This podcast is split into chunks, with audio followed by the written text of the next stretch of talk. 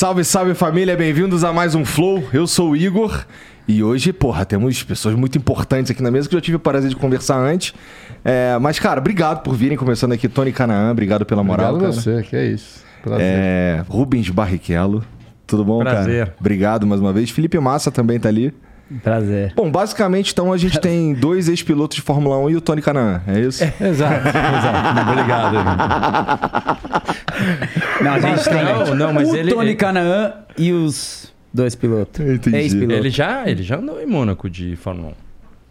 E aí, mentira, Tony? mentira. É o seguinte, em... Quando foi? Nem lembro. 2005? A gente... As 500 milhas de Indianápolis acontecem no mesmo dia da Fórmula 1 em Mônaco. Aí a gente...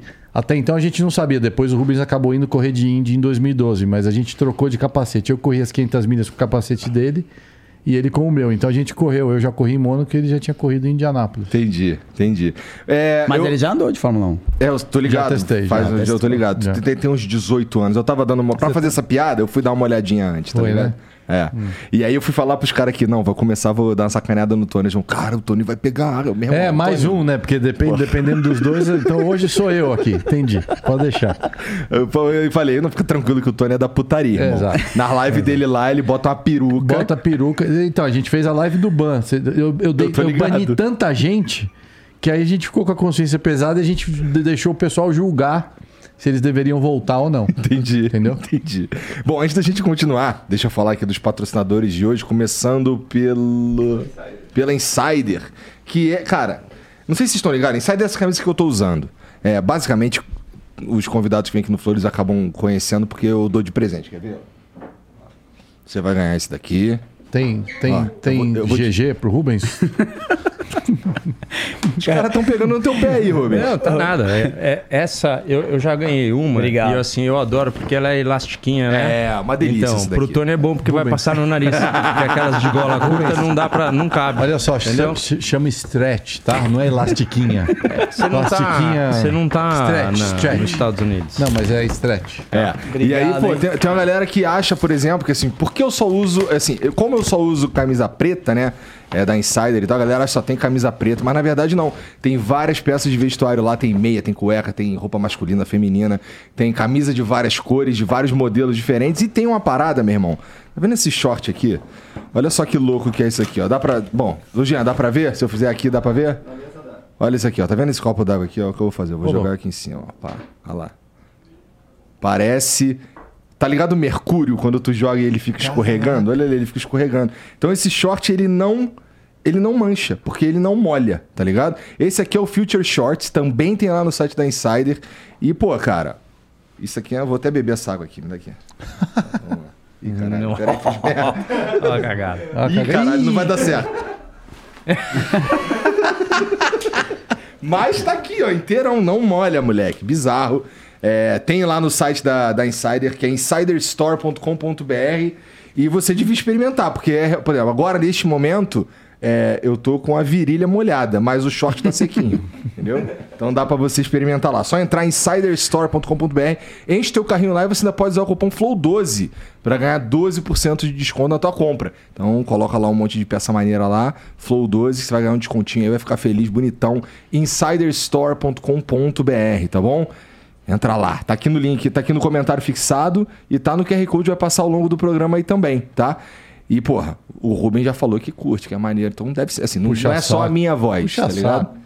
Tá puxando teu saco? Por quê, cara? Eu Sei lá, porque- Tu- se tu experimentar, tu vai curtir, pô. Não, não, eu vou curtir. Eu já vi que a qualidade é boa, mas o Rubens tá, tá só querendo ganhar mais. Que precisa de mais três pros se filhos. prepara, se prepara aqui, né? Bom, tá bom. Então entra lá. Que hora que você começar a falar, aí na hora que a gente começar a falar, a história é outra. Eu vou adorar estar aqui presente. Vou- Igor, ele tá muito quieto, eu tô preocupado. Não, calma, ele tá preparando ali, entendeu? Tô tranquilo. É. Tô. Assim, tô, tô num momento Ah. com os meus amigos, meus amigos de churrasco de pista, de bater porta de pista. E a gente, né, nesses, nesses momentos, se ele abrir o Galvão Bueno mesmo ali, vai dar. Não, vou vai abrir o Galvão ruim, Bueno vai, aqui. vai vou dar abrir, ruim. Vou abrir, vou abrir. Bom, ó, o outro, outro parceiro que tá com a gente aqui hoje é um que eu acho que interessa a galera aqui dessa mesa. Que é o Stanley's Hair, cara. O cara que fez o meu implante capilar. Deixa eu ver essa careca aí, Tony. Você, Não, ele parece bem. o Globetrotter se ele explicar, deixar o deixa negócio crescer, velho. A diferença dos quatro dessa mesa, porque eu vou incluir você, Ah, eu tenho cabelo. Ah, Mas meu cabelo é uma bosta. Só não quer usar. Não, não dá pra usar. É muito ruim meu cabelo. Então eu sou o único que tem a opção de raspar. Você pode ver, ó, não tô mentindo. Pô, pior que ele tem cabelo mesmo. Não, eu tenho cabelo. Eu, vou eu tenho 48 anos, eu tenho cabelo. A também. diferença é de vocês três. O Rubens já fez seis. Deus, não deu, não sei o que, que aconteceu, não Deus pegou. não podia também, não deu né, liga. velho? Teve, já puxou pelo nariz. Você imagina o cidadão você falar assim, ó, a gente te sacaneou, mas assim, ó, tá, cabelo você vai ter. Então, Fica então, é verdade. entendeu? Falou o Brad Pitt, não, porque o cara é lindo, velho. Cara Tu fez seis, ele tá te sacaneando. Não, fiz três. E meio. Três e meio. Três e meio ele fez. E tu? Dois. Bom, aqui tá na moral e tal. fa- mas é a bundinha de macaco. né? Como é bundinha de macaco. Esse é o problema, cara. É. Sabe que eu fiz duas também. Esse é o problema. Mas eu fiz duas porque assim, eu sou meio vacilão. Ah. É, eu fiz a primeira, ficou. Fiquei transformado. Só pra você ter uma ideia, Jean, aquela. É. E, cara, só que a eu- como eu não cuidei na moral, a bundinha de macaco foi despelando. Caraca, O que, velho. que aconteceu, cara? Cara, ali esse era eu antes de fazer a primeira. Ah, antes Isso- de fazer. ah, Isso é o aeroporto real mesmo. Real, real, real. E o pior, assim, nessa época aí, eu tinha metido, eu tava numa de ter um moicano. Só que tava faltando cabelo. Que moicano, no meio não tinha nada, caralho. Então, então. Aí o que eu fazia? Eu pegava daqui aqui assim, jogava, pá, não sei o que, mas ficava escroto pra caralho. Mas de lado ficava maneiro. Tempo te fez bem, viu, bem, Igor? Não, o que me fez bem, o que me fez bem Pô, foi ter cabelo, cabelo. né? Mas funcionou. Funcionou pra caralho. A primeira que eu fiz já ficou na moral. Funcionou. Só que, é, como eu não cuidei na moral, porque assim, inclusive, desculpa, Stanley, não é culpa deles. Eles queriam que eu fosse fazer lá o- a- os tratamentos, tem que fazer, não sei o quê, pro cabelo que ficou não continuar caindo. Mas eu caguei, não fui. E aí eu tive que fazer de novo aqui na bundinha de macaco, tá ligado? Mas agora eu tô na moral, irmão. Geral fala, caralho, mó topetão. Ficou bom. É, porra. Que a eu última não tô vez vendo que eu teu vim topete, aqui- não, Rubim. Não, mas o meu, o que, que tem? aconteceu? Ah. Eu, eu é, saí, tava, tava assim, tendo um monte de coisa pra trabalhar e não sei o quê. O meu cabelo, quando eu tá meio maiorzinho assim, parece que eu tenho menos cabelo. Então eu dou uma cortada e tal. E aí eu peguei lá a máquina na moral que de vez em quando eu cortava e fazia muito tempo que eu não fazia isso. Pô, eu achei que tava num pente, tava num outro. Quando, eu quando eu vi, ele cortou muito assim. Vocês zero. querem a foto? Não, não, não. A foto eu mandei só pra você, imbecil. Não vai me dar uma dessa aí. Você- eu dei pra você rir. Não sei, Você tem, riu? quanto tempo temos de podcast? Vamos Ah, ver, vamos dependendo ver, da vamos ver, conversa. vamos né? ver que pão de Ah, e e, aí, quando eu cortei, cara, eu, eu, eu, eu, eu fiz isso com. Assim, que eu sabia que é, ele ia ter o prazer. Ele- eu nunca vi o Tony rir tanto. Assim, o áudio é sensacional. O áudio eu Você posso vê- mostrar É, depois. o áudio, o áudio, o áudio depois eu... Igor, juro. O áudio tá? é bom, hein, mano? Pra você ter uma ideia, já era tarde da noite que ele tinha, fe- tinha tido. Você teve um dia super é, eu ocupado e tal, e ele tinha uma outra coisa pra fazer. Eram 11 e pouco, eu tava nos Estados Unidos. Eu, eu tava rindo tanto, eu tava na cama, minha mulher dormindo. Ela falou: "Ô, sai daqui, velho. Eu não sei se ela achou que eu tava, a cama tava tremendo, se eu tava mandando, não sei lá. O que você tá fazendo, meu? Eu não aguentei. Eu não, a gente passou Não, é, uns é 10 que minutos. Eu tenho, eu tenho mania, então, como no- é, do lado vai aparecendo o Bozo, daí eu fui- fui- vou dando um tapinha e tal. Só que cortou muito zero. E aí eu fui subir, aí eu dei uma parada, mandei a foto. Nossa, eu falei, ruim. cara, não E vai agora? ter jeito. Agora eu vou ter que ir cortando. Fui cortando, fui subindo. Aí só faltou passar em cima aqui. Agora eu fiquei, fiquei meio moicano, ficou bruto, velho. O pessoal gostou. Adoro a modéstia dele, ele achou que ele ficou bonito. Não, bonito não dava, velho. Mas se vocês quiserem, tiver com problema aí, entendeu? Tá faltando aquela telha ali, não sei o que, tá que nem piscina que dá pra ver o fundo e tal. É só vocês falarem com o Stanley, tá? Tem o, o link aqui no, no comentário fixado.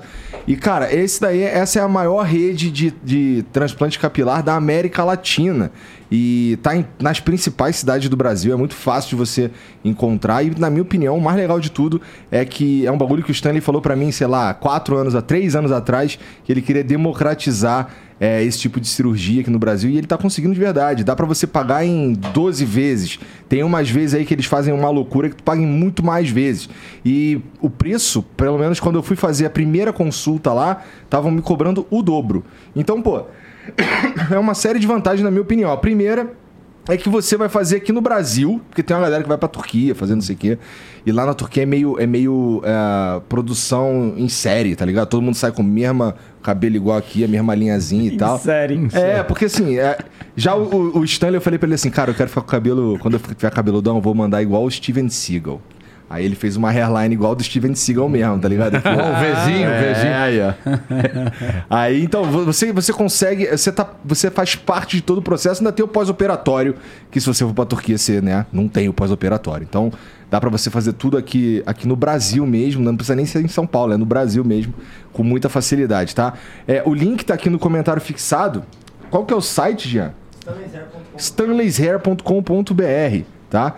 É, cara, e é tranquilão de fazer. A galera me pergunta muito se dói, não sei o quê. Aí eu falo a verdade. Cara, só o que incomoda é a primeira injeção da anestesia e depois já era.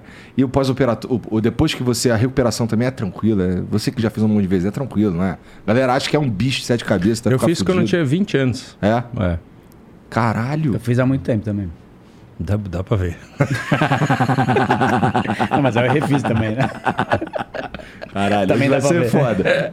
Vai Como é, que é, como é que é que você fala? Moiô. Ele vai fazer Ô, exercício sem ô, boné. Eu falo assim, moiô. velho, moiô. Moiô. Cagou, moiô. cagou, cagou. Moiô. Moiô, fudeu. Fica ruim. Moiô, bruto. O cabelo dele vai, quando moia, vai assim. Não, e aí abre, abre, abre aqui, ó. Moiô, fudeu. Então entra lá, stanleyshair.com.br, também tem o Instagram, tem tudo. Tá tudo aqui no comentário fixado pra você e passando o QR Code ao longo do programa, tá bom? E pra finalizar, o último parceiro que tá com a gente aqui é o Santander, cara.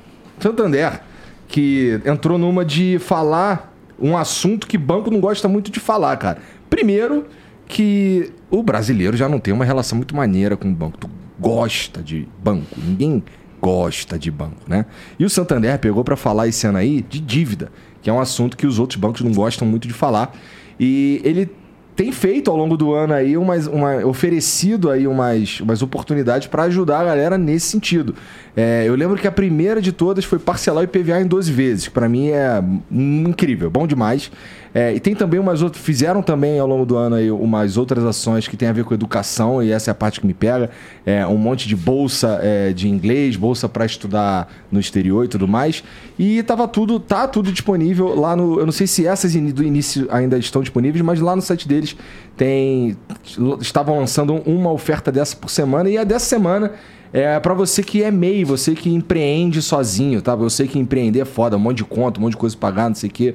E fazer sozinho tudo isso, todos esses processos aí é complicadíssimo e o Santander tá tentando te ajudar aí, é, na, na parte financeira pelo menos.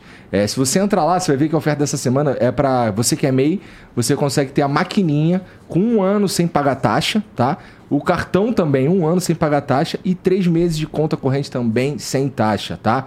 É tudo lá no, no site deles. Se você entrar lá, você vai ver tudo isso aí. E, cara, é, dívida é uma parada que ninguém gosta muito de falar, mas tá meio que todo mundo passou por isso na vida, né? É, você, eu já conversei com vocês separadamente e, cara, é, uma constante foi, cara, é muito caro pra começar essa brincadeira aí.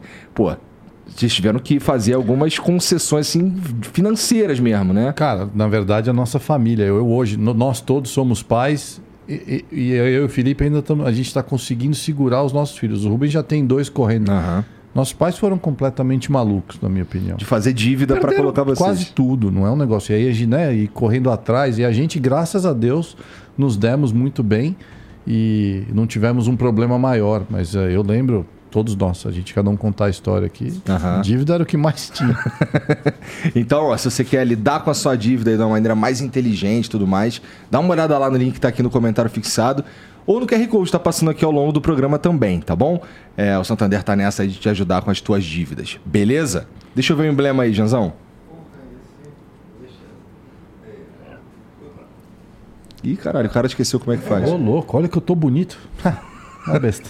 Pô, mas eu gostei da napa do, do Tony. Olha lá. Ah, porque a do Rubens tá pequena, né? Dá uma olhada. Ah, animada lá, maneiro, cara. Ó, eu gostei do. Porra. Ficou maneiríssimo, cara. E- e, é pô, como se eu- fosse um videogame, né? Pô, tá legal, porque o Felipe parece um. Um molequinho. Filipinho, na verdade. O Pipo. o Pipo. Bom, mas aí você que está assistindo, você quer resgatar esse emblema aí, é totalmente de graça. Tudo que você precisa fazer é entrar em nv99.com.br barra resgatar e usar o código. Porra, quem, quem escreveu esse código, cara? O código é VRUM. Que merda. Vrum. É V-R-U-U-U-M, tá? Então entra lá. De... como é- Cara, vagabundo vai errar isso pra caralho. É anti-burro, então. Entra lá, digita Vrum, que você vai resgatar esse emblema. Isso aí é pra você completar sua coleção, deixar o seu perfil mais bonito. E mais você só pode fazer isso nas próximas 24 horas. Depois a gente para de emitir, só vai ter acesso quem resgatou, tá bom? Você também pode mandar mensagem pra gente, nv99.com.br barra flow. É... Você pode mandar por escrito, pode mandar áudio, pode mandar vídeo. Preferimos que mande vídeo, que a gente Opa. vai ver a caroça deles Lógico, também, né? lógico. Porque vai ter uns malucos que falam, pô, a napa do, de não sei quem, pô, a careca de não sei quem. Que nem os e que eu tudo conheço. mais e tal. Mas aí os malucos falar isso aí sem mostrar a própria caroça, eu acho meio desonesto. É, é justo. Então manda aí, manda aí, manda as mensagens pra nós aí, beleza? É isso.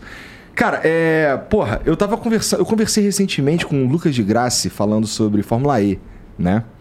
É, vocês estão por dentro desse lance de Fórmula E que vai, vai ter uma paradinha aqui? Corri no- dois anos. Então, pois é. Mas e esses caras aqui? A gente acompanha. Por favor, Não, é, eu fui. Você foi na, Eu não fui. Eu fui sexta-feira na, na pista, sábado. Eu tinha. Eu tinha outro, outro trabalho, então eu fui. Eu tô sempre acompanhando. É uma categoria. É a categoria do futuro. É a categoria que, pelo menos, plantou isso desde lá, lá no princípio. Eu acho que teve melhoras. Acho que o Felipe vai poder falar um pouco mais. Hoje o carro não apresenta o, o, o som que, que o pessoal tanto sente falta, mas apresenta velocidade. Então, assim, é, antigamente era, era lento, aquela coisa toda tal. Tinha E dois a, carros. A, a corrida, a corrida, é, eram dois carros, né? Tinha que parar no meio da corrida para sair num outro, aquela parada questão toda. da bateria, imagina, né? Isso, é. Mas hoje, cara, é tudo. É tudo meio, é corrida mesmo, entendeu? É aquela coisa forte, assim. e tem uma só parada que... interessante na, na Fórmula E que o Lucas estava me falando, que são todos circuitos de rua, né? Sim. Isso, é, isso parece ser muito interessante mesmo. É um diferencialzinho que, sei lá, chamou minha atenção, achei maneiro. Mas adiciona ali um grau de periculosidade, não adiciona não, Massa? Adiciona porque é, são todas as pistas circuito de rua é um carro que a mentalidade de um carro da Fórmula E é completamente diferente do carro da Fórmula 1, por exemplo. Né? É um carro que tem usa pneu de rua, né? Um pneu construído para Fórmula E, mas é se você olhar um pneu como Pneu se fosse radial, um pneu de um né? radial de um carro de rua. É um carro que tem muito pouca carga aerodinâmica, mesmo que pareça um Fórmula, mas tem muita pouca carga aerodinâmica, então tem muito pouco grip, com bastante potência ainda nesse carro novo de- que ag- começou esse ano. Então é, é difícil, muitas. É, é difícil de você guiar no sentido tipo pouco grip. Aham. E, e a ideia do campeonato é você tá fazer dentro das cidades. Por quê? Até para empurrar hoje em dia na sustentabilidade, mobilidade urbana, é, que a- o desenvolvimento de um carro elétrico vem em primeiro lugar dentro de uma cidade grande, né? Então é você construir isso, show, e fazer com que isso cresça, né? É, no desenvolvimento do carro elétrico. Isso também. só. A única coisa disso que tem que. que eu acho que é onde eles eles estão estão tomando cuidado. Brunão. É, é porque, assim, em 1978 a gente tinha o Concorde. Então, imaginava-se que no ano 2000 a gente ia estar dentro de, um, de, um- de uma espaçonave do- dos Jetsons, que você ia chegar em um par de horas, você estava do outro lado do mundo, né? E por que, que não foi para frente? Porque era muito caro. Aham. Então, toda essa, essa coisa ficou congelada por um desenvolvimento mais assim mais tranquilo. Esse é o grande problema do desenvolvimento de, de carga, né, de bateria, de tudo isso. Então, é, eu eu vi a Fórmula E num, assim numa crescente muito grande que depois deu uma uma, uma, assim, uma platonada e aí quando eu fui para a pista, você acaba conhecendo um mundo real e assim de gente que está trabalhando muito por isso. Mas isso não está saindo muito para os amantes da velocidade, entendeu? Por quê? É uma coisa. Só é- porque, só porque, assim, suponho que. É, bom, eu tava lá no, em Interlagos e assisti a corrida. Inclusive, eu falei aqui pra vocês antes que foi muito melhor do que eu esperava. Eu achei que fosse ser chatão. Eu achei que eu fosse chegar lá, aí, aí eu tô lá. Começou a corrida aí. Vrum, já era. Aí fico esperando. Acabou de reclamar do Vroom, olha lá. ó. Tá bom, tá bom. Diferente então. Uéu. Já era. Aí daqui a pouco, uéu, de novo. E isso daí durante, sei lá, uma porrada de vezes. Duas horas. E, e é só isso. Mas na verdade, não, Tipo, cara. você é- tinha pensado, o que esses caras fazem? Puta esporte. Puta bosta. fazem? Fica dando voltinha, Você chegou lá e gostou, né? Pô, e curti, cara. Foi, foi muito, foi muito, mas muito melhor do que eu esperava, tá ligado? Eu quero dizer assim, que assim, eu tava esperando que ia ser uma merda. E aí, se for só melhor que o merda, essa tá bom. Mas foi maneiro, eu curti pra caralho. Um evento maneiro, todo mundo lá na vibe, todo mundo curtindo. Tem várias outras coisas além de só corrida. Tem umas apresentações nos carros foda que passam, não sei o quê, com os caras dando tchau, não sei o quê. É legal pra É um caralho. evento hoje É um dia. puta evento, é um puta evento. E, porra, é. Um bagulho que deu pra sentir muito claramente é como aquele. Quando passa os carros, meu irmão, o barulho faz parte do show, né?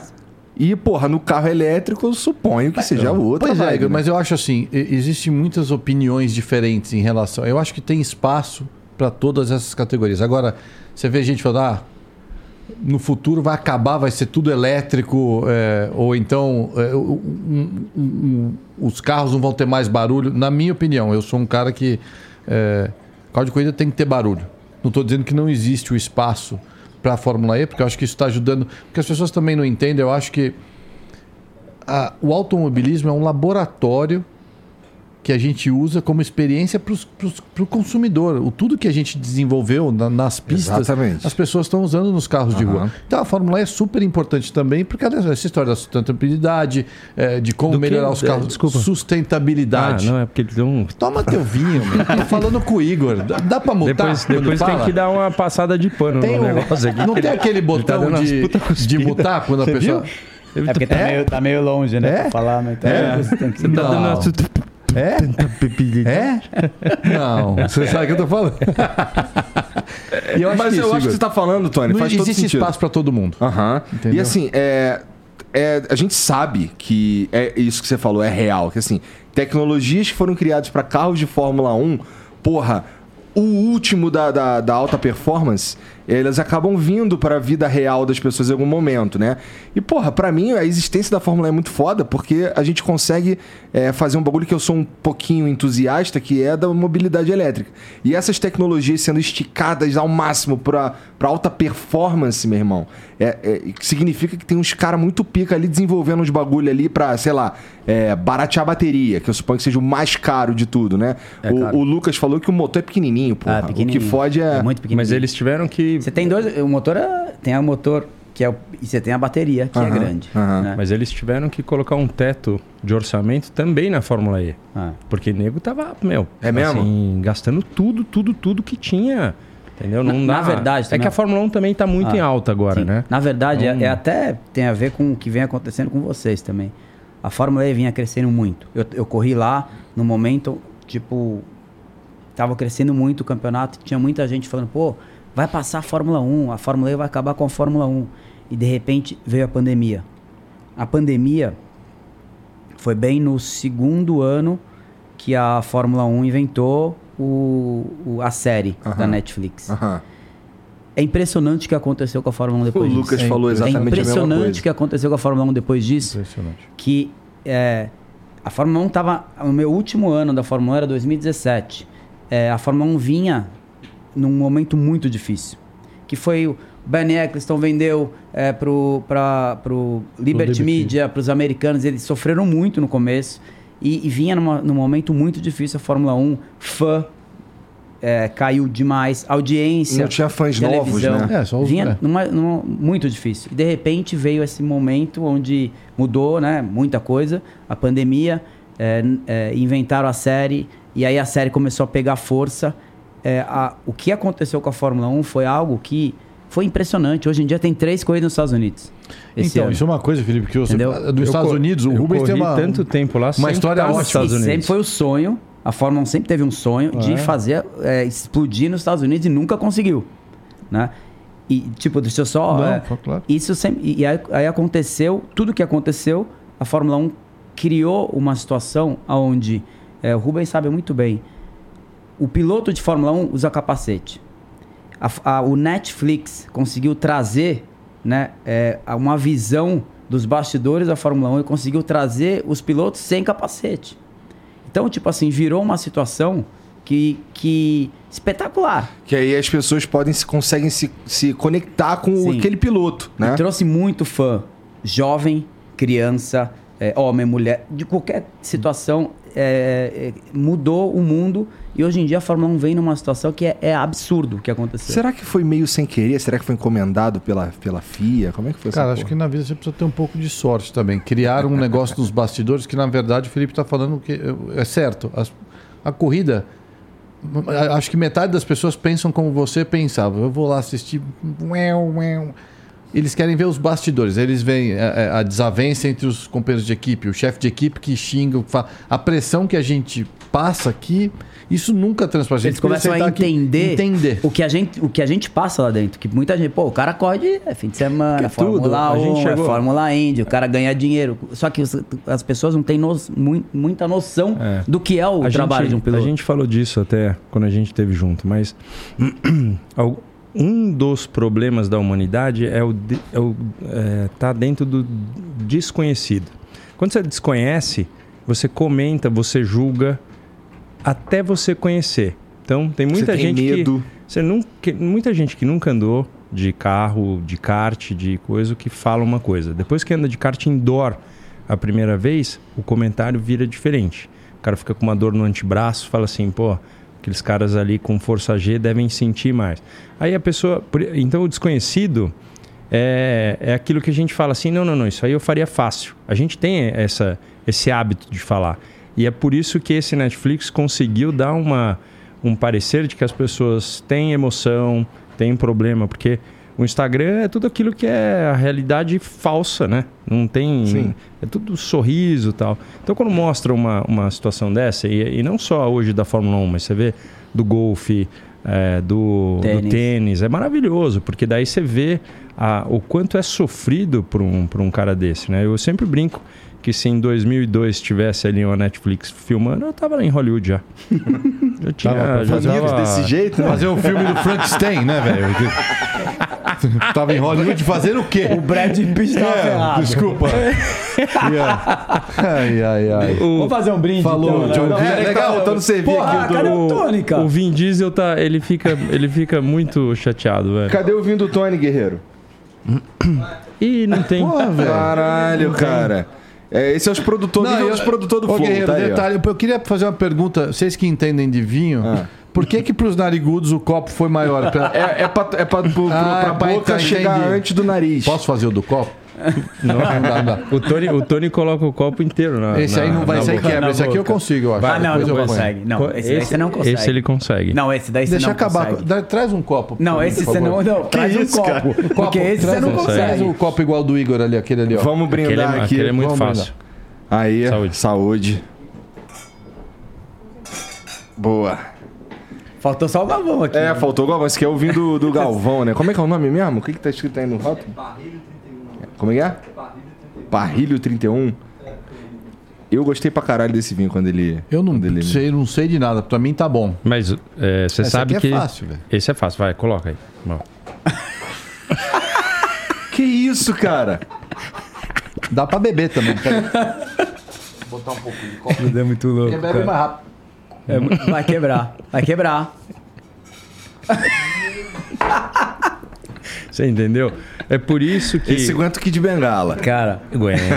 Ah, mas eu tenho medo, viu, Igor, de ir pra esse lado aí, viu? Que eu nunca mais vi ninguém voltar, velho. aguenta, aguenta. Você já conheceu alguém que Não, voltou? pior que não, pior que não. Deve ser bom, mas eu não quero saber disso aí. Estamos querendo. É, é assim, é assim, a gente tá sempre. né, o pessoal vê quando a gente tá reunido. acho que a gente Tipo, vai pra Hollywood depois desse, desse vai, programa. Vai, vai, os três patetas. A gente dá muita risada, cara. É, o, Tony, o- o Tony, por exemplo, fica, fica uns dois minutos sem falar com ele, ele dorme. Ele dorme em qualquer O lugar. Cara, ele tem uma inveja minha, Igor, Não, que isso é é, isso, é, impressionante. isso é até inveja mesmo. Se que, você falar assim pra mim, escuta, a gente tem cinco minutos, vamos lá descansar, eu durmo. Ele e aí dorme, a, a coisa que o Rubens adora fazer, ele me convida pra ir no motorhome dele, aí apaga, eu vou assistir um filme, apaga a luz e fica esperando eu dormir e fica filmando. Então tem 70 stories do Rubens que eu tô dormindo o tempo inteiro. Os caras assim, Não, não, mas o legal é a como acorda. Como que ele como? Ah, tapa na cara. Não, o cara me deu um peteleco no nariz outro dia, velho. Doeu, mas doeu pra caralho. ó. Então, Enfim. é legal. Não é. fica puto, não, cara. Não, vai ficar puto. Vou fazer o quê? 40 Nossa, anos de é, amizade. você me falou, 40 anos, cara. Nossa, que vocês devem ter de história junto aí, ó, é brincadeira. Tem bastante. E tem, você me falou que tem umas impublicáveis também, né? Não, eu falei. tem, eu, tem, tem. tenho. Lógico que tem. Na minha, na, eu, o que eu tô pensando, eu tava, esse projeto eu até tô, tô Ah. pensando, eu o Rubens está para escrever um livro faz uns 15 anos que eh, fica meio que com medo de contar. Eu falei para minha mulher que eu vou escrever um livro que É dá para publicar falei, e o o cara outro tá ela publicar depois que eu morrer. Que aí se der cuspida. merda, foda-se. Entendeu? Sa- parece sábio isso aí, Né? cara. Sabe assim, tem um que você conta a tua história, tal, tal, tal, e um que você conta todas as verdades que você não pode falar. O dia que eu morrer, eu falei, publica isso aí. E pronto, deixa a bomba. Entendi, entendi. Entendeu? É, parece inteligente mesmo, assim, esse lance de. Eu também tenho uma historinha assim que. Algumas histórias também que é melhor deixar quieto e falar só depois que eu morrer mesmo. Né? De, de- inclusive de pessoas que vieram aqui, o caralho. Já pensou? Não, vai separar metade dos amigos, aquelas coisas. Uns já vão ter Vão me ido embora. pra caralho, ah, né? vai, na boa. Porra, mas, vai- mas aí, e, e como, é que, como é que tá hoje aí, estoque caro, caralho? Como é que vocês. Campeão, vamos deixar o campeão. Campeão. É, deixa o campeão falar, vai. Eu vou te falar, cara, foi uma da- das maiores alegrias da minha vida, foi... As pessoas falam, né? Eu eternizei aqui a... a Copião. É, não, eu, eu perguntei porque eu queria, eu queria ver. Você não, você não tinha visto ainda? Vi, na- vi você Ó. fazendo. Mandei, mandei Caralho, a... ficou maneiro. Mandei os moleque no, no braço porque eu queria eternizar esse momento que pra mim foi o momento mais importante, assim, sabe? Foi muito...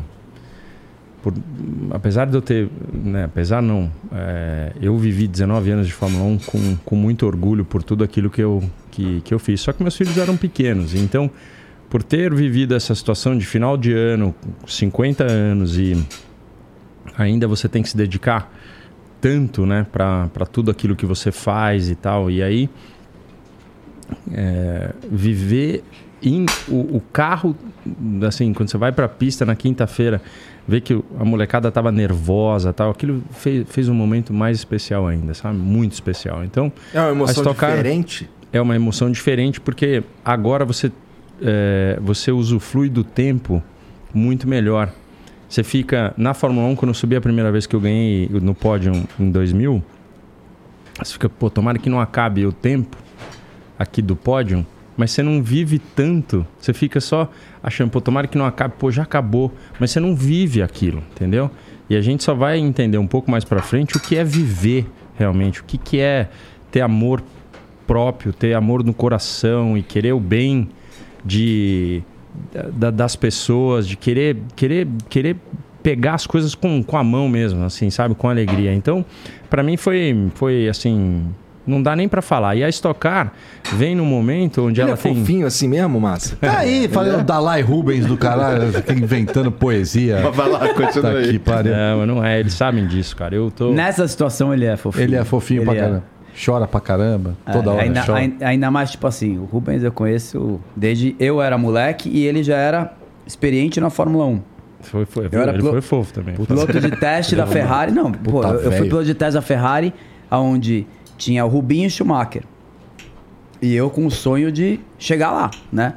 E- Tu nessa época tu não olhava assim, caralho, um desses dois tem que se fuder, não. Não, cara, porque não tinha como. Porque o Rubinho, ele era amigo brasileiro. Pô, eu passava o tempo Schumacher, todo com pô. ele. E o Schumacher, cara... O Rubinho, ele tava lá olhando de... Tentando, meu, brigar com o Schumacher. E eu tava lá tentando aprender com esses caras. Era diferente, porque eu tava no começo, né? E aí eu entrei na Fórmula 1, passei três anos. Depois eu tive a chance de correr do lado do Schumacher. Só que ele tava no final da carreira dele, eu tava no começo.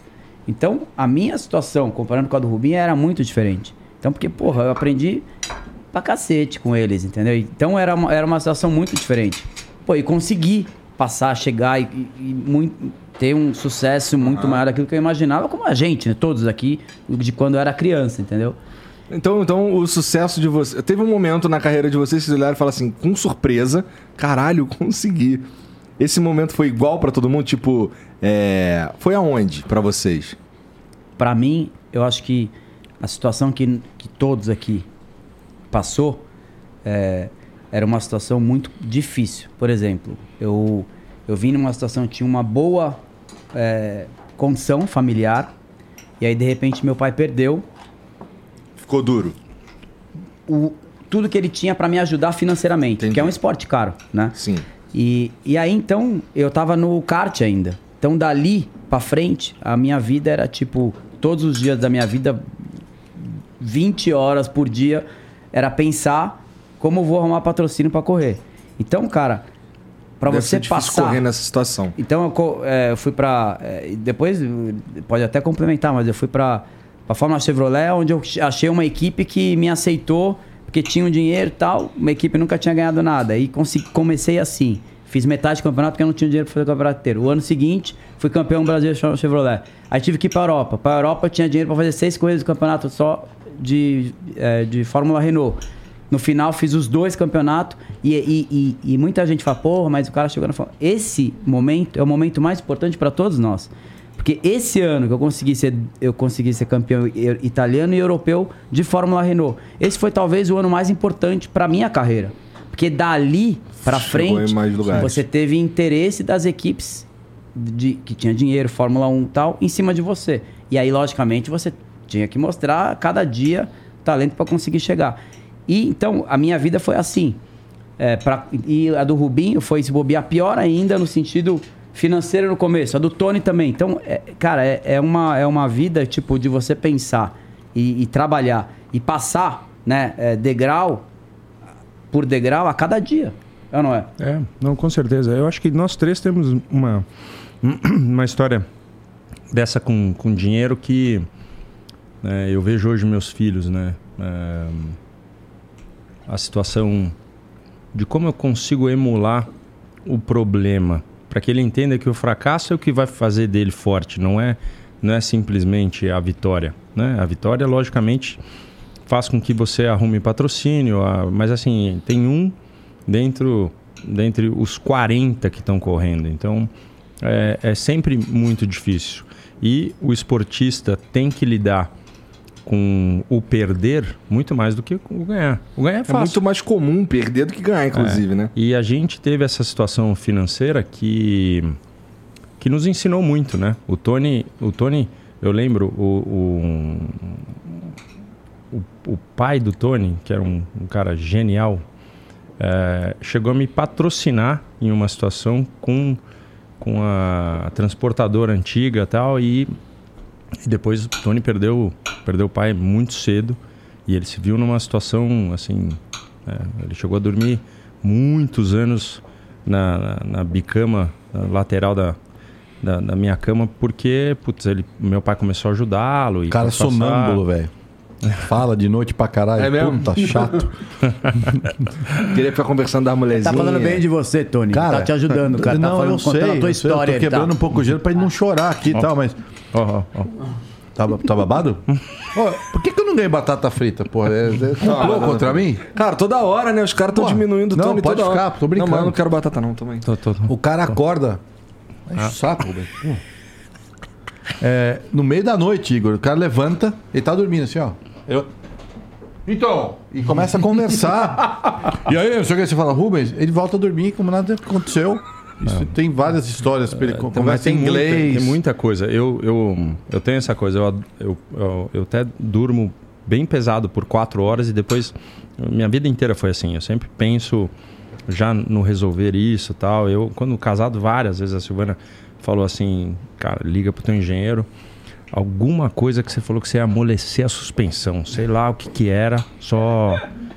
Então, assim, Que entendeu? pira, sonhando, Não, né? É, fora cara, que o cara então- tem uma mania, velho. O cara dorme com a TV ligada. Eu não consigo. Pra eu dormir tem que apagar tudo. O cara vai. Para de caô, Tony. O cara tá falando que bota filme pra você ver se você dorme, pô. Eu durmo. Então, Não, pô. não, mas eu durmo assim, dou um cochilinho e tal. Mas o cara dorme, era a gente Você três horas lembra, da manhã. Você lembra aquele barbante que a gente colocou Velho, naquela televisão o cara que a era gente um puta puxava preguiçoso. A gente assistia, assistia sábado à noite dormindo. Aí, pra apagar a televisão, imagina.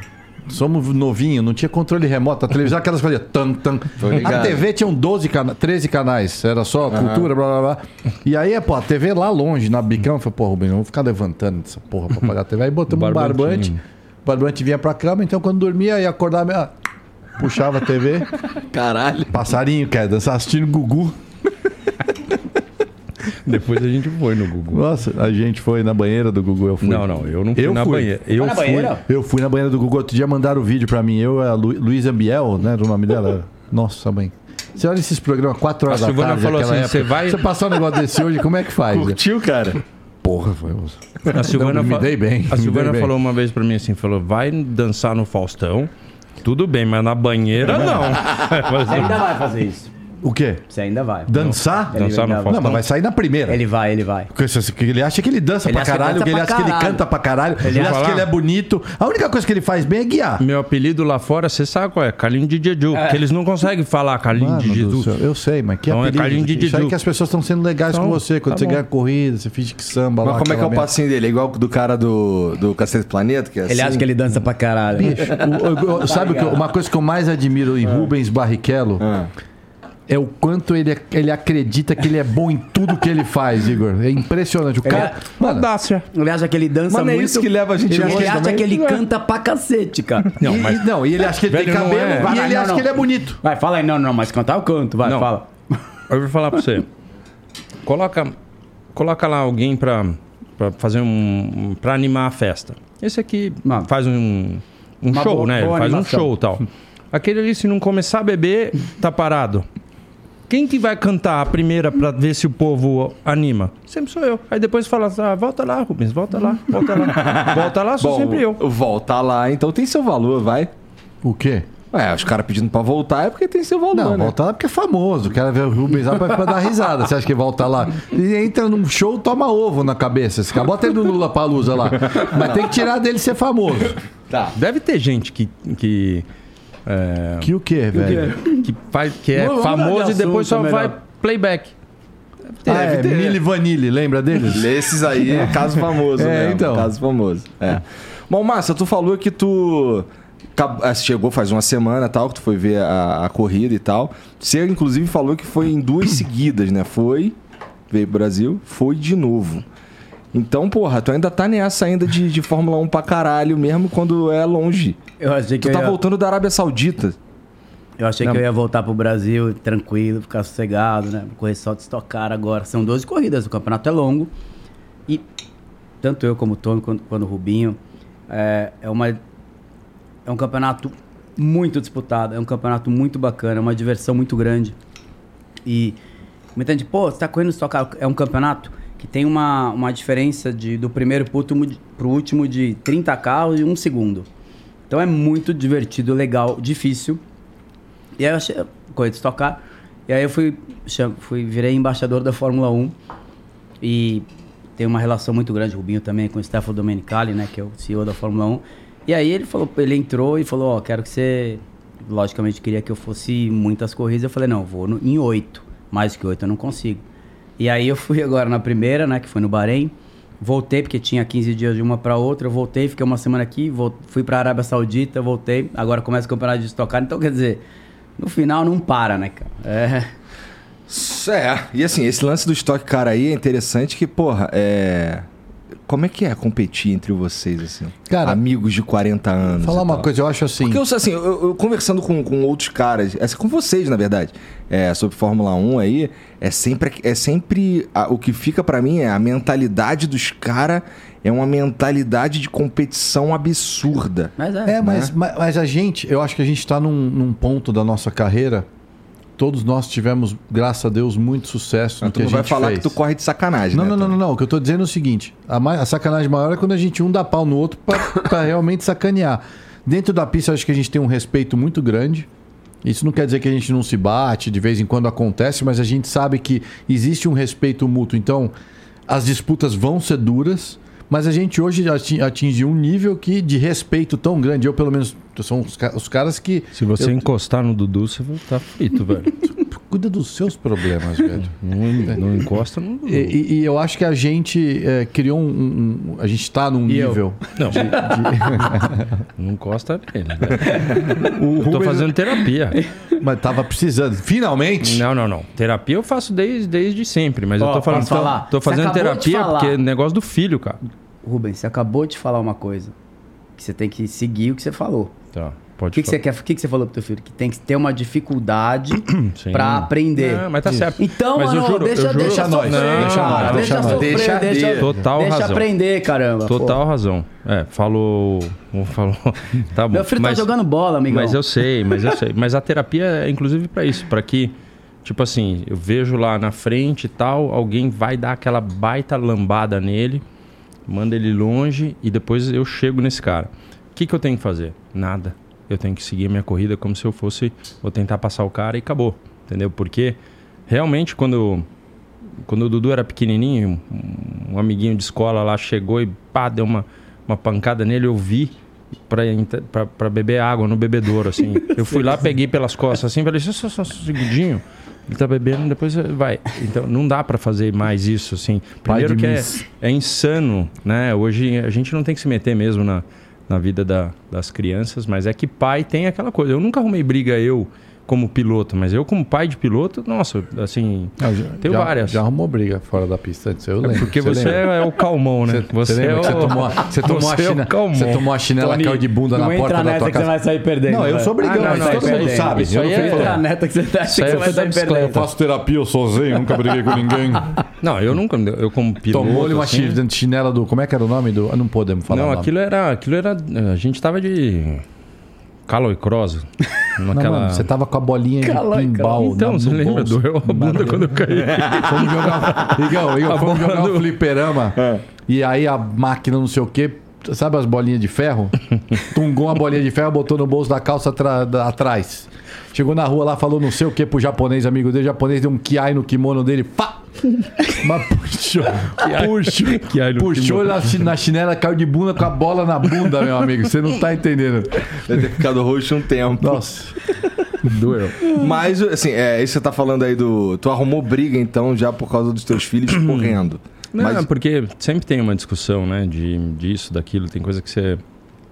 Ah, então tu Não entra em fazer. discussão, não é, É, não, brigar. é não, na diferente. mão não. Não, você não, Não sai sabe na brigar? mão. Vai apanhar. Tá. Não... Para, tomar uma na orelha já, vai. Falou Jean-Claude. Tamo... Dá uma olhada, quem é mais forte, velho? Não, de músculo, assim, o cara não aguenta. Olha lá, vai, vai falar que nada. briga pra caralho, tá Ele, vendo? Olha fala- lá. ele, Vai o, tri, o triatlon que ele kart, fez. Conta das 500 milhas, cara. O, do tri, o do, do triatlon que ele fez, o último, os lá. caras tiveram que acender Desculpa. a luz de novo que ele tava vindo, Desculpa, velho. pera, pera. Aí ele falou, não, porque eu fiz o triatlon. Eu mas fiz o do- Iron Man. Então, o Iron Man. Que triado? Eu fiz um Iron Man. Você já Iron fez Man. o quê? Eu fiz o triatlon de Santos. É, de 43 minutos. Pegou a balsa pro Guarujá e que voltou. Ligar a luz de novo, porque o cara veio, tava caminhando, velho, na... Ó. caminhando por lá, cara. Esse cara, você não tá ligado. A gente corria de.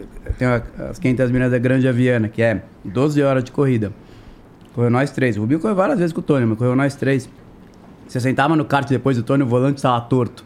Fazendo força. O cara me dava uns tava de torto, merda. cara. Ele Você usa que- freio pra caramba, cara. Bom, é que eu não sei o que isso quer dizer, entendeu? Usar É, freio pra não, caramba quer dizer o quê? Pad break.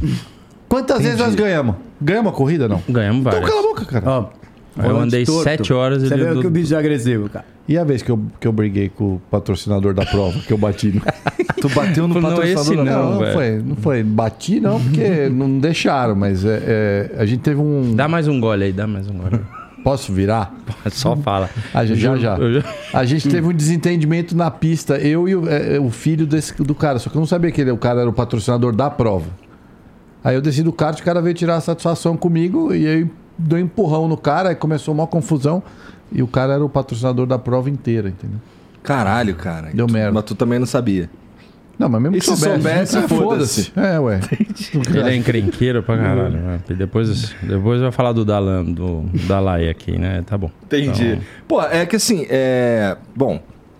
Eu, olhando assim de fora, assim, vejo que vocês, cada um tem uma característica mesmo. Então eu suponho que quando vocês, mais jovens, vamos lá, 20 anos atrás, saíam pra dar um rolezinho na noite, quem arrumava as brigas era o Tony? Não, cara. Sabe o que acontece? Dá uma olhada no Ele andava físico. de skate. De, de skate de... Ah, falou o seu físico na época era. Eu sempre Ah, Tony, tá Não. falando de começo, cara. Não, mas é, Como se também Não, agora. no, no Tá começo físico, ele tinha o né? nariz até menor. Se você vê foto pequenininho, é legal. É, assim, você fala assim, tem futuro. não, mas ele depois, tá confusão falando, olha sempre o vem pra físico mim. Eu não sei porquê. Eu não sei por. Não, não, não. Porra. Mas eu sempre fui. Tipo. depois Enfim. começou a perder, a perder a mão. É, é, e as brigas realmente sempre vêm pra mim. Não sei, eu posso estar parando. Tá me olhando por quê? Aí eu já também não sou. O cara já vai. é- mas é verdade. Mas a gente. Agora, sem sacanagem mesmo, é- é, a gente nunca foi de, de- A gente saiu muito junto, a gente fez bastante coisas juntos. Mas briga, sem sacanagem, a gente não, eu, eu nunca, na mão, mão mesmo, briguei, sei lá, três vezes na vida. Entendi, entendi. E, porra, assim, olhando pro, pro cenário do. Queria falar um pouquinho sobre Fórmula 1, assim. Olhando. olha- Portanto, vou falar mais com vocês, tá? É, eu vou tomar vinho agora, dá licença, gente. Vira. Devagar, então. Pega ali. Tony, ah, só Tony, não dá pra devagar. colocar o do Batman ali, porque não cabe no nariz. Continua aqui, daqui a pouco eu tenho histórias. Deixa eu tomar um vinho. Isso. É, Vero. O que, que, que que vocês estão achando do, do cenário atual da, da Fórmula 1, assim, no sentido de é, novas promessas, no sentido de, de novas tecnologias? O que, que, o que, que dá para o fã é, prestar atenção? É, uma dica para uns fãs de Fórmula 1 e tal, onde é que eles, o que, que eles vão estar prestando atenção? Qual piloto que tá aí, essas paradas assim? O que, que vocês estão achando da temporada? Quer dizer, a temporada acabou de começar, né? É, e começou com uma equipe bem na frente da outra, né? Isso- Aham. Esse ponto, sem dúvida, tem é, diferente, mas é um, é um Mas regras mudaram para essa temporada agora? Não. Não, é, são as mesmas do ano passado. mesmo no ano passado. Mudaram alguns detalhes, o carro tem que ser mais alto, porque pulava muito, mas é coisa pequena. Aham. É, na verdade, a Fórmula 1 sempre foi parecido. Sempre foi. O nível de pilotos que tem na Fórmula 1 é muito alto. Muito alto. E na verdade também, tudo que vem acontecendo, né? Esse crescimento da Fórmula 1 vem sendo muito positivo para a Fórmula 1. Porque hoje em dia é, tem um piloto ou dois na Fórmula 1. Um. Que tá lá porque o pai era bilionário. Ele tá lá por causa da- do dinheiro do pai. O pai comprou até uma equipe que, na verdade, a equipe dele tá muito bem esse ano, que é a Aston Martin. Comprou duas, né, na verdade. Né? A primeira não funcionou e foi lá e comprou. Falou, pai, essa aqui eu não quero. Então ele tá lá. Agora, por, por a Fórmula 1 ter crescido muito, as equipes hoje melhoraram financeiramente. Então as equipes vão atrás de um piloto que tá lá pelo talento. O Tony chegou lá pelo talento dele, o Rubinho chegou lá pelo talento dele, eu cheguei lá pelo meu talento. Né? E, e a Fórmula 1 entrou numa situação onde tinha dois, três, quatro pilotos que estavam lá porque tava pagando. Aham. Então a Fórmula 1 hoje em dia, é, logicamente sempre foi né, os melhores pilotos, pô, que tiveram a chance também, né? Tem muito piloto que deveriam estar na Fórmula 1 tiveram a chance de estar lá também, né? É, então a Fórmula 1 vem numa situação onde tem muito cara bom, tem, tem um nível muito alto e tem, porra, pilotos excepcionais, né, Rubens? Como Não, tem mesmo. E hoje já não é. Então, nesse sentido, é o melhor momento da Fórmula 1. Em termos de proporcionar o que a gente quer ver, porque assim, o que, que a gente quer ver? O cara que ganhou a Fórmula 3, ganhou a Fórmula 2, tem que estar na Fórmula Sim, 1. aham. Então aí cria-se uma situação que até houve briga, tanto da McLaren com a Alpine, que o Oscar Piastri era de uma equipe que era para outra, brigaram antes de colocar o cara dentro do Fórmula 1. Por quê? Porque sabe-se que o talento dele é isso que a gente quer ver. Então quando você vê um. Como é que chama o cara da Williams lá que saiu? o Russell. Não, não, George não. Russell. Não, não, não. O, o que. Ah, o Tá bem, os caras entendem de Fórmula 1 pra caralho. Você viu só? Não nem o nome dos caras. Só um, um, Só um segundo aí, cara. Otávio. Só um segundo aí. Otávio. Só um segundo aí, amigão. Só, só... Latifi. Latifi, obrigado. O Alô, Latifi, pessoal! Vem cá, como foi a tua primeira vez transando, hein? Como é que foi? Nossa senhora. Já te fala aí, já te fala aí, Tony, que ele, você que vai dançar, amigão. Já te Tem muito o que esconder. Mas continua A aí. gente não perguntou isso, é brincadeira. Até porque é feio. O, É? o, o Latifi, É? ele era uma, uma situação de que ele não teve resultados em outras categorias. Então, quando o cara chega, ele faz até a Fórmula 1 ficar numa situação onde eh, ele acaba ocupando o espaço de algumas outras pessoas. Aí você vai falar, ah, então tá, Rubens, só vai chegar.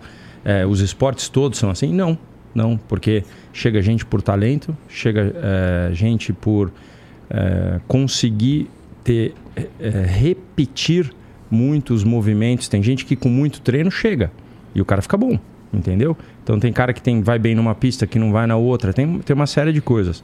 Mas a- o melhor momento da Fórmula 1 é agora para um fã que acompanha o esporte inteiro. Então a Band está dando a chance da gente ver Fórmula 3, Fórmula 2, o cara acompanha, tudo bem. 3 horas da manhã, 4 horas da manhã. Tem uma, uma série de coisas que os horários são meio é, diferentes porque as categorias que correm com Fórmula 1 elas não têm direito. Assim, você tem treino um treino de meia hora, depois você vai para a corrida e você fique feliz que você está acompanhando a Fórmula 1. Sempre foi assim. Para todos nós nas categorias de base sempre foi assim. Mas uh, é muito legal ver que o Brasil está acompanhando, que está dando chance, que a gente tem nomes crescendo, entendeu? A, a expectativa de ver o Drogovic andar na Fórmula 1 foi sensacional e depois deu aquele, né, aquela baixada porque infelizmente ele não correu. Eu achava que ele ia correr mesmo. Eu também. Assim, achava que ele ia. Não, é, eu ouvi falar nesse nome muitas vezes. Acho né? que ele mesmo achou que ia, tá? Porque assim parecia que o pulso é, do, do Stroll tava com, com, Tava? com problema, né? Não, ele tava mesmo, O né? cara operou os dois Não, não, então eu não sei como ele andou. com, com um médico de, que opera os caras da MotoGP. Esse cara é um fenômeno, cara. É um fenômeno. Cara, o que aconteceu com o Stroll foi um negócio absurdo. Não, e na verdade, é, só complementando, desculpa, apesar de não ser na Fórmula 1.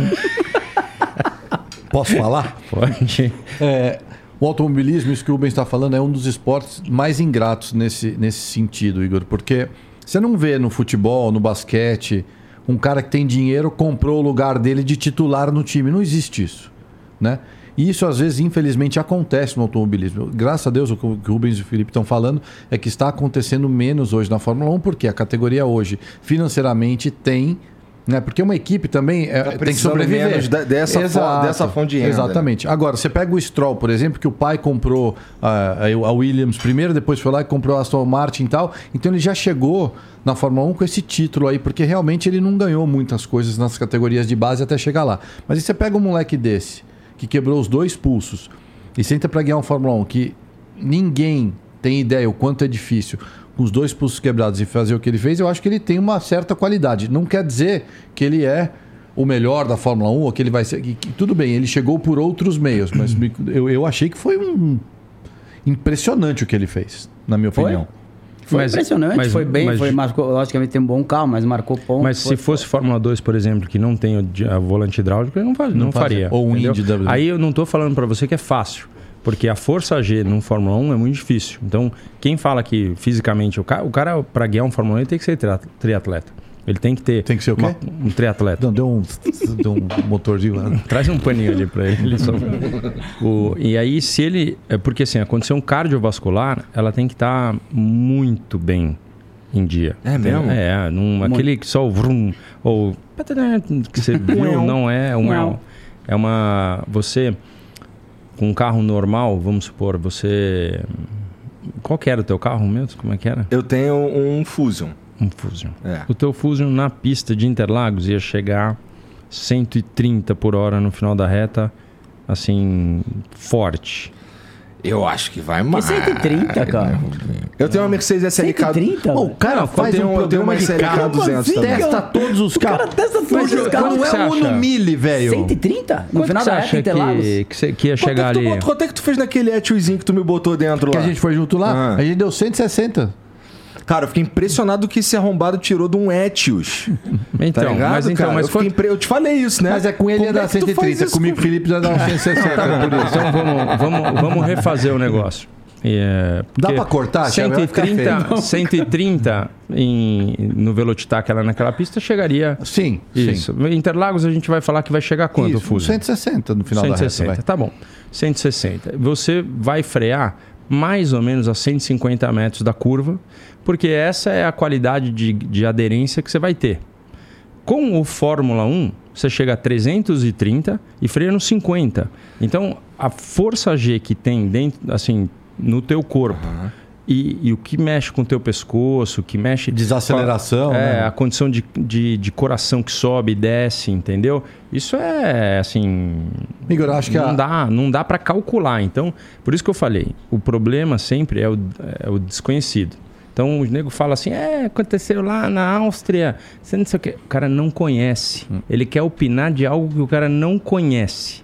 Então, Fora- quando o cara. Que, o Ben tava falando da Força G, Aham. o cara tem 4G na freada. 4G quer dizer quatro vezes o peso do corpo na freada. É, você imagina Numa que- curva de alta velocidade, o cara tem pode chegar até 6 Seis, Gs. Cara, é um negócio que é muito forte. Porque o G, o que, que ele faz? O G te faz trabalhar muito o cardio. É, aquela coisa, né, filho? Você pegar.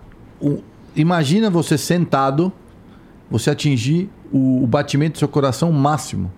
Só pensa nisso. Aham. Tudo bem, correndo você vai falar, você sobe a ladeira, desce a escada, mas você está sentado. E seu batimento, muitas vezes, numa volta de classificação, a gente chega no, quase no nosso batimento máximo. Isso, isso quer dizer, então, é, assim, só pra ficar claro pra mim, é, vamos dizer que, sei lá, por exemplo, o Massa é, parou de correr, tá? É, é o Massa ainda, tá ligado? Aquele que, porra, que foi campeão do mundo por um tempinho e tudo mais. É, Pra mim ele ainda é. Sim, mas assim, é, também, pra mim também. O Galvão, inclusive, falou, pra mim ele é campeão, mas tudo bem. É, esse cara, ele se aposentou e ele ficou 20 anos vivendo a vida que nem eu vivo. Toma um vinho, fuma um cigarro, senta aqui, troca ideia com os outros, não sei o quê. E 20 anos depois ele vai lá e senta num carro de Fórmula 1 de novo. Tá fudido, Tá né? fudido. Fudido. Esquece. Não consegue dar duas voltas. Esquece. Não consegue. Não, e vai dar. Não no é uma Rio, dá questão- duas voltas não, não, não. devagar pra Isso que vocês caralho. estão né? falando Consegue pra dar mim. duas voltas, mas um nível, num, num, num nível. Dar duas voltas no carro de Fórmula 1 é fácil. Você vai lá, você vai dar 10 voltas devagarzinho. Devagarzinho. Mas no limite, não. Não, no limite. pega mais. Porque Porque chegar a não é dois uma segundos. questão, e não é uma questão de saber pilotar ou não, é o corpo que não aguenta. Não. É isso que vocês estão dizendo. O, o, Rubinho, conta a história. A gente teve uma experiência muito incrível. O Rubinho, a- a- o amor que ele tem pela família dele, o amor que eu tenho pela nossa família, a gente conseguiu levar a nossa família a andar de um carro de Fórmula 1. Aham. Com a Ferrari tinha um carro de três lugares. Pô, uma vez eu levei meu pai eh, e minha, minha mulher, um de cada lado. Eh, levei meu engenheiro, levei meu irmão. E o Rubinho teve a mesma coisa. Cara, chega, eh, você faz. Você dá uma volta, você ah, tá abrindo a segunda volta, você dá uma freada, eles batem com a cabeça. E chega na curva, eles. Não, acabou, não tem Não mais força mais. segurar o pescoço. Isso mostra o que, que é. Você tem que pegar leve até porque esse é um momento tão agradável que você tem que pegar leve porque senão à noite, quando vai lá beber um vinho, falar como foi o dia, o cara tá mareado, não consegue. é, tem gente que, que passa mal, tanto é que é, hoje pode falar, né? Na nossa carreira, a Ferrari, é, os grandes eventos eram levar os clientes que compravam Ferraris, não sei o que, e você tinha lá um evento do, de Ferrari Day que você levava o pessoal para andar. E a regra era, se o cara vomitar, melhor. Então, assim, você mandava o sarrafo, assim, mandando muito forte, que o cara não conseguia nem falar pra você. Foi legal? O cara, meu, sair... bé! Então, por quê? Porque Legal os caras, né, velho? não tem o 10 que milhões fazer. de Tu Ferrari. tentou fazer essa porra comigo, cara. Só que não é, tios. O problema é quando você pega o Mas carro é que você do- pegou alguém o problema também que é não quando tem tanto... O problema é Sabe? quando você pega Ah, o carro curva- do companheiro de equipe, cara. Por quê? Puta, esse é o problema, cara. Né? É por quê? Não é? Quando você pega o carro do, do, do. Os caras Ah, não. É porque isso aí aconteceu, um- Ah. aconteceu um problema uma vez. Me Um, né? conta. Eu- Depois eu conto outro. Porque... Não, Dá mas pra é contar, você. Rubens? Não dá. Então me conta aí. Não, se ele não contar, eu conto. Não, porque foi assim. Eu levei um amigo meu. Eu também. Eu levei. Cuidado, dá, dá, uma- dá mais um gole aí. Beleza. É, eu levei um amigo meu pra Fiorano. um eu, eu tava na, na, na época passando um, eh, te- um tempo em Portugal e a gente foi junto pra lá. Um amigo Não, mas só pra português. te cortando, ó, época boa, né, cara? Eles estavam fiorando. Aí, cara, tinha Maserati, Ferrari, parada ali na frente da pista. Aí, cara, aí... Que vocês podiam só pegar da Ferrari, né? O cara falava assim, ó... Pega um carro aí que eu vou levar não sei quem pra dar uma volta na pista. Aí chega uma Ferrarona lá, uma Maserati e tal. E aí o Rubinho fez exatamente a mesma coisa. Mas eu fiz, o que que aconteceu? Ele não pediu, ele Eu- só não pediu. Não, eu, eu tava lá num dia que ficou chovendo o tempo inteiro. Puta, eu levei meu amigo lá, nem, nem andou Fórmula 1, porque choveu muito. Aí quando o cara falou, ó, tá liberado, pode ir embora. Tá? Eu falei, cara, vou ali pegar um carro, vou dar pelo menos um rolê com ele na pista. E aí eu peguei, peguei uma Maserati que tava parada lá. E, e meu, o carro ficava. Tava falhando, cara. Eu falei, porra, o carro, o carro não tá legal. Mas vai com esse mesmo, que era esse aqui que tava parado lá. E aí eu saí, eu acelerava, o carro fazia. pá, pá, E me forte. Aí- É, o falhando ele tá inventando. Não, não, tava Tá falhando. tá tava inventando, falhando. né, não, tava tá falhando. falhando depois, tá né? falhando, tá falhando aquela- depois era pra aquela. Maserati- Precisa construir a Tá desculpa, falhando né? depois pra contar. Você vai entender por que que eu sei que tava falhando. Porque o. a hora que o carro era forte, mas ele era um carro antigo já, era uma Maserati bem antiga. E aí eu fiz, o, eu fiz a, a curvinha mais fechada, eu, eu acelerei, saí com tudo, falei, vou entrar um pouco mais de lado nessa curva de alta, que era uma curva embaixo da ponte. E o carro, eu acelerei, ele deu uma falhada. A hora que eu entrei na curva já de lado, tinha uma poça que eu não estava esperando. E aí pegou na poça, eu falei pro cara, segura que vai bater. E o português falou, e forte. eu dei-lhe uma paulada, velho. Forte. E forte. Bem! Quando eu vi abrir o airbag, bateu do lado dele, abriu o airbag e tal, não sei o que, e eu saí correndo, porque eu falei, cara, tá cheio de gente fiorando. Por mais que era, tava um dia chovendo, vai que alguém tira uma foto, né? Tanto é que hoje estão sabendo pela primeira vez. Só que quando eu voltei pro box, o Bader, o Luca Bader, que era o piloto de teste, falando assim: alguém viu meu carro? Ai, caralho, mané. Não, Igor, Porrei o carro dele. o cara, o cara já não guiava o Fórmula 1 porque os filhos da mãe já estavam guiando. O cara já era reserva, nunca guiou porra nenhuma. O piloto titular da Ferrari pega o carro velho dele e destrói. Caralho, E cara. forte. E forte. Forte. Da outra, cara, da outra Sim, vez. Como é que tu resolveu essa porra? Paguei a porra toda. Não teve muito jeito. Esse aí não foi nem pra. Não caiu nem na, na garantia. O carro era muito velho. Ele tava. Caralho. Cara, esse cara é muito louco. A gente. é, eu fui com ele pra lá, num dos eventos, a gente chegou lá e, pô, tava lá, pô, ah, Rubens, aqui, eu nunca tinha andado em Fiorano. Falei, pô, me leva a dar uma volta. Tá? Ele falou, ah, beleza, pediu pro cara da fábrica, e o que o Felipe falou, lá você pede e chega na hora. Mas pediu, né, era uma. F40. Uma F40, velho. Porra, vocês. Nossa, Não, mas, cara. Igor, só, só, vai só um adendo, assim. Como vocês são sortudos, cara. Não, verdade. só- é verdade. sortudos, É, você tem, é, isso é verdade. Mas Isso foi é- a única vez que eu andei numa 40 eu pedi pra levar ele. Puta que pariu, mas eu me caguei. Mas você não tá entendendo. É, Primeiro chegou uma F40 que é um carro que não faz mais. Custa sei lá quantos milhões de dólares. Hoje o último.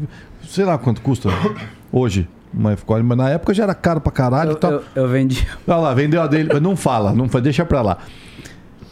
O cara chegou e falou assim: Era tu que tinha uma lá Ferrari? É, E é a aquele F40. animal. Vendi, E a as, F40? vendi as duas. Olha lá. Porque- Na verdade, eu vendi porque eu vim embora pro Brasil. "Arra." É verdade. Aqui não dá pra andar com esses carros, né? Não, mas ele não tinha aqui, né? Não, Timona. Em Mônaco. Sim, sim. Aí você veio pra cá, vendeu. Por quê? Não dá pra andar com esses carros aqui também, né? Mas Não, dá mas você não pode trazer. né? Não pode nem Não dá trazer. pra A, trazer. a, a, Pode F, a minha- a F40 podia trazer, Ah. mas é um Eu- rolo. Eu tenho uma 575 que tá fora Nossa. porque não. Azul, azul de tiozinho. É, Não, é preta. eu sei, tu te Ah, ela é linda o carro. Mas foi o único Ó. carro. É linda, Eu é não- linda. Jean, deixa eu ver isso daí. Linda Um- mesmo, se- tá como é que é? O quê? Como é que é o modelo? É uma 575. 575. Deixa eu ver, uma Ferrari 575. Não Ela sei como é. tem- Eu- assim, começa. Eu gosto de carro até. Ó, já botou Ferrari, já apareceu dívida. É. Porra, bonito, hein, cara? É, essa segunda é bem parecida com a minha. Essa então, aqui, é. E aí eu. Tá tá- esse carro. você ainda tem Ele ela, é né? 2002. Ah. Então, tá, tá esperando mais. São mais oito. São nove anos, né? Nove que anos. Tem que esperar. São, com 30 anos você pode trazer. Senão, não. Ah, é? Não, mas Igor, você não sabe. Chegamos lá, ele pediu, os caras trouxeram uma Coisa F40 de um cliente. Aham. Então você imagina, o carro é de um cara, o carro não fabricava mais tal. Meu amigo, esse cara botou o carro, mas deu um pau no carro, não aconteceu nada. Mas eu não teria coragem de fazer o que ele fez. Não, mas é que assim. tipo, não- essa, não, não essa esmirilhou o carro, mas situação- andou rápido, que podia acontecer. Porra, ia Não, tá mas essas coisas a gente tava. é, Assim, é tranquilo. Eu não, não, Tranquilo. não batia. Você lembra a hora que deu Eu o bati no, que... no acelerados, eu bati, a, né? Que eu até Lamborghini. fiz, eu bati a Lamborghini. Aquele carro tava sem, sem freio. Eu ainda fiz o negócio para mostrar pra galera. É que assim, o Brasil tem isso, né? Mais ainda o desconhecido. Aí tem todo mundo que avalia a situação. Mas eu quis mostrar o bastidor. Para mostrar, a gente fala de besteira o tempo inteiro. A gente ah, tem que. eh, Tanto é que daquele erro eu nunca mais deixei um carro chegar lá sem que a gente desse um tapa no carro, dar uma olhada, ver, sabe assim? Porque aquele carro, quando chegou, eu falei assim, cara, esse freio tá abaixando, né? Acabamos de fazer, tá, não sei o que. A hora que eu pisei o pedalzão, não tem o que fazer. O carro tava por uma volta rápida. Qual é o valor que eu tenho dentro do acelerados? Que eu vou dar tudo que eu tenho no carro pro cara que vai comprar, ele quer lá entrar na listinha dele, olhar, o Fusion virou tal quanto. É isso. Então É, eu tava, o cara não tava vai comprar acelerando. o Fusion que dá 130, não compra mais. Ah, o Fusion, Fusion é pra você Fudeu, andar Fusion. Fudeu agora, vai confortavelmente vender. na cidade. Mas quem falou que eu quero vender? Ah, Todo dia, hoje chupa. inclusive. Chupa, a minha foi cala a boca. Não, hoje em dia, inclusive, eu- hoje em dia, hoje, inclusive, eu fui entrar no carro pra vir pra cá.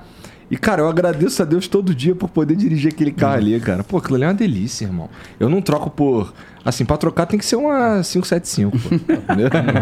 é porque eu não troco, não, irmão. Não, Tô mas tipo feliz. assim, piloto, o Rubio- o que o Rubinho tá falando, que ele bateu, que não sei o que, ele, cara, isso aí faz parte do que a gente já bateu de carro. Porque, cara, você anda no limite, cara. Na pista, em geral, o Tony e eu. Faz o todo Tony sentido, ainda pô. batendo umas putas Pô, no eu tenho umas- ovalzão umas cicra- lá, umas cicatrizes, Meu Deus meu. do céu. Caralho, tomei, deixa eu ver essa daí. Caralho. Daqui aqui e daqui aqui. Caralho, horroroso isso aí, Circuito cara. de rua. É? Bati, peguei um. Os carros. né? Bueiro. É, o bueiro, é verdade. O- tem um pegou o bueiro também, cara. Tem um efeito solo. É, o outro, um do bueiro, tomou uma mola na cabeça, ficou parecendo o Cerveró. e aqui estão tudo me enchendo os O cara tá te zoando por esse acidente, caralho. Estão zoando no meu, caralho. Os caras Não, evocaram depois um eu, depois eu vou contar. Vou, eh, vou contar dessa, dessa, dessa história. Vai. Aí, os carros têm efeito solo. E eu tava num circuito de rua em Detroit. Um, um carro na minha Cara, frente. você tá- tem que lembrar que tá falando com um idiota. Tô, tô no circuito Efeito solo.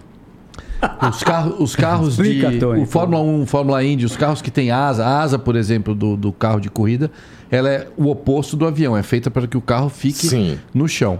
E aí, embaixo do carro, existe o assoalho, que é a parte de baixo do carro, que os engenheiros eh, fazem algum, algumas mudanças aerodinâmicas que, quanto mais rápido, mais suga o carro para o chão. entendi. Então, esse é o efeito solo. Tá bom. No circuito de rua, o carro na minha frente passou por uma tampa de bueiro e ela estava meio solta. Tanto que para as corridas de rua hoje, eles eh, vedam o bueiro e depois a corrida tiram, porque é um circuito de rua. Passou e deu uma levantadinha na tampa. E eu fui Puta o próximo carro pariu. a passar. Então meu carro passou, os carros são super baixos.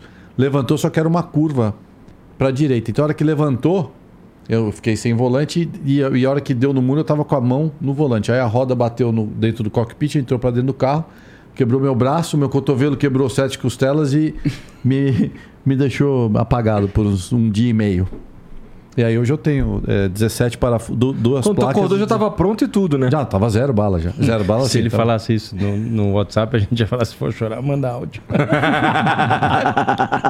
Caralho. Posso contar Aí uma fa- batida que eu tive? Conta aí, Que pô. ninguém sabe. É. Que essa daí, tipo, até o Rubinho não sabe se bobear. Ixi, Maria, deve ter E nem sido o Tony. Meu, não, é- não, não era meu não, carro. Deve ter sido o carro dos. Não foi o carro de vocês, pelo vou- menos, né? Deu merda. Eu só vou contar porque é na pista, né? Tá. Eu tava na Sauber, meu segundo ano da Sauber. Você sabe, eu acho. Meu segundo ano da Sauber. Você lembra que tinha, cada, cada corrida, tinha. As equipes foram obrigadas a organizar um, um carro da equipe, né? Porque a Ferrari tem oi, Ferrari daqui, Ferrari dali. Organizar um carro pro piloto ou o piloto de teste levar os fãs Hum. para andar na pista. Hum. Você lembra dessa, dessa época? Lembro, com Que certeza. logicamente você não andava, né? Que você era o Bam Bam Bam lá naquela época, piloto da Ferrari, e ia o Baduero andar, ou o Genê. E o Baduero, Ferrari. o carro que ele destru... bateu É, do é, cara. é. Aí, na Sauber, que era uma equipe menor, eu tava no começo da minha carreira, é, a gente, os pilotos que tinham que levar, né? Aí, pô, só que a Sauber não tem carro de De rua. corrida Aham. pra, é, Hum. preparado né, para andar na pista. Aí a gente tinha, naquela época eu corria na Sauber, eu, eu, eu, eu tinha um carro em uso, que era um Subaru, eh, Subarão, aquele cheio de asa azul, royal, forte assim, e eu tinha esse carro, né, que eu usava em uso da equipe. E aí tinha um, um outro carro que era do chefe de equipe, ele tinha um Subaru igual. Aí chegou lá, a, a Sauber organizou os dois Subaru. Não era o meu, era um era do chefe de equipe e outro era de um outro cara. E pegaram os carros, puseram na pista pra gente levar o- os, fãs pra andar. Conta final a de semana porrada logo, corrida. velho. Eu tô ficando. No final de semana de corrida? De corrida. Quinta-feira. Quinta-feira, final de semana de corrida. Aonde? Em é, Nürburgring. Calma. Aí comecei a andar. Só que eles não tinham levado o carro pra fazer revisão, preparar. A gente anda na pista. Pô, é uma coisa séria. O, Só pegaram o carro e botaram Pegaram lá. o carro lá do, do tiozinho lá que usava e pôs na pista, né? Tá bom. Aí fui eu lá, eu fiz aquela no outro. Aí punha dois, três negros dentro do carro, né? A gente punha os caras dentro do carro, saía, dava uma volta e parava no. Então você não, você nem fazia Não dava reta. tempo de esfriar, né? Esfriar, né? Então a gente saía, dava a volta e parava na, na, na reta, trocava, punha mais três pessoas, duas, três, saía, dava uma volta e parava. Superaqueceu o freio a hora que eu parei. Parei, trocou, né? Botou, entrou três, cara. A hora que entrou três no carro, eu saí. Ah. A hora que já tava chegando antes do final da reta, eu falei assim: vou dar uma, Só checada. Uma Vou checadinha. dar uma checada no freio com o pé esquerdo aqui, né? Perseverando tudo. Vou dar uma checada no freio pra ver se tá tudo em ordem. A hora que eu chequei o freio, feito assim, ó. Zero. Fez assim, não tinha ninguém em casa. Aí parei de acelerar. Nürburgring, a primeira curva, uma curva em segunda marcha, muito lenta, e o muro lá na frente esperando. Que alegria. E eu com duas, três pessoas dentro do carro. E começou. E nada. Começou nada. Eu falei assim: o que, que eu vou fazer? O que eu vou fazer? Virei tudo pra direita. Antes de chegar na freada, né? Virei tudo pra direita. Tinha um muro aqui do lado, né? Virei tudo pra direita. O carro, não sei também como eu fiz isso. Virei tudo pra direita. O carro saiu de traseira, veio pra dentro, deu no muro, aqui do lado de dentro, e foi de lado até o Até muro lá embaixo. muro. Eu não consegui parar antes de bater no muro lá embaixo. Na Mas, caixa mas de brilho. bateu nesse aqui. Bati nesse, né? Bati É. de frente nesse e fui de lado. Nossa, Não, os caras te xingaram. É, calma aí, calma aí. Tu, que, tu, pros caras que estavam dentro do carro, tu falou, ih, caralho, tô sem Não, eu freio. falei, eu, eu falei, segura, né? Segura. E A forte. E forte. e forte. Aí eu fui de lado e parou lá no final. A hora que parou lá no final, o cara, awesome! O cara É, me os olhou cara também, gostam tipo, os dessa caras porra. gostando. Era o fã, meu, era a oportunidade do cara. O cara, pô, que legal. Tava, não, legal nada, acabou o freio, cara. Aí, pô, eu cheguei e ainda discuti com o chefe de equipe, que eu cheguei lá e me deu um esporro. Eu falei, esporro? Você tá me dando um esporro? Você me deu um carro? Que você nem checou o carro pra gente andar? Então, Mas isso pira. é, isso é uma grande. É uma, é uma lição para todos que fazem é, algum tipo de, de track day que você leva a pessoa. Em pistas, é, se você tiver alguma. Assim, é o que eu falo para meus filhos. Eu não vou parar nunca. Mas se o pedal de freio estiver descendo, é a única coisa que você fica. É, é tipo voar o, o avião, É. a asa começar a cair. Não tem. Você não tem, você não tem apoio nenhum. Freio. é, você pode é, cair o acelerador, se acelerar com a mão no, no, no, No quatro kart. tempos. Você pode fazer o que você quiser. Freio. Não se se, brinca. se você começar a achar. E tem mais, tem esses caras que andam na pista o dia inteiro, depois chegam e vão pra rua. Entendeu? Que vai pra casa, tal, não sei o quê. Se o freio tiver ruim, meu, tem que pegar leve, porque na pista o freio superaquece e já era, entendeu? É, o, o- o- conversando com os caras lá de Interlagos mesmo, os caras, não, pô, teve uns caras que falaram assim, pô, traz teu carro pra track day, não sei o quê, pra dar um rolê. Aí o maluco que manja mesmo falou assim, traz não, irmão. Não, Traz arregaça o carro. Vai acabar com o teu É carro. que Interlagos ainda é tranquilo no negócio de freio para um carro de rua. Num carro, um carro pesado não, porque entendeu? A gente andando lá de eh, o 992, o Porsche, putz, vira muito rápido e, e utiliza freio. Mas no carro de rua você ainda tem as retas, né? Porque o grande problema é usar muito freio que depois ele não tem tempo de esfriar, mas Eu andei num, eu andei num Celtinha preparado pra corrida. É, eu fui lá, fui lá, eu fui algumas vezes a Interlagos assim em coisas relacionadas à corrida. E aí nessa última vez eu fiz lá aquele, tem lá um, um- tipo um curso assim que os caras te ensinam De te dão umas pilotagem, dicas né? e tal, Pra você brincar ali, não sei o quê. E aí eu fui com uma com uma piloto e ela foi comigo, ela deu três voltas, me ensinando, me dando as dicas ali, ó, chegar aqui, tu faz tal coisa, chegar ali, tu faz tal coisa, freia aqui, freia ali, não sei o quê. Dei umas três voltas, não sei o quê. Aí depois eu fui. E que sensação incrível que é, cara. E assim, eu tava sozinho na pista, né? Não tinha que ganhar de ninguém. Mas dirigir aquilo ali é muito foda, cara. É, e eu ainda comedi. ainda- eu não sei nem se eu devia falar a merda que eu fiz. Bom, vocês estão falando fez. as merdas de vocês é, aí, né? fala, fala. Vai Bom, eu peço gente. desculpas, assim, eu vacilei, tá? Vacilei. Mas tu acredita que eu dei as três voltas sem cinto? Nossa, isso é vacilo, Deus. vacilo, Vacilo, Mas é vacilo. pela adrenalina de. E não é culpa de ninguém, porque eles falaram, bota o cinto, bota o cinto, bota o cinto, bota o cinto, bota o cinto. E E você eu esqueceu. esqueci. Porque assim, eu tenho o mau hábito de não usar muito cinto. Não. Isso é... Não, não, não. É me dá igual- esporro, me dá esporro. me dá Não, não, não. É Não, igual não. você sair. É que tudo bem falar isso, sair sem cueca. Tem gente que anda sem cueca, mas é assim. É como Então, aí tu faz as duas coisas, sou eu, Não, pô. porque cê- você, quando você vai. é, tem que ser automático, entendeu? Você vai vai colocar uma calça, naturalmente você Por bota quê? a cueca. Você, você- Que merda é essa? Que cueca com cinto, velho? você entendeu? Tem que ser automático. Não, mas Entrou não, no carro, cinto tem que não, colocar. hábito, Não, não, lado. tem que não dá. E, Pois tipo, é. Se você é, é isso é uma coisa que Eu sou um merda, cara. Com esse bagulho de cinto aí, eu sou o maior Véi, vacilão pode, que existe. Não pode. Não, a gente. E, e isso é aquela coisa que a gente aprende porque a gente sabe o quanto bate fora. Você bater a 40 por hora sem cinto, acabou. Sim, fudeu. É. Acabou. É que hoje. hoje... Mas que eu não bato, né, meu irmão? Sou piloto. É, aí, ó lá. Puta que pariu. É isso, é isso. Não, mas assim, eu, eu sei, eu sou um merda, eu sou um merda. E esse, esse vacilo foi assim, quando eu cheguei no, no cockpit, eu nem falei pra ninguém. Ainda mais na Quando eu pista. cheguei no cockpit que eu me liguei, eu, caralho, eu dei três voltas nessa porra sem cinto, meu irmão. Caralho, fudeu, fudeu. Fiz a maior merda do mundo aqui, não falei nada pra ninguém, Você saí na moralzinha. em Fórmula você não consegue, né? Por causa do, do efeito Não do. G, você não consegue andar Sai sem cinto, você carro. sai voando. É, e assim, tem o, tem o lance também que é, era a minha primeira vez lá, eu não tava exatamente rápido. Mesmo num céu tinha preparado, caralho. Ou eu era só cagão, porra. Eu tô vendo a curva lá longe lá, eu já tô parando aqui, pô. Entendeu? Eu tô acostumado com a rua, né? Não, não- assim, foi a primeira vez que eu, tirando. Assim, eu, eu entrei num carro contigo. Antes eu tinha entrado num carro com um piloto de Stock Car lá em Curitiba. Mas assim, no volante foi a primeira vez assim. E eu sou cagão, eu não quero morrer, né? E, porra, mas é uma foi um Ah, puta então põe o vacilo. cinto, porra. Sim, cara, sim, cara, sim. Porra. Não, É, eu, agora- eu- agora eu tô com, assim, agora, nesse momento, eu tô com maior vontade de pôr o cinto. É, mas amanhã eu já esqueci, cara. Desculpa, mas eu vou botar. Vou botar o cinto aí, família. Minha mulher me dá esporro toda hora, Eu inclusive. vou, eu vou tirar foto do seu carro lá fora e vou postar. É. Aí pra todo mundo que vê na rua passar pra você e falar. Cintinha, cintinha, entendeu? Eu já passei vários os polícia vêm de motoca assim, passa do meu lado. Eu tô sempre com o vidro aberto, o bração assim. Vidro Aí eu- aberto. Ó, tô super bem em São Paulo.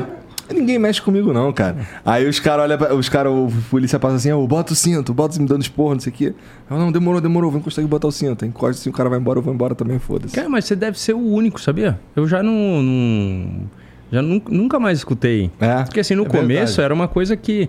Que nem quando a gente. é, fizeram a gente colocar o E, tal ó, do só Hans só pra deixar claro, assim, eu tô errado pra caralho, tá, família? Eu devia botar o cinto. Só isso. Não, ele vai, vai, vai. ele vai, assim, não é. devia, ele vai. Ele É, tem esse negócio do Hans Device, que é um negócio, um, um colar Ah. que você coloca para proteção, né? Da, Do quebra de pescoço, na é. verdade, né? E aí, é, quando a gente colocou a primeira vez, ela ficava em cima da clavícula, era um saco.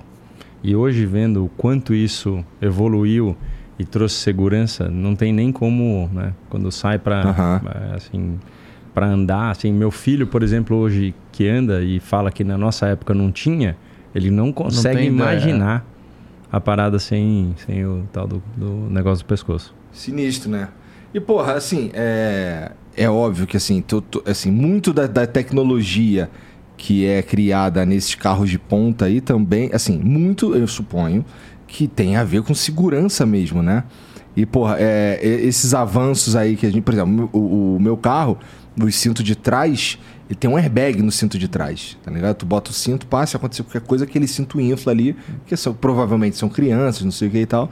E, porra, é, são tecnologias assim que, que. Se você pegar. Meu carro é 2018. Você pega um 2023 aí pro, da mesma categoria, tu vai ver que já tem algum avanço ali. Eu falei Então, pra você, né? 2018, é 130. Mas 2018 Tá foi o último que saiu, cara. Tá, Ele porra. tá, ele tá, ele tá, tá doido. E, a, e uma SLK 200, faz quanto? Ah, não, aí você vai chegar em 170? Mas. Ah, você tá de sacanagem, tá de né, velho? sacanagem. Você- Aonde? 170 tá bom, aqui e ali, mas. Não, mas, poxa, Interlagos, Interlagos, cara. com subida, com tudo, você tá Não, imaginando que Não, vai... uns 200, ah, fácil. tranquilo. Ah, tá bom. Então, Que o carro é deles Mas- anda mais que o meu. Vamos levar pra pista. Não, vamos não. O meu não. Não, ó, porra. Eu já, eu já falei pra ele ir no Acelerados lá, então... Ah, eu levei, a gente foi, não, demos um rolê bom lá em Interlagos. né? Porra, demo mesmo, cara. O, o Dave, que tava comigo aquele dia, que foi com a Bia, é, ele saiu fudido, Fudido. do carro. saiu fudido, cara. Com medo? É, não, assim, Não, foi um enjoadaço. enjoadaço. Ah, então, é o antes, antes de. É, ele é, é o clássico esse daí. Ele antes de entrar, comeu umas barrinhas, bebeu umas paradas, não sei o quê. Pô, pra. E quase A vomitou. Bia tava no Audi, né? É, ela no tava no R8, R8. ainda. É. Fez ele sofrer. Por que, que te deram um Etios aquele dia ali? Velho, né? Os caras acharam que eu tinha que E te fuderam, te botaram comigo. Mas você sabe, Quais eram os outros? Eu pedi pra ir um contigo, seu arrombado. R8, uma Porsche, É. e me deram. Não Mas posso a nem gente, falar tá, aquela a gente merda. tá brincando do negócio das velocidades, mas eu, por exemplo, eu não quero saber nunca quando eu vou testar os carros, eu não sei nenhum carro. E eu não lembro de nada, porque assim, eu gosto de chegar lá, entrar no carro, acelerar tudo que eu tenho e depois eu, eu, não, eu não fico com um relacionamento com o carro. Até pra estar completamente isento de quando eu Nunca faço... se apaixonou por um carro? Não, não, completamente. Mas eu, eu- quando faço os testes, eu tenho que estar. Tu eu tenho que estar cru. minha opinião, a minha opinião sobre o que o carro é no momento. Sem Então, ser fã do carro, né? É, porque eu tenho que ter uma opinião muito verdadeira para o fã que vai olhar. Aham. Então eu realmente tenho essa coisa com. Já andou num Quid? é, já lá, já, já andei. Como é que foi o Quid, cara? É, é, puta, vou ter que buscar no, no vídeo aí. Pega aí no Eu não acelerado lembro, lá. até que- amnésia. Não, não, mas não, dá, não é, é. é de propósito mesmo. Eu não consigo ficar. Até porque eu já testei, sei lá, mais de, de 300 Ah, carros isso é lá. da então- idade, Igor. Acontece. Esquece. É porque, assim, eu tenho uma certa raivinha do Quid, tá ligado? Tô pra ver esse elétrico aí, porque eu já vi que no elétrico eles colocaram Uma- quatro parafusos no pneu, na roda. Por que, que tem raiva? Ah, cara, não sei. Eu fui entrar no carro bati com a cabeça, entendeu? Ah, mas O banco pô. é desconfortável. Eu, Mas que não é um carro pra você, Pra ué. bater com a cabeça, você vai bater na Ferrari, cara. É. Eu Não sei. Mas você sonha em ter um carro. Um carro desse grandão? Qual é o carro assim? dos seus sonhos? Cara, não, cara, eu tô bem tranquilão. O Fusion. Eu tô bem tranquilo. Eu queria ter um Civic no começo, porque eu vi Velozes e Furiosos, eu vi aquele Civic passando embaixo do caminhão, assim, o caralho, animal, isso aqui. Queria ter um carro desse envelopadão igualzinho. Aí, cara, sabe o que, que me broxou? Que eu fui. Teve uma vez que eu tava. Em 2018, eu tive oportunidade de ir pra. Eu fui pra Los Angeles pra E3, que é uma feira de games. E aí tem um amigo, um, um cara que morava lá. E aí ele tava de carro e tal, a gente conseguia dar os rolé tudo com ele, não sei o quê. E a gente, no último dia, a gente parou num. Minha cabeça nessa época era, caralho, queria ter um, um Civic, tá ligado? É, a gente parou num. pra abastecer. E aí parou um Civic, cara. Na, parou um Civic assim, devia ser 2016, sabe? Em 2018. É, ele parou aqui assim pra abastecer e o cara tava fazendo o carro de. Que nem de vez em quando tu encontra os carros abandonados. Não é exatamente abandonar, mas o cara encheu de plástico, de reciclagem pra fazer, para vender, o caralho, assim, que geralmente que o cara usa um atipo, tá ligado? Um, uns carros assim, veião. O cara tava usando um Civic 2016 eu fiquei assim, caralho, mano, o cara tá esculachando. Aí o maluco falou pra mim assim, porra, esse Civic aqui é lixo, irmão. Isso aqui, esse carro aí, sei lá, custa, sei lá, 15 mil dólares, pô. Não, mas cara, o Aí eu fiquei, aí eu fiquei, na, na minha cabeça era, porra, então eu vou chegar no Brasil, eu vou pagar 130, 150 pau num carro que, na real, esse carro ele vale 15? Ah, não vou, não vou. Aí eu, aí eu caí num Fusion, porque o- um vizinho meu, quando, quando minha, minha primeira filha nasceu, um vizinho meu foi me buscar num Fusion, aquele da primeira geração, eu já achei animal. Porque ele espaçosão, carro de vovô, né? Espaçosão, pá, não sei o quê. Luzinha no chão, irmão, parece um motel, tá ligado? Tu muda ali, vou botar luzinha amarela, vou botar luzinha rosa, tá ligado? Caralho. E aí, aí eu pirei no Fusion, salve Vitor, ele que me botou nesse mundo. E aí, é, quando eu tive a oportunidade, comprei um Fusion. E, cara, aquilo ali é vida. Eu, tinha- eu, eu tinha um 2010 caralho, que puta carro. Que assim, eu ficava assim, caralho, não preciso de outra parada. Aí eu fiquei nessa, pô, Fusion é foda, Fusion é foda. Aí comprei o híbrido 2018, foi o último que saiu.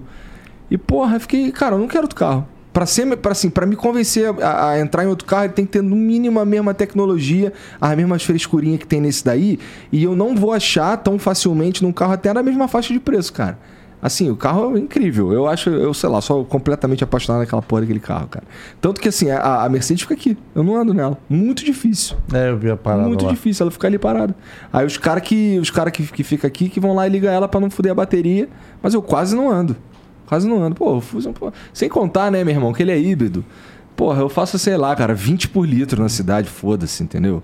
Aí eu, porra, não, eu agradeço, eu tô falando sério, eu agradeço a Deus quase todo dia que eu entro no carro, cara. É, Cara, agradecimento é, tudo. É lógico, pô. Tá Porra. tudo certo. Então, assim, é, o Quid realmente não é pra mim, tá ligado? Eu, fui, eu, eu lembro que lá em, foi, se foi em Curitiba, eu pedi um Uber e veio um Quid. Aí eu, tá, beleza, foda-se, né? Entrei, fui entrar, bati com a cabeça no carro, fiquei, caralho, mano, o banco meio duro, assim, inteiriço, tá ligado? Ele não tem regulagem de porra nenhuma. Porra, três parafusos na roda, fiquei, caralho. Pô, mas que tem a ver o parafuso da roda, cara? Meu irmão, é pouco parafuso, meu irmão. É pouco A parafuso. gente só tem um, você Tem, sabe. Porra. Aí eu fiquei, caralho, não sei o quê. E aí, agora a gente até zoa com o Quid lá. Na hora- quando a gente faz a live lá no programa de esporte, a gente sacaneia que quem não der like vai passar pela maldição do Quid. Porque você vai pedir Uber, vai vir um Quid, irmão. Tu vai alugar um carro, não vai ter outro, só vai ter o Quid. Mas eu queria experimentar o elétrico. O elétrico parece ter. É que eu sou, eu, eu sou meio entusiasta nesse bagulho de mobilidade elétrica. Eu tenho uma motinha elétrica que não dá pra andar aqui em São Paulo, né? Porque como não tem como regularizar, os caras tomam e fudeu, né? Então tá lá parada lá também, mas eu acho maneira essa. Os caras andam de monociclo elétrico. Já viu essa porra? Já, lógico. Já viu essa Patinete. Então, mas não é. É, um, é uma roda. É, é uma roda. Ah, eu já vi. Que O tem um giroscópio. o cara, o cara vai. ele- geral anda nessa porra aqui, Ah. tá ligado? Eu acho maneiro. E, porra, é... o elétrico eu queria ver qual é, tá ligado? Porra, o, o- os carros. Eu andei num Tesla de um amigo uma vez, mas assim, no carona. E, e aí tu vai me dizer se é mais ou menos isso no. Se bem que o Lucas já me falou que não é exatamente. Parece que tem umas travas pro carro, ou sei lá, o torque, não sei qual é. é... Eu sei que eu entrei no Model 3 do- da Tesla, tá ligado? Model 3, né, Jean? Que é do Rolandinho. O volantinho pequeno. Porra, tem joguinho no bagulho. Tu bota um joguinho aqui assim, tu carro joga anda no sozinho, volantinho. pô? O carro anda sozinho. Anda Mas ele teve sozinho. um momento que ele falou pra mim assim, ó... Segura aí, hein? E ele pisou, parecia aquelas, aquelas montanhas russas. É, não, mas é forte pra caramba. Forte É pra forte, é caralho, forte, meu é. irmão. A aceleração do carro elétrico não tem igual. Não, mas esse, esse aí, principalmente, por exemplo, esse aí no acelerado eu não conseguia tirar toda. Toda a Potência? o não, o carro, o carro utilizava tanta potência em sai, na saída que depois ele, ele pensava assim, pô, esse doido vai, vai me capotar e en- entra, Ah, e- e ele entra reduzia, todos. e ele reduzia. Ah, Ele ia ele reduzindo. mesmo- Ah, ele ia o reduzindo, sistema ia dele reduzindo, segura a onda. reduzindo e acabava muito, muito fraco. Entendi, Entendeu? entendi. Então, Pô, mas existem essas travas também de, de potência no, no, no Fórmula E, não existem? Ou não? Trava de potência, tipo, pra andar no limite, não. É? Não. Carro é livre, né? Você... Só que o, o- na, na corrida, você tem que. Pra você fazer a corrida inteira, você tem um, tem um, tem um sistema é, que você tem que apertar uma alavanca é, que chama Regen. É Ah. você recarregar a bateria. Então, por exemplo, a, a corrida da Fórmula E, você vê que os carros vêm, eles arrancam o pé um pouquinho depois no meio da reta do box e vão no Regen. Então você tem que entender a ser o melhor, o mais rápido possível, salvando energia. Então, é, a Fórmula E, isso é uma dificuldade também para os pilotos. Além de você estar andando no limite, pô, freando lá dentro, virando e tal. Não, na corrida é outra história. Isso é na classificação, mas na corrida você tem que fazer esse trabalho, senão você não chega na metade da corrida. Acaba a bateria. Entendeu? Você tem que guardar a bateria. É, que é, é, também recarrega no freio, não é? No re- que chama o Regen. Que toda É vez que tá você, falando. que você arranca o pé e, e- Tanto quando você arranca o pé, quando você freia, você põe carga na. Recarrega, Regenera, né? regenera, exatamente, regenera. E aí, e aí o a cara bateria. bate, bate na trave naquilo que a gente estava falando. An- Há alguns anos atrás eram dois carros. Mas você tinha metade da prova que você economizava e depois o finalzinho você, você até andava mais forte, depois você trocava o carro, economizava de novo e esperava até o final. E- Esse agora, você corre a corrida inteira esperando as últimas quatro voltas. Quem economizou mais aí é abrir o campo né, Exatamente. aberto mesmo para Ah, mas e aí? E, e o meio da corrida aí, não sei o. Aham. Aí você Ah. não gera aquela situação. Aquela Hoje a. Fórmula 1 Entendi, tá, entendi. tá, tá com a coisa que o Verstappen realmente tá, tá, tá assim, em outro patamar. Mas, pô, o cara largou em 15 a audiência foi boa. Por quê? Porque alguma coisa tá. Vai Ah. ter ultrapassagem, Aham. vai ter. Então. e teve, né? Na volta 25 ele tava em segundo. Segundo já. Isso, Então, então. você vê que foi interessante, né? Que é o que você quer. É você que quer ir lá, você não quer ver o carro. Não. Você aí quer ver um. Mas, mas só É, pra paradas você assim. ter uma noção do que representa. O seu carro é híbrido, né? O seu carro também tem esse sistema. Tem, tem, então, tem, tem. toda Ele hora diz que lá você no painel, freia, ele, lá, ele recarrega a Você bateria só não sabia híbrida. o nome. Entendeu? É, é que ele chama lá de freio regenerativo. É, vai dar mas bom. é, mesma coisa. Entendi. E, porra, é sinistro mesmo o Verstappen, hein, cara? Ele é o. Ele é o principal nome dessa porra agora hoje em dia, não é? Com certeza. Deixando pra trás o Hamilton também, que é muito sinistro, né? Mas. É. A maneira como. Assim, é aquilo, né? Eu não sou entusiasta como vocês. Minha primeira corrida foi ano passado, que eu, que eu fui assistir. Mas, porra, é, é impressionante mesmo, assim, como o- esse cara tá se mantendo topo, né? Ele tá, ele tá nessa, nessa pegada faz muito tempo? Quem? O Verstappen? O Verstappen, ele tá. Ele, Ele tá entrou com terceiro 17, ele tem 20. eh, 20 Gênio, Três. né? 23, né? 23, acho. Mas é isso, ó. Quando o Mike Tyson 24. batia em todo mundo, você também não. Assim, não era aquela coisa que você queria que ele caísse, mas você queria que ele ficasse de pé. Aham. Então hoje até tem uma situação eh, no mundo e principalmente no Brasil de querer que ver, ver o Hamilton de volta. Então isso também gera audiência, isso também gera. A gente gosta do underdog, né? Então, Ou um outro, né? Mas isso, Igor, é tudo uma situação, né? Um cara, mas o cara ganhou sete campeonatos mundiais e tal. Então, pra muita gente isso é legal pra caramba, pra muita gente isso é muito ruim. E aí, eh, são ciclos, né? Principalmente na Fórmula 1, que todo ano muda carro, muda motor, muda regulamento. Hoje em dia eles estão até com um teto para tentar manter a categoria um pouco mais competitiva entre todo mundo. É, é, são fases. Você acha que o Hamilton não, não guia o tanto que ele guiava dois anos atrás? Mentira, lógico que guia, mas o carro, a combinação do carro, aí às vezes troca o pneu, ah, o jeito do cara guiar não é, não se adaptou àquele, àquela borracha nova, enfim, são tantas Isso é coisas. o que eu acho mais maneiro na Fórmula 1, Que- cara. então, e que não tem Essas como você julgar. variáveis. Como é que você vai julgar? Realmente, na minha opinião, o Verstappen hoje, é, dessa nova geração, ele é muito bom.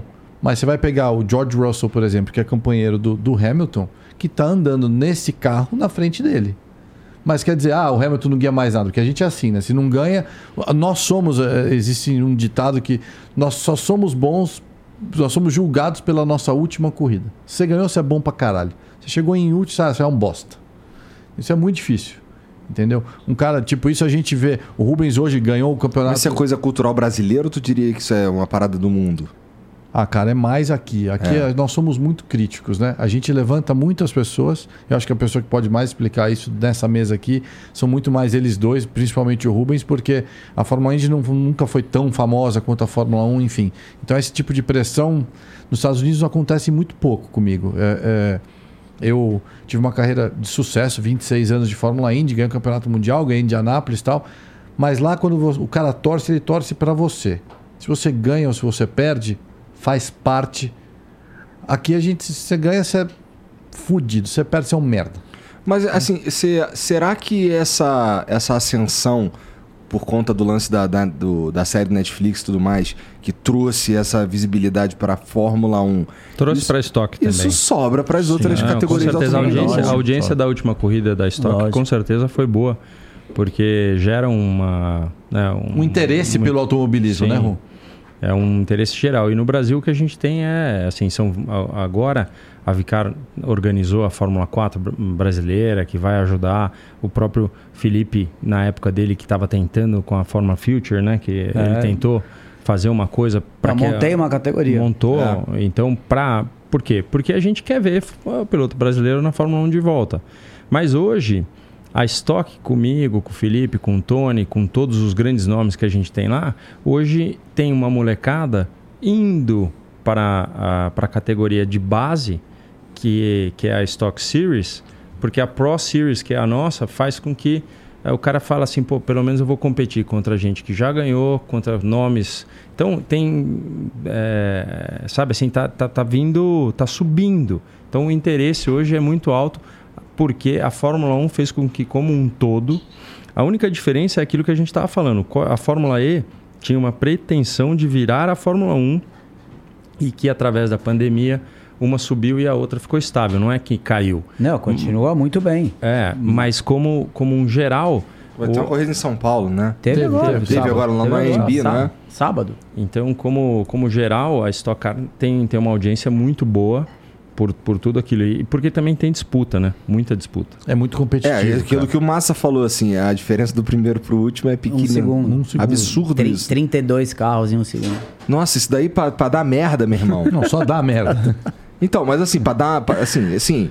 E, e é muito fácil, assim, as condições pra dar merda. Cara, e o Rubens tá, que- tá que- nessa há mais tempo. Por que que. O que, que tem de diferente na Stock Car? É o que? Todos os carros são iguais e só, e só o, Ah, a- tem- é a habilidade do piloto que Não, conta tem, de verdade? tem diferença também. Não, mas, mas tem assim, o corpo do carro, ele é igual. Aí ó, a É um carroceria, de- uma, uma Toyota, outra Chevrolet, né? É, Um motor Tony, Toyota. é, é, é, somos Toyota e o do, do Felipe é Aham. Chevrolet. O motor, ele, é, ele tem que partir da mesma base de potência mas o nosso é Toyota, o dele é Chevrolet. E, é, mas assim, os carros são muito equiparados e tem que ser, porque para essa categoria tem que ser. O chassi é igual, É, o pneu o é é igual, é, igual, tudo é. igual. Cara, eu tomei três décimos do Rubens Interlagos na última corrida. Você largou em, Quarto. em quarto, eu larguei em vigésimo sexto. Três décimos, bicho. É muito, é muito perto. E aí você fala, ah, bosta, né? Porra, deve dar-lhe um cagaço fudido, isso sim, pô. Cara, eu mas- não consigo dirigir numa situação dessa, só de pensar eu fico nervoso, O pô. Rubens está lá mais tempo. Eu e o Felipe entramos, a gente está indo para o nosso terceiro ano. E foi difícil. Você está acostumado a correr Fórmula 1, Fórmula Indy é um carro, é um monoposto de rodas abertas. Então ninguém encosta em ninguém. Lá você encostou, acabou a corrida. Aqui as primeiras corridas, os caras já vêm, já larga todo mundo meio que se batendo, larga tudo junto, você vai um apoia no outro.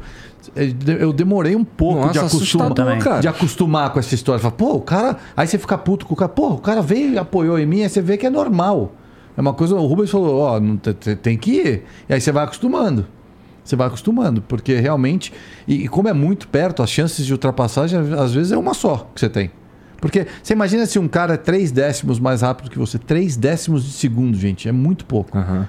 E- esses três décimos não é na curva que antecede, de repente, a maior reta que você vai conseguir passar esse cara.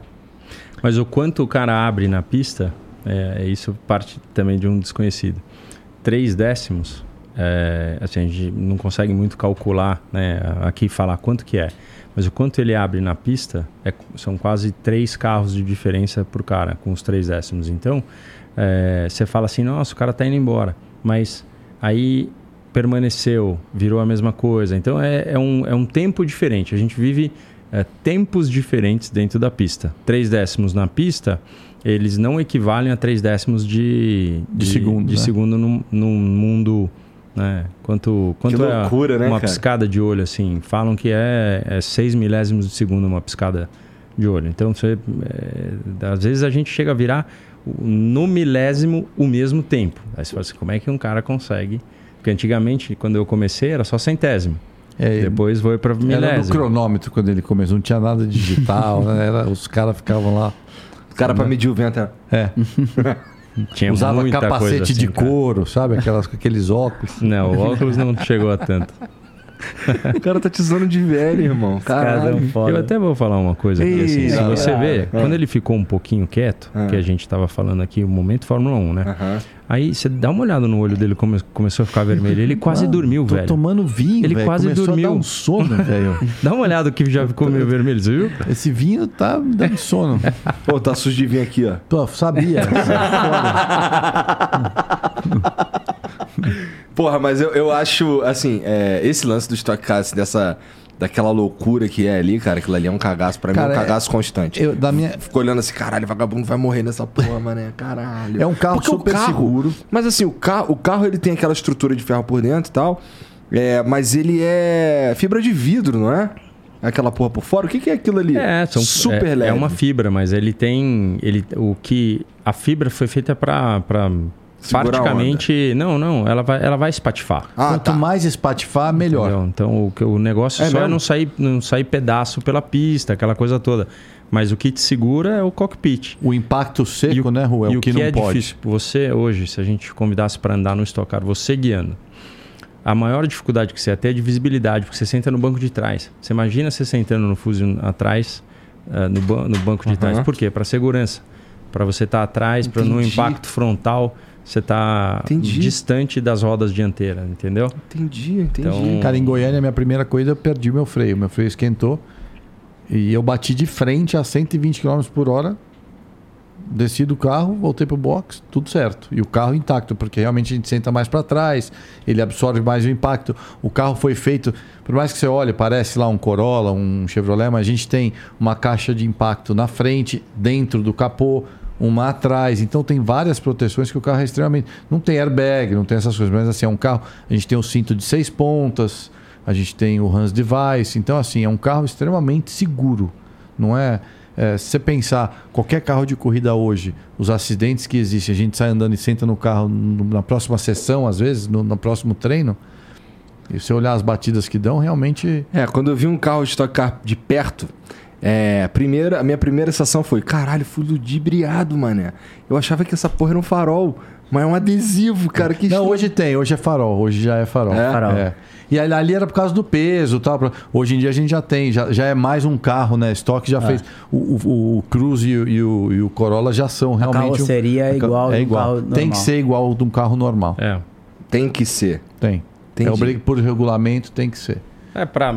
Por quê? Porque o que o cara quer é que é, se o Corolla andar mai- melhor que o, que o Cruze, ele, ele vende mais carro. A gente por isso, acha um entendeu? apaixonado de Vende mesmo, será? Ah, Cara, tem muita coisa tem. Com, com um carro de corrida. Bastante. É. É, muita coisa. Interessante, porque assim, não é, é- não é um critério que eu uso, pelo menos, tá ligado? Mas Bem que você eu- também não, se- não seguia, né? Você É, você acabou de achava que a falar que, você corrida foi era na uma Fórmula merda. 1 esse ano. Aham, é verdade, é verdade, é verdade. Não é um critério que, que eu sigo, mas eu consigo entender o, o cara, o cara pirar nessa aí. Mas, no entanto, porra, é, o cara comprar um Cruze.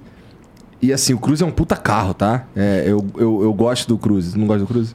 Não, eu sou Toyota. O, Corolla, o Corolla Ah, é tá, tu melhor. não pode falar. Ah, o, o, o- Porra, mas assim, eu vou te falar que, porra, é, pra mim, pra mim, é, pra mim é, é, é foda também, tá ligado? Eu também gosto do Corolla, acho foda. Mas, também, mas aí que tá, eu lembro que eu falei mal do Civic, eu também acho o Civic foda. Então, enfim. É, o que eu tô dizendo é que o cara não vai comprar o Cruze pra meter o pau nele aqui na, na marginal. Não, mas você imagina que um cara que procurou o carro, que nem você procurou o, Fu- o Fusion, o, o cara vai lá Fala e... Fusion, porra, não estamos no Brasil, Fusion, é, Desculpe. O Fusion. É, às vezes o cara vê, tipo, o, o Corolla Nem tá tem ganhando- mais Fusion, tá pô. Fiquei puto. pararam de fabricar, Ford né? pararam. É, de repente vê o carro ganha e fala, pô, o Corolla que tá ganhando a corrida e tal, é um carro que é seguro, que o Rubens ganhou o campeonato. Aham. Às vezes influencia, com certeza. O Que é interessante. Pra mim, é, inter... pra mim é, é- Como não é meu mundo, eu fico, caralho, tá bom, mas é que na minha cabeça é, cara, mas o cara não vai sair voado na pia aqui em São Paulo. Mas Nem dá, uns- aqui é 50 por hora, pô. Toma multa. Eu que ando devagarzinho, tomo multa pra caralho toda hora, pô. Quando eu vi, caralho, passei a 60, tá ligado? Nossa, 60, que crime, tá ligado? Vocês andam quanto? Qual, qual- qual- qual que é o, o máximo que vocês conseguem chegar lá? Aonde? No, na, na Stock Car, numa reta foda. 130, Rubens? É, 130. não passa 250. Uns é o- 260, 250. É, um carro, o carro é super Puta pesado também, mas é rápido. É um carro rápido. Pelo peso, a relação peso-potência é um carro muito Ah. rápido. É o quê? Depende 4 por da litro, pista. Acho 4 que o Rio foi, bem, o Rio foi rápido. Não, Fulito. O Rio foi muito Gasta rápido. muito né? mais. O Rio que tinha uma reta É, muito grande mesmo. lá no. Está muito mais. Mas muito mais. Ah, não, não Muito dá. mais. Então, não quero não, irmão. Quero andar com 20 por litro, entendeu? Não, não, mas o carro de rua daí é Eu tô zoando, pô. padrão. É, não vou achar que o Corolla faz 4 por litro, muito mais que isso é. Realmente. Nossa, já tô tem, bêbado. Até porque tem Corolla, até porque tem Corolla híbrido. Eu já vou Eu parar já, de já, falar. já Tem, olhei tem. com carinho pro, pro Corolla híbrido também, pô. Nossa, mãe. Pegou ainda. E essa, essa semana, semana passada que a gente foi pro Rio conversar com o Galvão, eu aluguei um Cruze, nunca tinha dirigido um. E é maneiro, É cara. legal. Gostei, Não, não é é pra carro. puxar o saco não, mas é, Não, não. é que assim, daí pra baixo eu entendo de carro, entendeu? Aí agora que vocês estão falando de outros bagulho aí que eu fico na merda. Por exemplo, é, eu tive a oportunidade de andar num, num- num Aston Martin esportivão conversível pra lá em Miami. E é um puta de um carro do caralho, que minha mulher ficava do meu lado assim, para, filha da puta, muito rápido, não sei o quê.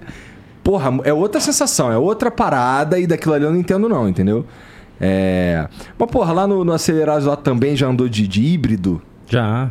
Tem, É? tem todo tipo de carro, né? A gente tem, tem é, desde o do elétrico total até. Assim, o mais importante é que no Acelerados a gente é, testa o, um Fusquinha 69 e até o carro mais rápido que é um Porsche 918. Então tem. Qual foi o carro mais rápido de lá, Ru? 918. O 918? É, mas eu acabei de, de ter agora o GT o GT4 é, o RS GT4 que virou foi o segundo melhor tempo da história do Acelerados, ou seja, tem carros muito legais. Eu não quero mesmo saber, porque eles ficam tentando arrumar carros assim bons, é, porque tem muito carro de do, de, do, do cara é privado, né? Então tem coisa que o cara ou quer porque ele é fã do Acelerados ou fã do Rubinho e gosta tal, mas tem carro que tem um no Brasil.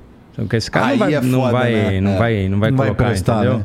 Então, é, mas tem gente que, que gosta bastante e tem coisa, Pega o mas Toyota assim, do Zico, pô, que eu tô ligado que tá com ele até hoje. eu testei um ômega agora, tá, tá no ar hoje. Ah. Esse ômega, por exemplo, tem muita gente no Brasil que é fanático por ômega, entendeu? Muito, muito. Então, é uma parada que, que, que vale sempre a pena testar, porque é o que o público quer. Você- aqui a gente está fazendo, falando o que quer e tal, mas você também traz é, as pessoas que vão falar um pouco do- daquilo que é o geral, que estão falando. Tal. De carro, quando você vai para carro, você fica só nos modernos, modernos. Não, tem gente que não gosta. Então vamos, vamos para os anos 90, vamos ver o que, que é. Então, um dos Duvido mais. que tu andando no Del Rey, cara. Gol GTI, O Del- Cadete. O Del Rey acho que nunca foi, cara. Meu o pai... Escort, você testou Eu tudo? testei, escortinho com ah, os três XR3. daquela época, né? O Você X- XR3? testou o seu GTS, não foi? Que era seu? O testei o meu, que, que foi, que era, que era turbinho. Isso que era eu- GTS ou GTI? GTS. Não era GTS. Aí, aí tu levou esse teu carro aí, vai. É, tirou da... Fez o rolé lá, tira da pista, tem que levar direto mecânico, não tem? Não, não, não, não. Assim, lá nós temos também o patrocínio é, da, da, da Continental, que às vezes o, o cara quer botar um, colocar um pneu no carro que não, é- não seja o dele. Porque o que vai detonar mesmo, detonar, é o seguinte, é, é um track day, você vai dar várias voltas. Eu vou dar uma. Então o pneu pode ficar marcadinho porque eu, eu vai dar uma esparramada que você leva no limite. Mas fora isso, o carro não, não vai detonar. Você só dá uma volta mesmo? Você não dá. Se o carro tiver acima de 200 cavalos, eu saio para aprender o carro. Só para sair e ver o que, que ele tem de tá freio. Não, não, não, tá não, eu tô sentindo. só sentindo. Se o carro tá abaixo, não tem muito assim. Você tá sempre no limite mais fácil, né? Então não é não é é super super tranquilo, mas eu quando passa para cima até por segurança para ver se os freios estão bons, tal, aí eu, eu dou, dou uma voltinha antes, mas senão é, é o normal para tudo. Desliga o ar para ver o máximo de potência. Se o carro tem launch control, usa. Se não tem, tenta largar da melhor forma possível. E aí, é, Vou mandar arrumar, o sarrafo. Vou arrumar aquela Mercedes ali embaixo, vamos levar lá. Vamos embora. Puta que pariu. Não, parece o Batmóvel, aquela porra. Fica Você vai bom. gostar. Parece, parece o Batmóvel mesmo. Não, é, é, pois é. Não, é assim, eu vou, eu vou do lado. tá ligado? Você vai gostar. E é, porra, é, eu quero ver o que, que aquela porra faz. Não, então, é, é interessante, assim, é, hoje, hoje até abriu para o público para poder comunicar, eu recebo várias DMs no Instagram de, de gente que, tá, que tem carro, que quer participar e que faz, e vai lá me conhecer, passa uma tarde com a gente é, para o cara ter essa situação, então é legal, Maneiro, legal. maneiro. Ô, Massa, fala pra mim dessa, dessa categoria aí que, que, tu, que tu quis fazer. Então, na verdade, o, a gente não tem um piloto de Fórmula 1 hoje em dia na Fórmula, correndo, né, brasileiro, Aham. é, na Fórmula 1. E isso era 2010, 2010, eu resolvi é, montar uma categoria que chamava Fórmula Futuro. aham. E eu comprei 20 carros na Europa, dinheiro do meu bolso, acreditando né, em trazer 20 carros, porque faltava uma categoria de base na, aqui no Brasil. E a gente montou o campeonato. O campeonato era, pra você ter uma ideia, o campeonato era um dos campeonatos mais baratos do mundo. Né, a gente tinha uma equipe que tomava conta de todos os carros, né, que era a JL, que, é, que toma conta da Stock Car e é mais importante no Brasil. É, essa, essa empresa, né? É, E aí a gente montou o campeonato, corria a Fórmula Futuro, com os pilotos saindo do kart, indo para a Fórmula Futuro. É como se fosse uma primeira etapa. Primeira- Saiu primeira da, do categoria. kart e vai pra Primeira Fórmula categoria. E aí a gente tinha 20 carros, corria 15. Aí o segundo ano a gente continuou, deixamos o campeonato mais barato ainda, corria 12, 13, não tinha piloto para correr. E encerramos o campeonato. Entendi. Mas por que será que não E tinha piloto pra correr? A gente conseguiu patrocínio, na, na época a Fiat ajudava, a gente conseguiu patrocínio, tipo, metade do dinheiro que eu pus voltou, mas o resto eu perdi. Acreditando, tipo, tentando ajudar o automobilismo no Brasil. E era bem feito, não é que tipo assim, ah, pô, você fez errado. Não, a gente tinha um campeonato de Fórmula, um campeonato de Fórmula eh, linha, que era os carros da. E era. O linha era, virou um sucesso, tinha uma super. eh, Eu era tive o super Linea, campeonato. adoro esse carro então, também. E aí tinha o Linha e o Fórmula Futura. A gente montou o campeonato. Infelizmente não foi pra frente. Mas, é- mas assim, porque você tá falando porque não tinha piloto. Não tinha piloto. Mas será que é por quê? Porque que aconteceu os não na têm época? esse sonho? O que aconteceu na época, que talvez a gente fez para ser o mais barato possível, nessa época, né, de 2010, 2011. Tá. O que aconteceu foi que a gente resolveu por uma equipe tomando conta de todos os carros. E aí hoje, para você ter uma ideia, esse ano começou a Fórmula 4. A Fórmula 4 fez a mesma coisa, parecido com o que eu fiz, só que eu até também ajudei, falei assim, ó, passa o carro para as equipes é, tomarem conta, três, quatro, cinco, seis equipes para fazerem cada, cada piloto na sua equipe em geral. Porque em- antes da Fórmula Futuro tinha uma categoria que era a Fórmula Renault e encerrou, faliu no Brasil a Fórmula Renault e todas as equipes que tinham corriam, né? De, de a gente tinha no kart a gente tinha algo- algo negativo para os pilotos que corriam de kart sobre a Fórmula Futuro. Não sei se vinha das equipes, não sei, não sei como aconteceu. E no final, talvez esse tenha sido algo que a gente tentou fazer da melhor maneira possível para custar o menos possível, né? Pro, Era muito barato, Para os pilotos. Era uma E- categoria e- muito acessível, entendeu? Você imagina que a galera não via na Fórmula Futuro um futuro de verdade? Cara, tem muita teoria, né? E infelizmente. Mas na verdade o futuro não vem da Fórmula Futuro, né? Isso Não. daí vem para você se preparar para ir para Europa ou para os Estados Unidos. Aham, você tá aham, tentando entendeu? ajudar São o moleque que hoje, sair tá. do kart. Fala. São, não são épocas, né? Hoje, hoje, provavelmente é, o cara ia querer muito, né? Tanto é que procuram ainda aquele, Ah, aquele, carro, carrinho aquele carro. para Pra porque poder o cara treinar, né? tem que preparar para depois andar de Fórmula 4 e tal. Hoje a Fórmula 4 é a maior chance que o brasileiro tem é, e, e é importante que, que, que o Brasil dê valor a isso, porque assim é, é muito difícil para o Brasil fazer vingar é, tudo que tem para acontecer por falta de patrocínio, por falta de apoio, por uma série de A coisas. moeda também, nossa moeda é, É. muito desvalorizada. É É, 5 então, para 1. Um. Um bico Aí daquele. fica tudo muito caro, né? O cara cinco bate, reais. bate, quebra um bico, são 6 mil dólares. Você leva isso para real, É. é. um. Assim, é, é, Desencoraja qualquer um, né? é doido, entendeu? Mas o que, que acontece? Hoje, o, o meu filho, o Fernando, que estava aqui na- no- quando a gente veio, ele está hoje na Fórmula 4 espanhola. Graças à Fórmula 4 brasileira, que ele teve um aprendizado. É o mesmo carro. Chega lá, é um pneu diferente, mas é o mesmo carro, entendeu? Então o cara tem uma chance muito grande de andar bem lá com um carro que ele já conheceu. Mas se o Fernando pudesse ter andado numa Fórmula ah, Future como era no, assim para pegar a manha, porque até era um pouquinho, tinha um pouco menos de potência do que esse Fórmula 4, ou seja, era um, era um degrau saindo do kart, né? E a gente acaba que não vê que foi dado o devido valor por muitas coisas que, como eu falei, para mim o grande problema da vida é vaidade e o desconhecimento. Aí o Felipe tenta trazer uma coisa boa, mas aí o que, que acontece? Ele traz e entrega numa mão de uma pessoa só. Aí todas aquelas pessoas, as outras equipes que não estão recebendo nisso, começam meio que tentar dar uma queimada na categoria. Aí dão uma queimada na categoria, aí um começa a falar, aí pega um pai de piloto que acha que o filho dele é, é o Rubens Barrichello, o Felipe Massa, Ayrton Senna, só que, ah, mas como é que esse menino não, toma, não tomava pau desse outro menino aqui, ah, o Felipe já não está fazendo os carros iguais, que não existe E carro os igual. carros eram sorteados. Pa- Fazia uma corrida, sorteava os carros. A gente tentava fazer ma- maneira mais correta possível. Então acho que o que o Felipe estava tentando falar de, Ah. de uma maneira mais Polida. polida é que realmente ferraram ele e tentaram trazer por, por ignorância. Eu acho que as pessoas, o automobilismo, é, a gente tem que sempre tentar pensar de uma maneira mais aberta. Mas as equipes, porque foi aquela coisa, "Ah, eu não estou ganhando, aquele não está, ah, não, isso aí tem que acabar porque o que, que tem, que, que tem para mim? Em vez de pensar o, je- o jeito que ele estava pensando, ele estava tentando entregar de volta ao automobilismo o que o automobilismo por- proporcionou para ele. Isso foi uma, ignorância muito grande. O que, que aconteceu? Desde então, até o ano passado, quando torceram a Fórmula 4, o que, que aconteceu com pilotos de monoposto no Brasil? Acabou. Acabou. A gente teve aí, tinha brasileiros na Fórmula 1 todo, todos os anos, tinham, a gente chegou a ter 12 brasileiros na Fórmula 1, acabou. Acabou por quê? Porque a demanda foi diminuindo. Tudo bem, hoje a gente ainda tem alguns ainda tentando chegar nas, nessas duas categorias. Mas o que, que aconteceu? Um piloto que crescendo hoje em dia, os moleques querem correr contra nós na Stock Car. Você pode ser um piloto profissional de profissional, o que quer dizer?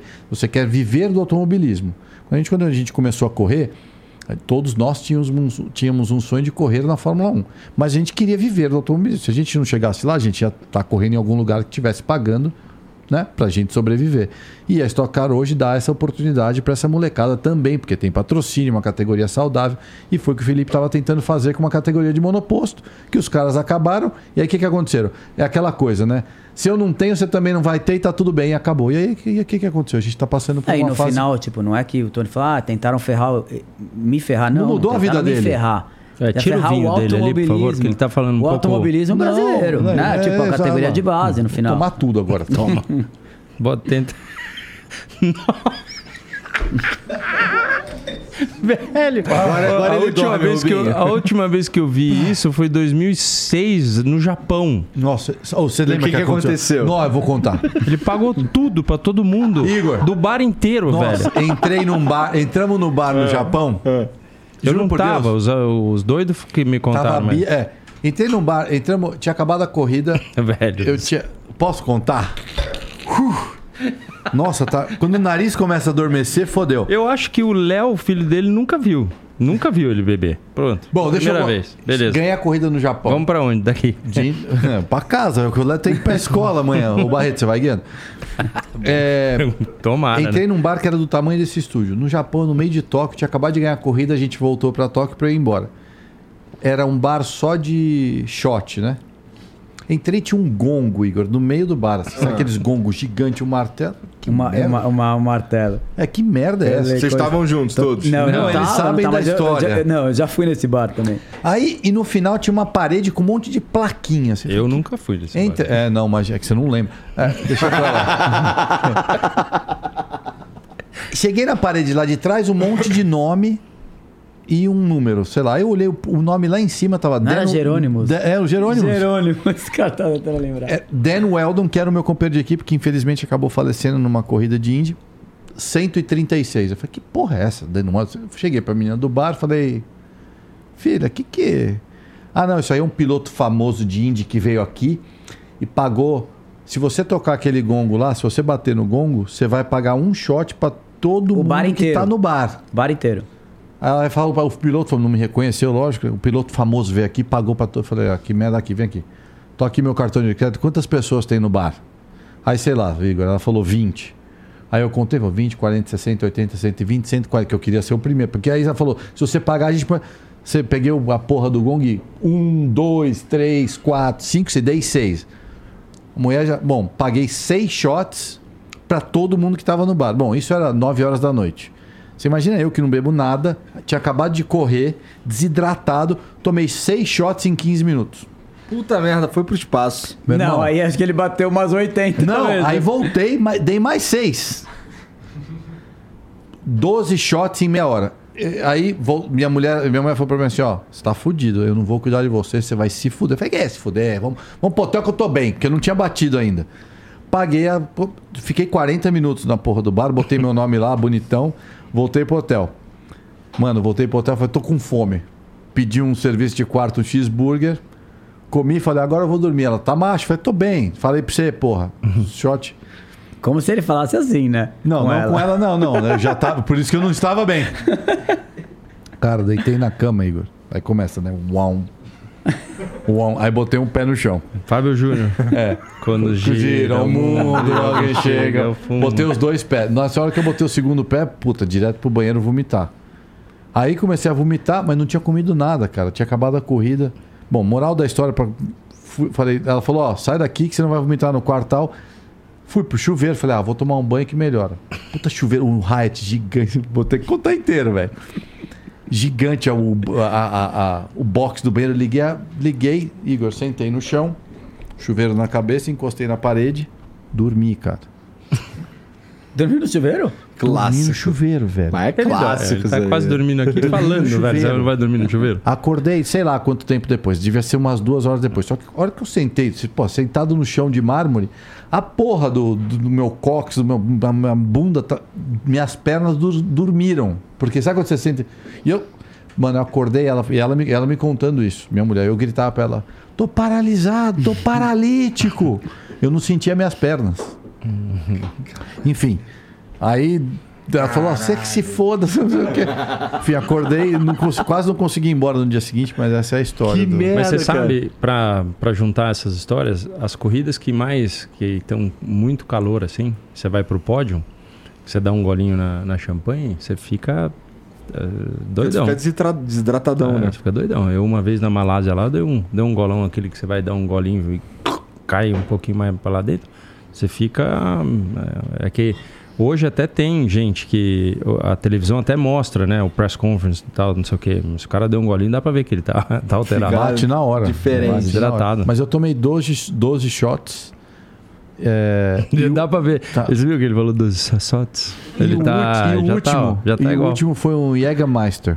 Puta merda, isso daí Até é hoje, poderoso. até hoje eu não consigo sentir o cheiro daquela Nem merda. olhar. Eu Não também não consigo. Essa, Ah, não. é, do Jägermaster eu Não. não consigo. Esse do. Essa aí foi aquela vez que eu ganhei em Nürburgring.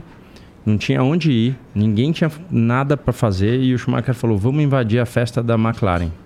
Falei, fechado, dois caras da Ferrari vão invadir a McLaren. Eu tenho uma foto, eu com óculos amarelo do. daquele do. Do. Como é que chamava aquele cara da McLaren, da Mercedes? O.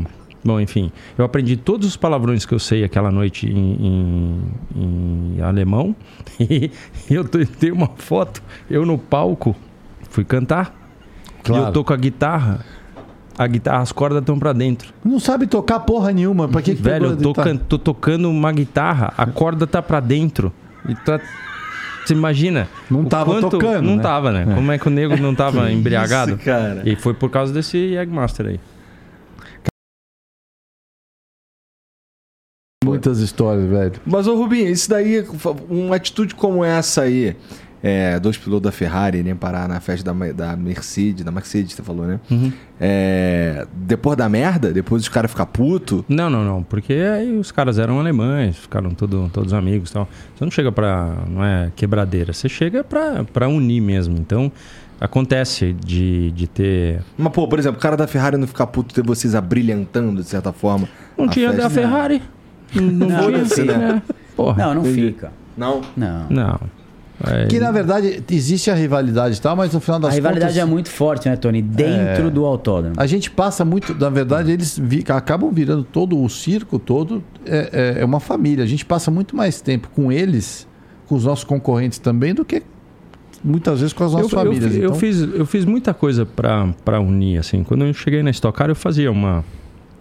Chamava um violeiro, é, um, fazia um churrasco e chamava, um, assim, metade do grid. Mas tinha... Tinha ali uma rixinha entre um e o Qualquer outro, você vê... competição, né? Tem a rixa. Cara, né? aí você tem que ver quem que você vai con- convidar tal, porque eu gostava de, né, de unir. Então, é, eu, eu sempre gosto, eu, eu durmo no motorhome direto, então eu gosto de, de levar, assim, os amigos Deve chegam... ser gostoso ter um motorhome, cara. Ah, é maravilhoso, porque você não. Cara, é assim, eu gosto de ficar na pista. E eu gosto de ir. ah, a gente começa um churrasco seis e meia, nove horas acabou. Entendeu? Aí quem, quem quer fazer uma- um pouquinho mais tal, mas aí eu volto pra lá para pro box, vejo os mecânicos, estão trabalhando, putz, precisa de. traz um pouco de, de comida, faz isso, faz aquilo. É, é, a união é isso, entendeu? O fim de semana pra mim é totalmente nesse sentido. Pô, você foi lá naquele restaurante na cidade e. Meu, meu, é, de vez em quando você acaba indo, porque é legal, mas o legal é ficar na pista. Ah, deve ser maneiro ir num, num restaurante que é o Felipe Massas, né? um restaurante italiano, famoso, né? Sei como é que esse cara não É fez isso até massa, hoje, é pô. massa, é massa. né? Coitado do cara. Você- você- quando, o- quando o cara fala isso né, pra outro, fala assim, pô, que massa, hein, que você- seu filho vai correr. Aí o cara escreve, "Ah, não é, é o, é o Rubinho. depois sou eu que tô bêbado, velho. Não, mas é. Faz que parte, faz parte do, do negócio igual, pô. Aqui estamos ainda no mesmo tema, Aí você joga o tênis Sim, do... sim, é verdade, Aí você é joga o tênis do Burt Verdade. na marginal, né? Nossa, velho, essa aí foi. é. pede pra ele te contar isso aí. Porra, As, as, as, Não, as- isso aí- isso não, aí. não consigo falar mais, velho. As, as, as. Pede pra ele te contar. O, o Rubens, ele gosta de receber muito as pessoas. Isso é uma coisa muito legal. É, é o que ele está falando. Ele uniu bastante essa história. Isso a gente já fazia nos Estados Unidos. Quando ele foi correr de Indy comigo em 2012, a gente parava os nossos motorhomes um do lado do outro toda a corrida. E toda noite tinha um churrasco, a gente chamava os outros pilotos, então isso acaba realmente unindo ah, alguns. É que nem não é diferente do que no trabalho, na escola, tem sempre uma turminha aqui, uma turminha ali. E aí uma dessas o Rubens chamou, eu nem lembro por quê. Foi Ah, era, do- era domingo depois de uma coisa depois de da Fórmula 1. E chamou todo mundo lá pro apartamento dele pra se encontrar, todo Não mundo foi, tomando. não foi quando a gente tomou aquela 12 litros? Nossa, velho, 12. É verdade. 12 a gente não, eu 12 não tomei. vinho. Puta merda. Não, não, não, mas tinha muita gente também. Não, Não, é. Tinha três. Uma garrafa 12 Tinha litros, três. eu tenho uma 12 litros e uma 18. É, é linda, linda, maravilhosa, assim. Então era uma 12 litros e aí tomamos em, sei lá, em quantos, mas no final o Burt tinha. Não, ele o, o Burt ele é todo certinho. O Burt ele escova a língua, velho. Eu nunca vi um cara escovar a língua. Tipo, eu, eu entendi depois. Eu aprendi com o Burt que precisa escovar a língua. É, e o Burt chegou todo almofadinha, tirou o tênis na casa de Rubens porque é higiênico. Preciso tirar o tênis. E tava lá o sapatinho, o mocassim dele lá que o pai dele deu pra ele. Quem foi? O Nandinho? Não posso falar. Ah, não podemos falar. Pegaram Mas um ele tá sapato, na mesa. O Rubens... o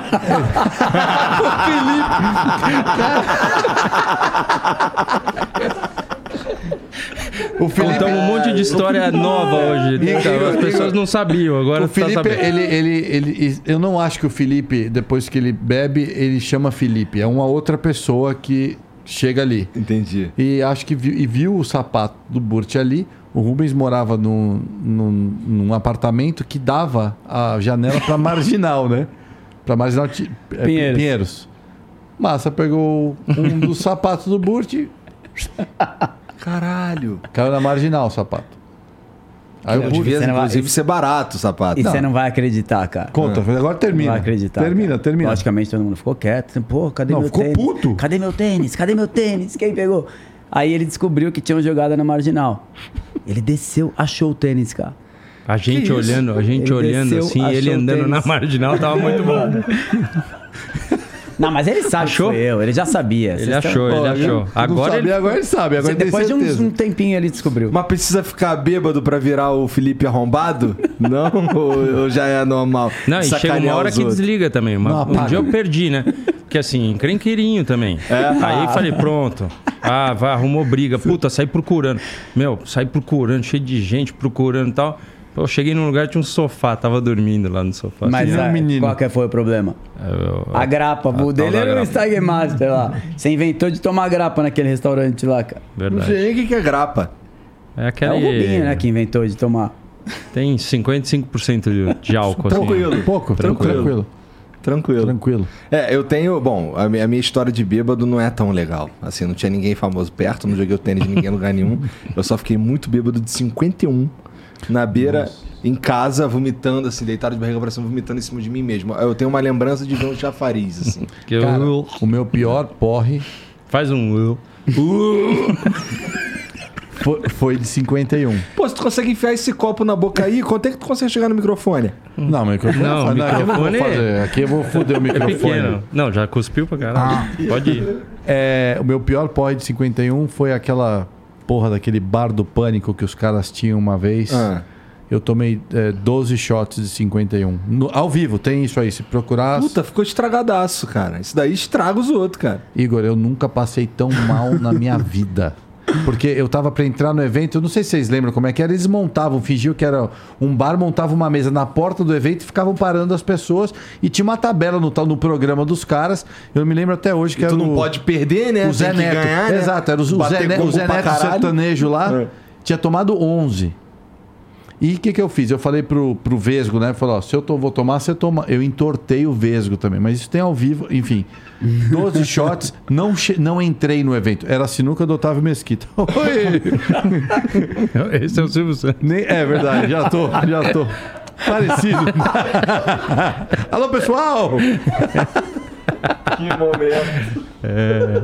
Eu Otávio mexendo naquela porra daquela combinha dele, já viu? combinha. Eu vi, eu vi. Meu Deus do céu. Vocês são malucos, cara. Tem mensagem pra nós aí, Jean? Tem?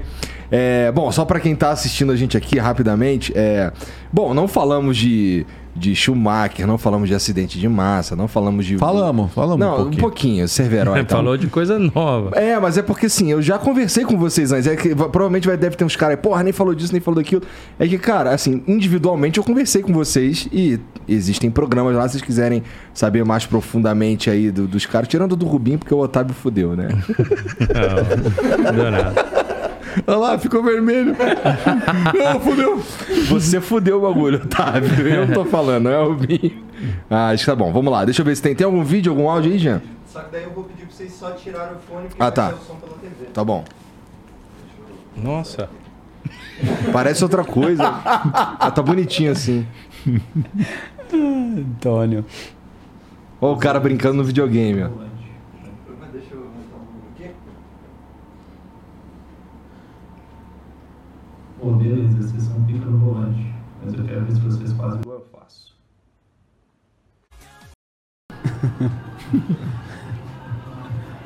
Ele, ele tá total jogando LOL no videogame, no controle? Caralho, tá jogando LOL no controle, velho. Olha, agora Rubens não sabe- vi. O Rubens não sabe o que é isso, vi, né? cara. Você sabe o que que é o UOL? Não é aquele site de notícia. Meu- meus Caralho. filhos são maiorzinhos já. Porra, tu manja isso aí, cara? LOL? Não? O que tu quer dizer com isso aí, cara? Tá desfazendo do LOL? Não. Mas tá certo, tem que desfazer do LOL mesmo. Isso aí tem que jogar Dota, porra. Mas é impressionante que ele tá fazendo. Se ele tá realmente fazendo com, Não, não, com não, mas volante. peraí, peraí, peraí. Ah, tu joga LOL? Não, presta atenção, cara. Ah. Ele tá no, no, no dedo. Aquilo ali, ei, pra você ter uma ideia, esse O jogo dedo é aí. igual, é igual ele tá no controle do. Não, mas esse jogo joga com mouse e teclado, pô. Mostra Ah, é, Não dá pra- não- Por isso que eu tô Então, falando. mas assim, eu jogo- vi ele no jogo, jogo- mas ele deve estar igual o controle do. Não dá nem pra jogar no. Assim, não é, que mesmo? não dá. Dá, como ficou provado aí, né? Mas assim, teoricamente, pra você jogar esse jogo aí, você tem que jogar mouse e teclado. Porque, assim, Ah, não. Então eu. esse maluco eu- tá. Eles não entendem Deus. dessas coisas. Não dá essa Quem conversa. entende- quem entende de é jogo é gente tu, que né? é, Não dá. Ah, o é porque- joga solitário no porra do computador. Tá É, de sim, brincadeira. ele tá falando de velho, é que ele tem filho. Tá aqui, ó, Léo, tá muito, aqui. muito Os- filho. Mas não é isso só. Você precisa. Muito filho. Ah, tem não, muito por filho. favor, muda. Eles acham que só criança joga os jogos que a gente joga. não, eu também jogo. Eu tô, falando, eu tô falando porque, assim, hoje em dia eu brinco de outras coisas com meus filhos. Então não é. Do quê? De, fo- de, De fo- Fórmula 4 e de estocar. Ah, bom. Entendeu? Então não Entendi. dá tempo. Ele leva no escândalo.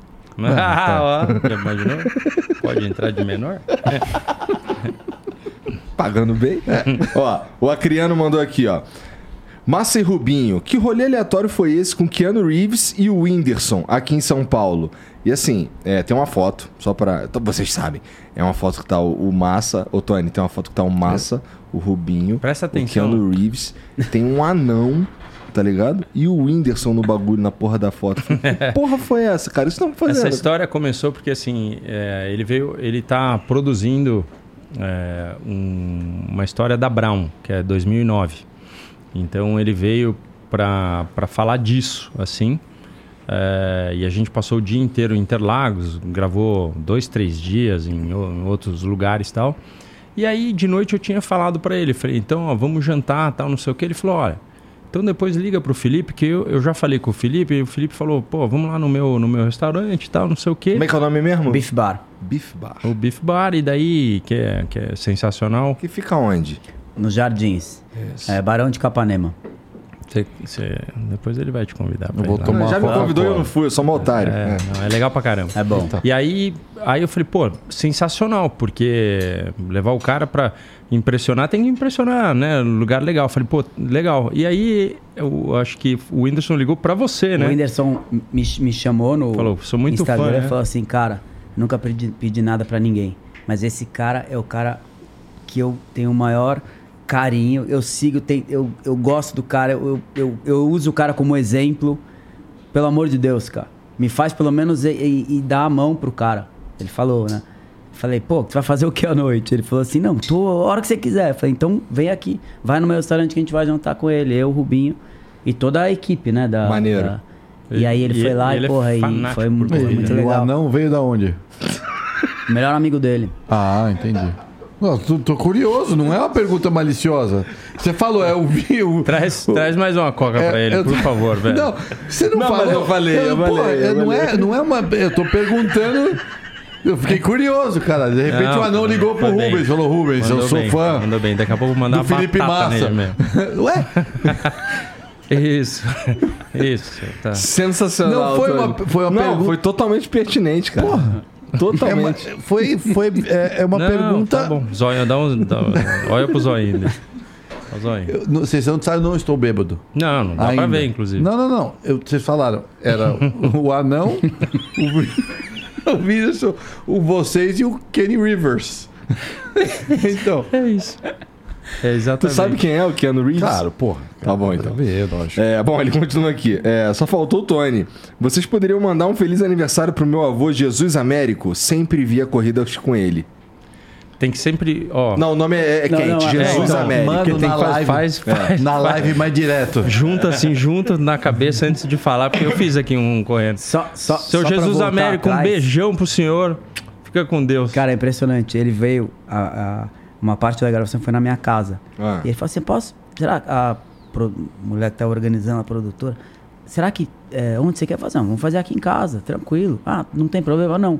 Cara, chegou 25 pessoas, cara. Era a Disney, né? cara? Chegou, era um negócio impressionante, cara. 25 pessoas na tua casa. 25 pessoas, meu, e câmera pra lá. Eu- A hora que eu olhei, eu falei assim. Que merda. Não era olhei isso que até eu pra esperava. Rafa, assim, tipo. E, Tu fez e aí- comida pra todo mundo, Rafa? Não, fez. E dá pra fazer até uma, um parênteses, você falou que a gente não falou disso, né? Porque o, o Felipe participou disso porque 2009 foi quando caiu a mola do meu carro e tal. E até, é, assim, o Felipe sempre levou isso muito. Eu contei isso ao vivo pra, Aham. Para todos ouvirem, mas de qualquer forma ele está aqui na minha frente e sabe o quanto o quanto aquele, aquele momento eu, eu fiquei muito tempo é, por mais que as pessoas falam pô não é culpa não sei o que tal eu fiquei eu me senti mal porque se você vai desejar que pegue alguma coisa em alguém que não seja no, no teu amigo que convive com você o tempo todo. Então eu falei para ele eu fui no ambulatório e assim eu vi ele gritando muito tal mas eu falei puta tá ele tá tudo bem mas ele gritava porque eh, tinha era, era- já tava era como se ele tivesse em coma mas ele tava eh, gritando tal e depois aí teve o hospital teve aquela série de coisas e tal e, e eu tava no Busch Gardens com a minha família quando tocou meu telefone e apareceu lá "M- ah, massa eu falei cara não deve ser, né? Deve ser o Dudu. E aí, quando ele, ele, ele falou, e aí, maninho, como ele fala assim, e aí, maninho, tudo bem? Eu comecei a chorar, falei, cara, preciso desligar, eu já te ligo. E você fica esperando o cara ligar e tal, e eu, eu assim, me, me emocionou demais, porque eu queria, era, era o sonho. Aí eu liguei em cinco minutos para ele e tal. E aí, depois, ele ficou sempre nesse, nesse ritmo, e ele fez uma coisa comigo, que aquele dia eu não te falei, mas me, me- é, eu quase vomitei igual os caras que saíram do carro. Ele colocou o crânio, ele tem o crânio dele, é, é, a armação, né? O, a é, maquete, Tipo 3D, né? Fizeram 3D do meu crânio. Com pra- um buraco, pra- cara. Com um buraco para pra, os médicos fizeram pra pra estudar a operação. Porque eu tenho uma placa aqui, né? Aham.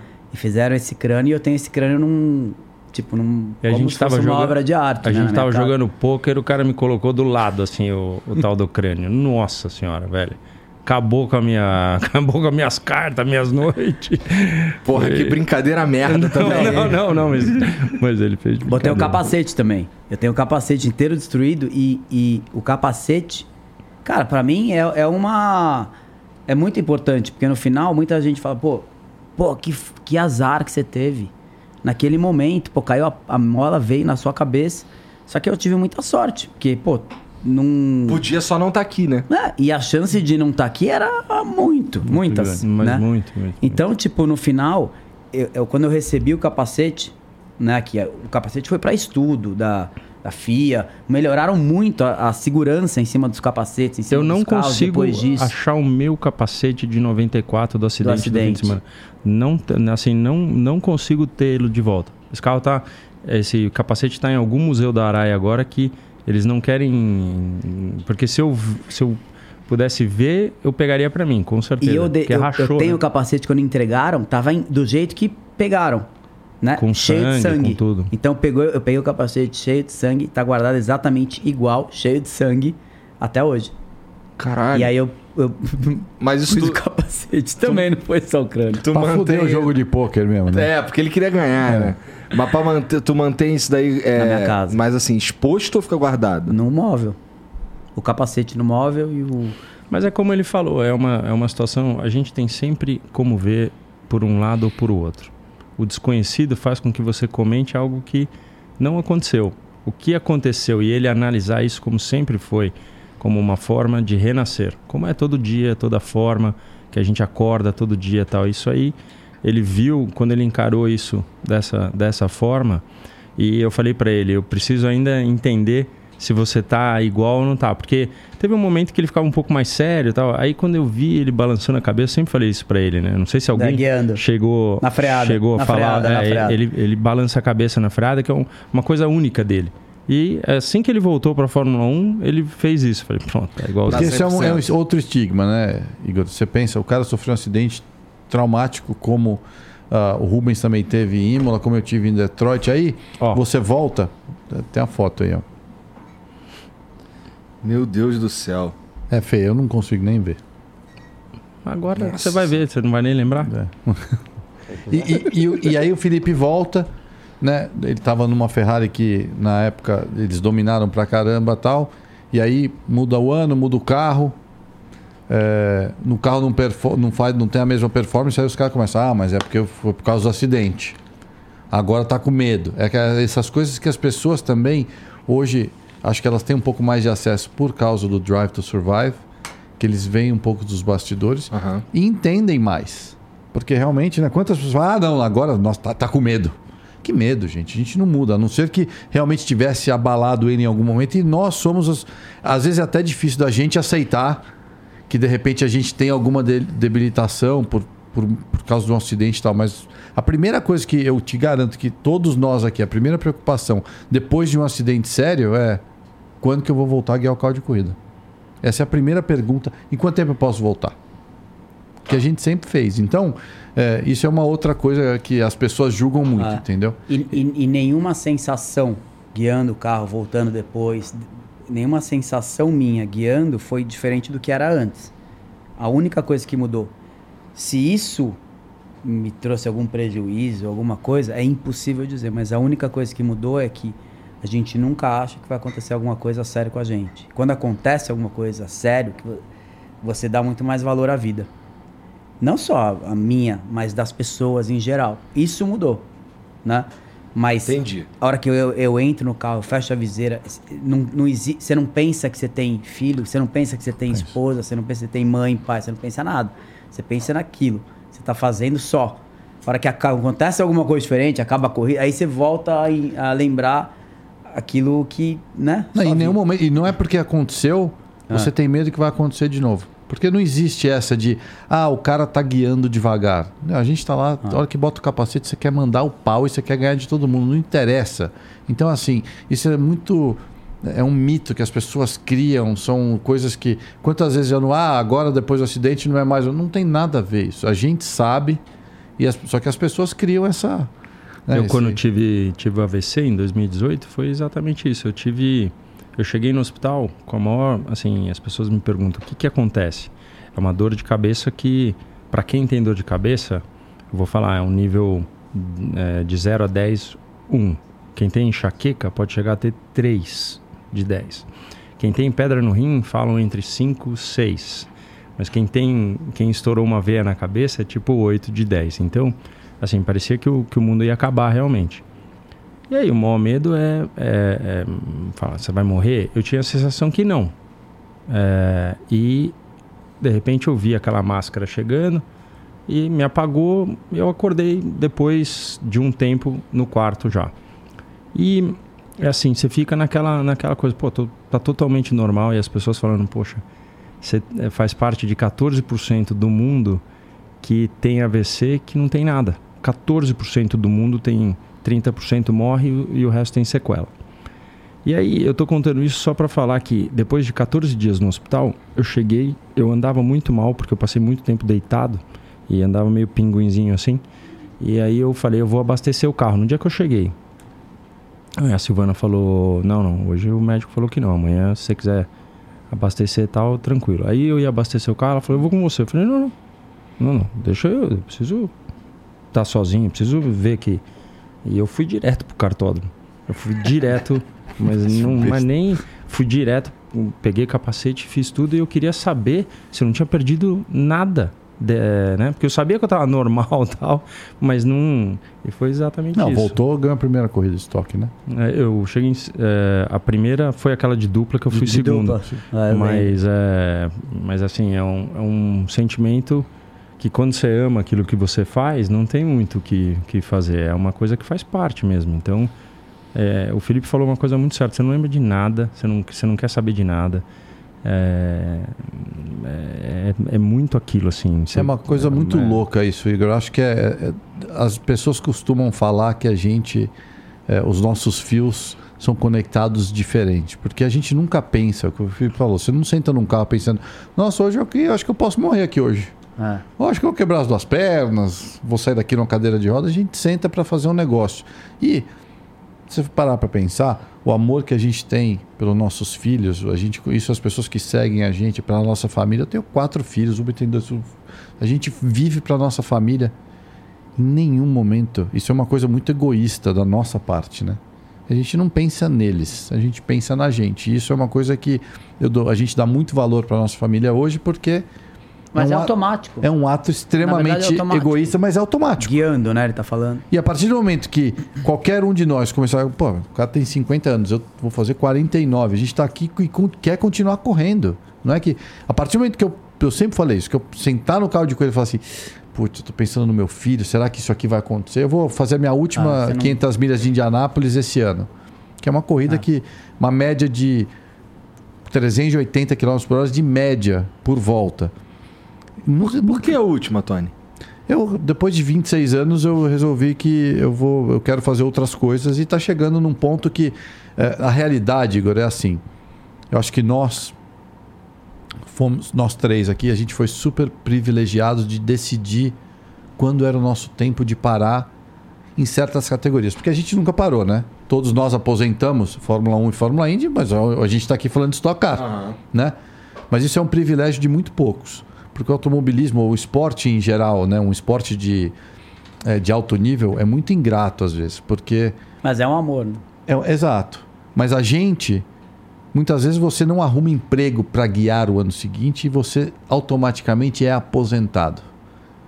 É, a gente teve esse privilégio de falar, não, beleza, chegou a hora de por uma circunstância ou outra. Não quer dizer que você está velho, não quer dizer que você não quer mais acelerar. E eu tenho 48 anos, 26 anos de Fórmula Indy, tá chegando num ponto que realmente essa nova geração está chegando e as oportunidades, as equipes maiores que a, você quer correr para ganhar, você não quer correr para fazer número, estão cada vez menores. Por quê? Porque o Tony hoje não é um cara que vai dar um- um- um- uma projeção para a equipe nos próximos cinco anos, que eu vou ter 53 anos de idade. É muito mais fácil pegar um cara, um moleque de 21, que é mais novo, acelera tanto quanto eu. Às vezes é, é bem mais barato pagar o moleque, porque o moleque está começando, que foi o, nosso. A gente há 20 Mas é anos esporte, atrás. esporte é assim. Exato, faz parte do esporte, né? Isso não é só no automobilismo.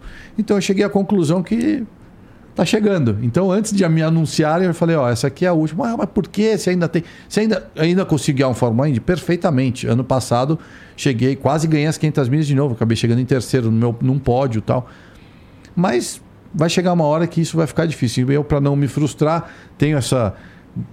Amo a Stock Car. Tomei pau os últimos dois anos, feíssimo. Tô, tô tomando muita...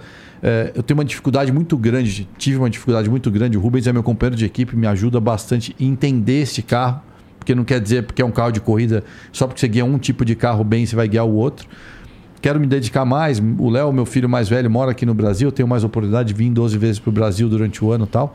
Então, chegou o momento de mudar um pouco. Não é Entendi. Entendeu? Então, por Não isso que é a tem- última. Então, eu- e aí você consegue curtir. Eu tenho mais de 30 amigos que, que vão lá assistir a minha última corrida. Eu posso curtir isso com todos os meus filhos. Eles vão entender o porquê e tal. E é uma, uma mudança. Você passou por uma mudança gigante aqui, você sabe disso. É uma coisa, é uma questão de acostumar. Parar. Você acha que a gente vai parar um dia? Ninguém quer parar aqui. A gente vai correr até o. Esse aqui vai estar de bengala entrando no carro se deixar, entendeu? Não tem jeito. Você, você fala assim, ah, você, porque você não quer mais? Não, acho que não. Entendi. É, porque assim, isso é interessante porque era a próxima coisa que eu ia. O próximo assunto que eu ia levantar mesmo. Quando é que chega a hora de parar? Acho que você já respondeu brilhantemente. tem. E eu imagino Ele que fala eles- bem até, um pouco É, embriagado. né? Bêbado eu falo bem, né? Fala bem. Você deveria fazer isso sempre. Antes de falar qualquer coisa, toma uma. Toma pô. uma, toma, É. eu só tomo assim, do jeito que você viu. Eu tenho que virar. Senão eu não consigo. Ó, o usuário, qualquer número aqui, que ele não- provavelmente não quis colocar o nome. Opa, legal ver o Elinho, digo, Tony. Não, filho da Gosto muito de ver vocês muito vivos no automobilismo real e no virtual também. Manda um salve pra mim, Alberto, dizendo que sou o melhor piloto de iRacing. Hehehe, boa noite. Engraçadinho, né, Alberto? Tamanho tá boa? É, é, um abraço pra você. É, Já cara, brincaram no iRacing também? Já. Ah, o Rubens, o Rubens manda bem, eu e o Felipe a gente Eu, passa raiva. eu falei pro Rubinho, Rubinho, tem um simulador novo aí, se quiser, pra pôr na tua casa e tal. Isso aí ficou um vício, cara. Ele não saia de simulador. Cara, e eu, e eu Mas como é que é? Mas assim, o, o, o, o equipamento que vocês têm lá pra, pra, pra usar o iRacing é, são todos iguais de vocês? Cara, Tem a- diferença. Ah, tem, É. tem diferença, mas aí tem, tem que ter o, tem que ver o nível que, do que você quer gastar com, com a situação, né? Dá pra gastar muito dinheiro, né? Dá. Hoje, pra hoje em dia, poxa, você consegue muita coisa boa pelo Brasil com tanta evolução que teve, né? É, a própria Logitech, quando a gente fez as coisas, você vê o volantinho do cara, era Logitech. O cara consegue um acesso muito bom, inclusive. O, G, o muito bem. G29 acho que é o Ah, melhor da, da E ele Logitech. consegue se divertir muito bem com esse G29. Não, Inclusive, salve Ah. Logitech. Logitech salva nós aqui direto, inclusive. Cara, e assim, é, o equipamento é, é muito de gosto, né? A gente, por exemplo, eu tenho um equipamento é, top do top e tenho também o Logitech. É muito do- de você acostumar, não, não faz uma diferença gigantesca, assim. Eu tenho, tem gente com, com- tem pessoas que a gente Faz né? sim, no limite faz. Deu um caô no BS aqui, já estamos de volta. Como é que é a história do Alonso aí? Te ligou pra fazer parte da, de uma equipe? da- das 24 horas de Le Mans. E aí eu falei, cara, eu vou, vou me dedicar. E aí teve um dia que tava eu e o Fefo na, na, nossa, na nossa casa de, de campo, que era onde eu passei a maior parte do meu tempo na pandemia. E aí ele, ele acordou, ele tinha coisa de escola, 8 horas, eu tava lá embaixo já. Quando foi mais ou menos umas 4 horas da tarde, ele desceu para perguntar se eu realmente não ia almoçar. Então era assim, você fica completamente assim, doido por, por evoluir, por deixar, deixar as coisas fluírem da forma como você quer. Você tem que achar o setup que você gosta. Era andar um instinto inteiro de pneu para saber se dá. E eu, eu, eu, eu, sou, eu sou muito profissional né, nessa coisa assim. Competitivo, sim, mas é, é o fato de querer cada hora mais, né? Então, tipo, o Dudu vai correr agora de estocar. E aí eu falei para ele, cara, você tem que abrir o ouvido para o que eu tenho para te falar. Então você tem que assistir uma corrida inteira minha dentro do carro e ver as horas que eu decidi usar o push to pass para saber certas coisas. Então tem gente que gosta de ver, de aprender. Eu, eu adoro aprender, cara. Adoro, inclusive, desses jovens. Por que, que o cara decidiu numa hora que para mim não era. Não, eu não queria. Então, por quê? Para eu tentar ver. Porque é aquela coisa que é muito comum a gente ter falado, pô, meu pai. Pai tá velho, olha que decisão que, que ele tem. A gente tem isso, né? E eles têm comigo também. Eu perguntei outro dia, pô, mas é, pai tem cara de 50 anos? Ele falou, fora do carro tem. Não, não. Não Então. tem, não tem. Ou seja, entendeu? É a Tem mesma de- parada é que tem com 60. meu pai, entendeu? Então é, é muito doido isso, assim. Dentro do carro você fica tentando se modernizar o tempo inteiro, que é o aprendizado. E o virtual te ajuda muito com E o cara e- é viciado. meu, E tá só ens- rapidinho acabar o que ele tá falando, no- na pandemia também eu tinha um simulador, o Fanatec, que era bom, só que eu já não tava usando há dois anos. A galera Né? fala, fala desse fanatec. Que era bom, só que já tava antigo. E aí, todo mundo pro simulador pra se preparar pra essa corrida e tantas outras que teve. E eu tomava dois segundos. E lá, meu, exatamente igual ele, meu, e me preparando e acerto tal. Melhorei pra 1,8. Dando a volta da minha vida no, no simulador, virei, tomei 1,8. Falei assim, não é possível, cara, tem alguma coisa. Aí, meu, começa a conversar com os caras aqui do simulador. E vai, tal, não sei o que e tal. Aí o cara falou, compra esse daqui, um- uma pedaleira alemã, é, tal, que é. Fui lá, consegui. Chegou a pedaleira depois de uma semana, botei só a pedaleira, melhorei um segundo. É, tem muito Aí depois, muito não, que o volante. Agora tem um volante, meu, que é. Que você consegue botar todo o peso que você quer, igual você tem na realidade. Botou o volante, melhorei um segundo, tava na competição, tava. Quer dizer, você vê a diferença que isso faz no limite, Aham. né? Tipo, É, eu, Isso é igual, igual o teu, teu, teu telefone. Você vai ficar, muito provavelmente, se você é completamente tarado por isso, sai o 12, 13, 14, você vai comprando. Aí ah, tem hora que você fala assim, não, eu não, não vou, é meio parecido e tal. Você pula do 12 pro 16 e você fala, pô, progressão e tal. É a mesma coisa. É, eu era. O Rubens, a gente convive muito e, e eu sempre, ele sempre teve simulador e eu sempre fui um cara completamente avesso ao simulador. Eu sempre achei que essa história. Dá pra ver. Não, mas muitos pilotos. Cala a boca. Tem muitos pilotos. Não, desculpa. O Schumacher não conseguia andar de simulador. É. Não, ele vomitava, não conseguia andar. Não, mas eu era mais essa história. O Rubens sabem bem como eu sou. Eu, eu sou 8 ou 80. E eu ia passar 24 horas por dia até. Então, nunca quis. Aí veio a pandemia, todos nós fomos obrigados a isso. Bom, Ou era isso ou não tinha? É, o Igor, hoje eu faço três horas de live toda noite com a porra do simulador. Tem uma equipe com 19 pilotos lá. Ficou viciado. É, acabou, acabou. Agora não tem mais. É chefe hoje faz equipe. parte. Chefe Eu sou- de equipe. Vou dar um trabalho Esse, da esse é porra. o, esse é o único software desse nível. O, Cara, o então, não, iRacing. o iRacing ele é o que a gente mais joga, mas tem vários. É. Tem o automobilista, tem o Aceto Corsa. Mas assim, o iRacing, o formato é uma coisa. É aquela coisa, você sabe porque você jogou a vida inteira. O iRacing é uma plataforma que é a única que dá, a gente se compara. Você, quando você ganha uma coisa, você ganha pontos. Então você compara os seus pontos com os meus. você isso joga aí é uma- 100% contra as pessoas ao vivo a cada meia hora ou a cada uma hora. É a única plataforma Outro que dia, chega perto 9 disso. horas da noite, Cara, a gente não, não, tava Não tinha nem sem se- combinado. Não, assim, fazia, sei lá, uma semana que a gente não se falava tal. Quando eu olhei assim, a gente tava na mesma sala, na mesma competição, Na mesma corrida. é, na mesmíssima corrida. Então é que nem mesa de pôquer. Você vai, é, você joga né, no mundo inteiro e você pode estar jogando com, com um amigo teu que mora na Austrália e pode estar. é a mesma coisa. Então, Entendi. Então hoje a gente se organiza, né? Vamos, vamos jogar uma partida. Se combina, entra todo mundo. Mas o você seu não pode- tá montado, né? O meu tá. Tá montado? Mas, cara, Faz tempo que você não joga. faz tempo. Não, O eu meu- de vez em quando. Abandonou o joguinho, cara? Não, não abandonei, mas, cara. É viciante. Você começa. Você destrói seu dia, cara. Não, mas o Igor jogou. Igor, Cara, você jogou a vida inteira. Se você parasse de jogar o jogo que você mais jogava e os caras continuam jogando, quando você voltar, é Os o que ele caras fa- tão brilhando. Ou você joga o tempo inteiro, que, de novo, eu, eu, sei- eu costumo falar muito isso. Falei, mas o povo não tem vida, cara? É. Que o cara, os caras, os meus meninos Pô, que jogam. o salário deles, ele não tem Pois vida, é. A vida deles é não, jogar mas então, porra. mas aí a gente é piloto. Você acha assim, né? Piloto que... não, você tem o meu, tem o- a, a Stock Car, aí tem a, a- agora a Fórmula 1, viagem, aí tem meu filho, minha esposa. É, não dá pra você perder oito né? horas por dia, entendeu? dá. E aí você não quer entrar pra tomar pau. Aí você tem que se dedicar. Aí você tem que se dedicar. Aí você vai tomar pau, aí se você quiser jogar, você vai, voltar, então eu tenho que me dedicar. Ah, aí mas vai. eu, eu, Bota eu, outro nick, pô. eu não bota lá gosto. Felipe Não, Massa, bota João. ter- Mas esse bicho é doido. é Esse aqui é o mais louco. eu esse aqui dessa eu gosto mesa é o de mais fazer, louco. Eu gosto de fazer isso, assim, porque a gente tem, tem uma certa vaidade com o número de pontos, aquela coisa toda, porque né, é status. Mas tem, eu adoro, adoro chegar lá no, no- no simulador sem treinar na pista, largar em último e me divertir. Porque isso vai perder ponto.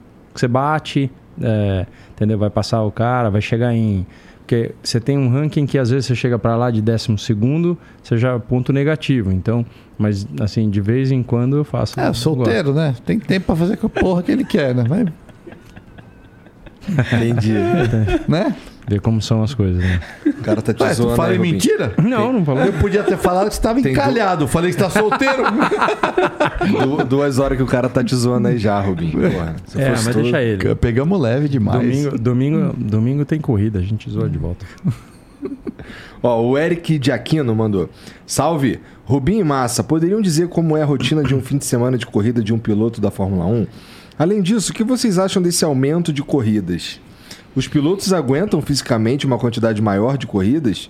Se puderem falar um pouco do desgaste de corrida na Fórmula 1 e na Indy. Hoje é tranquilo, pra te falar bem a verdade, porque o cara corre 23 corridas e assim, ele vai para um simulador, ele faz um negócio. Na nossa época, eu corria no domingo, terça-feira eu estava em, em Mugello.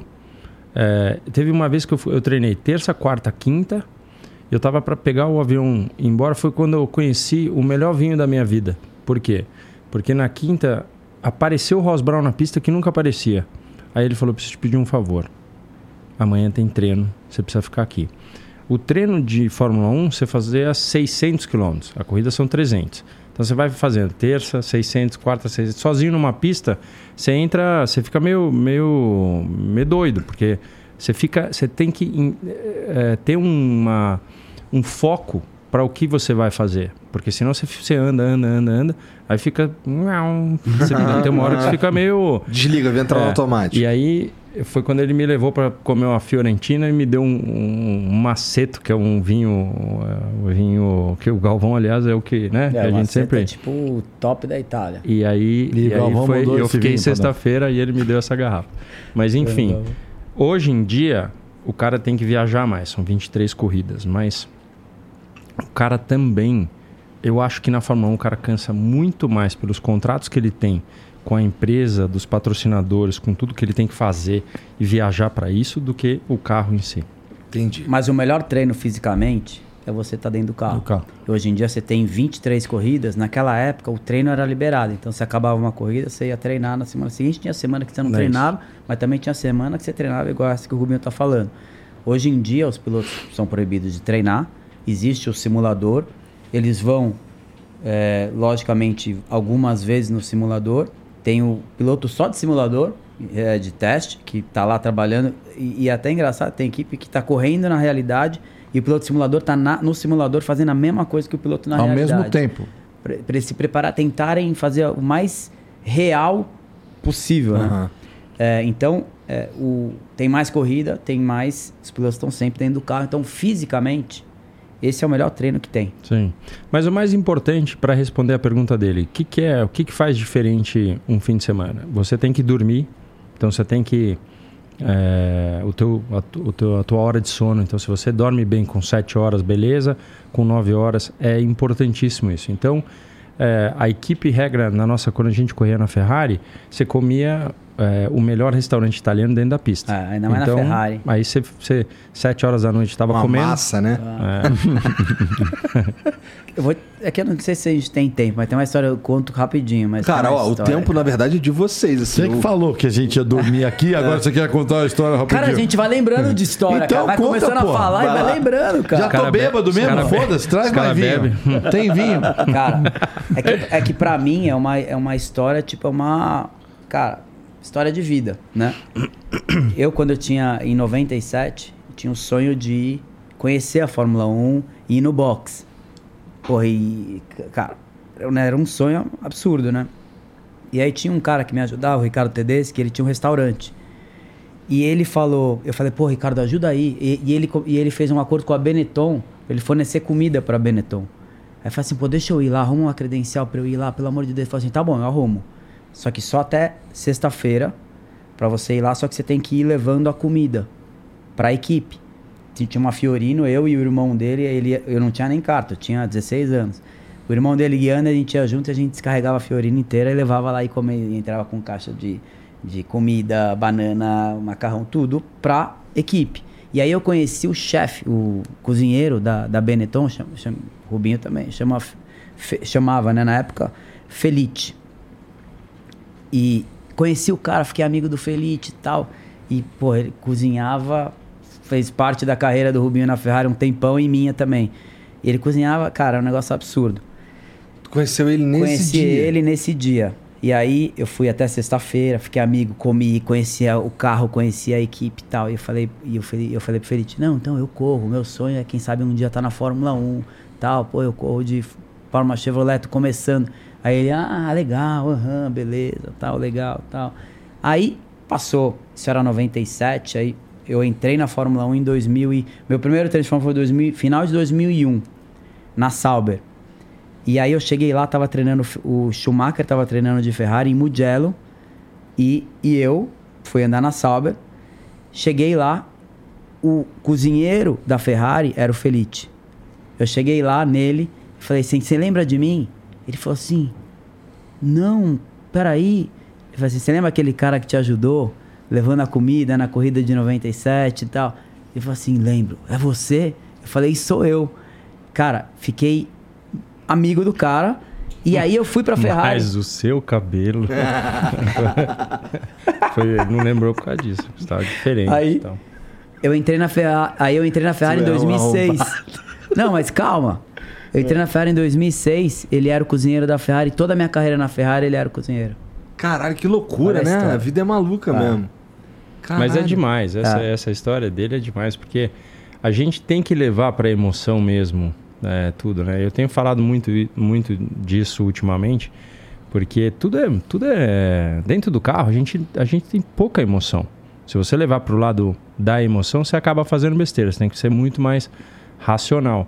Mas ter meu filho comigo correndo é uma coisa muito doida. Então eu falei assim: eu prometo chorar tudo que eu tenho pra chorar fora. Quando entra, você vai esquecer. né? Você vai lembrar quando você vê, você pergunta. Tudo bem, você tem o cuidado. Mas isso, isso que ele fala, as pessoas não têm a, a, a assim, a noção do que. Porque assim, muita gente liga e fala assim: pô, me arruma um passe da Fórmula 1. Sempre foi difícil e, e continua, sendo. E naquela época, para entrar, ele teve que fazer um esforço de certas situações. E assim, a gente, ah, legal, eu também faria. Sim, faria, mas ele se colocou no lugar certo para poder ver. E ele não tá falando de uma pessoa, de um dono de equipe, de uma coisa. É. Ele tá falando de um cara Uma experiência de vida, é, né, cara? Que, é, que foi que deu essa emoção. Isso que é muito legal. que você Então, cria amizade, você- é impressionante. Tipo, é uma experiência de vida, né, cara? Ele Tudo deve ter que pensado, caralho, que filha da puta daquele moleque falou que ia estar aqui, tá aqui mesmo. Não, mas Igor, isso é uma outra coisa que é super legal, porque assim, o automobilismo, quem trabalha no automobilismo é porque ama mesmo, porque realmente é um, é um esporte muito legal, aí você olha o status, o pessoal acha que é tudo mil maravilhas e tal. Mas muitas vezes, por exemplo, você tem lá um cara que era mecânico, virou hoje o chefe da equipe ou o dono da equipe. É. Então você nunca sabe, você faz algumas amizades que você fala, Ah, Entendeu? Então, assim, é super importante. Esse tipo de coisa, eu acho que. É, por que, que sempre perguntam por que, que os brasileiros sempre se dão tão bem? Eu, na minha opinião, é, isso eu não estou querendo é, puxar a sardinha para o nosso lado, mas a gente se ferra demais, cara. É muito mais fácil a vida para os europeus. Você imaginar Sem que dúvida, você pega pô. lá o FEFO hoje. Só o fato ou- de você sair daqui Exato. pra Europa, né? Você Só sai, isso. você sai daqui para Europa, para os Estados Unidos, que é os costumes são diferentes, as pessoas são diferentes, você está num lugar que você está desconfortável. Isso faz diferença. Não, não estou dizendo que você precisa sofrer para ser um bom piloto. O Tony, o Tony dormiu na, na garagem. Na oficina, três anos, num colchão no chão. Qual que era cara. o carrinho? É. Ah, é, e aí o Felipe, do Marcelo. Alpha Boxer. Do- o carrinho branco. O, eu tinha um. Como é que chamava? Não era 580, não, não, não? era o 580. Como é que era? Falei. Era o. Mini Cooper, não. Não, cara, Não, esqueci. era o- Panda. Panda, Fiat Panda, Panda. Fiat Panda. Pra você ter uma ideia, eu cheguei Panda na. não é tipo Uno. Era um Uno, É. era um Uno. Depois virou Uno. Mas, pô, pra você ter uma ideia, eu cheguei na Itália, cara. Esse cara aqui pagou a minha passagem. Eu devo, eu já contei isso no. no- no- Sim. O pai dele é meu pai.Esse cara eu devo muito da minha carreira a ele. E todos os defeitos que ele E tem também eu peguei sacaneando. também, entendeu? Você também Porque- acorda de madrugada? Puta merda, acordo de madrugada, eu sou, gasto dinheiro pra cacete, compro tênis. A única coisa que eu casei duas vezes só. Nossa, É, o Rubinho comprava tênis, hein? Puta, comprava? Nossa senhora, se comprava tênis, Porra, cara. ainda, ainda rouba meus cara, tênis. era Roubava sonho- meus comprava, tênis. era o- comprava só eu- tênis, cara. Ele era piloto da Ferrari, Não, mas cara. ó, a gente eu- parava em todas as lojas pra comprar tênis. cara. Não, eu até tinha hoje. um, eu tinha aquela coisa, quando você não tem dinheiro, eu assim, eu dava muito valor pro Natal, porque eu sabia que eu ia ganhar um tênis. Então, meu, muitos anos foi que chute e eu ia, eu não tinha isso, era Que chute assim, é clássico, amarrar não o tinha cadastro na nada, nada, nada, né? Com Não o é da pai, nossa com o pai trabalhando, e tal, papapá. Cara, eu falei assim, um dia que eu, se Deus quiser ganhar meu primeiro salário, o que eu quero fazer meu primeiro é, vai ser gasto num tênis. E foi, foi assim no começo da, da, da minha carreira, E por longos anos, segundo por eles estão falando anos. Não, aqui, né? continua comprando Continua. tênis. Não, não, tá- hoje não. Hoje não, hoje eu tô. tô Não cabe tô na mais, paz, é. não cabe Hoje mais. tá pagando pros filhos andar de carro. Então, mas enfim, É. eu fui pra Itália, eu não falava nada de italiano. Esse cara escreveu numa folha de papel, tipo, é, como é que fala? Bom dia, eu tô com fome, onde é o banheiro tal. Cheguei lá, o cara falou: Olha, eu vou te contratar, mas eu não posso te pagar. Eu falei: "Ah, Você não pode me pagar, eu não tenho onde morar, não tenho dinheiro. Falou: ó, dorme aí, um colchão, ele sabe, um colchão no chão na oficina. Corri na equipe que, que fui campeão Marcelo com Rosei o Marcelo, e que o. Felipe, e o, o Felipe foi lá depois Eu e foi lá. campeão também. Corri lá na mesma equipe. Eu fui primeiro dos brasileiros todos, Que eu que era? abria. Que ano era? O meu foi em 93. O meu foi em 2000. E então assim, isso as pessoas não veem, entendeu? Não vê que na sexta-feira à noite, o que que acontecia? Eu, na verdade, eu era menor de idade, eu tinha 17. Então, e a oficina era num lugar meio remoto, era uma oficina e tal. Eu não tinha carro, eu não podia sair. Então os mecânicos, 6 horas da tarde, os caras me trancavam na oficina. Tudo bem, eu tinha o telefone, se alguma coisa acontecesse. Eu tinha um colchão no chão, uma televisão e um videogame. E os caras iam abrir a oficina, tinha comida. As oficinas não é, gente, não vai pensar que a Não, é- oficina do tio Zé que não. Tinha cozinha, banheiro, enfim, né? era uma estrutura, não era. Mas eu dormia num colchão no chão na sala do dono da minha equipe. E os caras trancavam a oficina às 6 horas da tarde e abriam a oficina às 7 horas da manhã. Aí essa história do Panda foi engraçado porque eu fiz 18 anos, o dono da minha equipe falou: Ó, vou te dar um carro. Era o carro da minha irmã. Da minha, minha irmã tem um carro jogado lá. O carro era um Fiat Panda bege. Ele não tinha o, para, para-brisa da frente porque estava quebrado. E estava faltando du- as duas portas. A gente foi num ferro velho. O cara falou: Olha, eu tenho duas portas aqui, mas é de um Panda verde. Então a gente botou duas portas verdes do Panda bege, mas não tinha o para-brisa. Aí eu descobri que, isso eu não sei se ninguém sabe aqui, se você andar com os vidros fechados do lado, sem o para-brisa da frente, o- não sei, não tinha alguma porra da porra do. Não entra vento. Tá bom? Olha aí, ó. Se você quebrar o para-brisa, é só dar com os vidros fechados. E panda... É, Essa- eu também não, velho. Eu descobri. Aí o pandão, aí beleza. Aí passou três meses, achamos a, a porra do para-brisa. Aí, Igor, primeira corrida, o dono da minha equipe queria me não tinha um puto. Eu morava na oficina, não tinha um puto. Eu ganhei a corrida, o dono da minha equipe foi lá e me deu, sei lá, na época era 10 mil liras, mil dólares. Eu levei a porra do Panda numa loja de som, botei um Pioneer de gaveta, velho, que custava mais que a porra do carro. Mas eu me achava o pica, velho. O, Panda bege com as portas verdes era o pica de Monza. Eu morava em Monza. Que imbecil. E ó, parava o pandão, arrancava o toca-fita, saia com ele na mão. Você lembra aquela época? Agora, só história. É, cara. pai de vai gaveta. lembrando, né? Depois vai falar que eu comprava o tênis. O cara era viciado no som. Enquanto isso, o tiozinho na Jordan andando com o Escort XR3 do Jack Stewart, morando na Inglaterra, escutando Tina Turner, vivendo a vida. Filha da mãe do caramba. Ó, o. Não, esse aqui acho que eu já li, que é do Eric Giaquino. O Kodag mandou aqui, ó. Salve Rubinho, Tony e Felipe. Queria perguntar qual o perfume favorito de vocês. Só isso mesmo. Eu uso o da Abercrombie. Eu também. É? Mas tá pedido, viu, velho? Eu não tenho usado muito. assim. Mano, você quer me cheirar? Não, eu, Eu tomei banho antes de vir e fiz ali, a barba. Ele cheira. Quer, Não, quer... eu não, pô, eu não. Tá louco, velho? Botar o cara do- no programa Não, aqui. ué, dono do programa pra ver quem Que tá mais você, cheiroso. Felipe? Cara, esqueci o nome. É o que tem o troféuzinho, cara. Sabe Que porra é essa que tem o troféuzinho? Até, Aí, o- gente, até o perfume você do que cara não tem sabe troféu. qual é do Eu vou troféuzinho, você escreve pra gente Vou qual que é o do lembrar o nome. troféuzinho, tá? Obrigado. Vamos dar um é, é, o Google. perfume é o 130. Perfume do, perfume do troféuzinho. 130 no fim da reta. Invictus? Esse, esse, esse aí. Olha lá. Obrigado, Aí, viu, gente? O que, que tu pesquisou aí? Perfume aí, do esse aí. troféuzinho? Esse aí eu gosto. Esse aí eu Que gosto. perfume que é? Invictus. Aí. Tá bom. Somos invictos do troféuzinho. tá que pariu. O Kleber Amado, Cara, salve, salve família.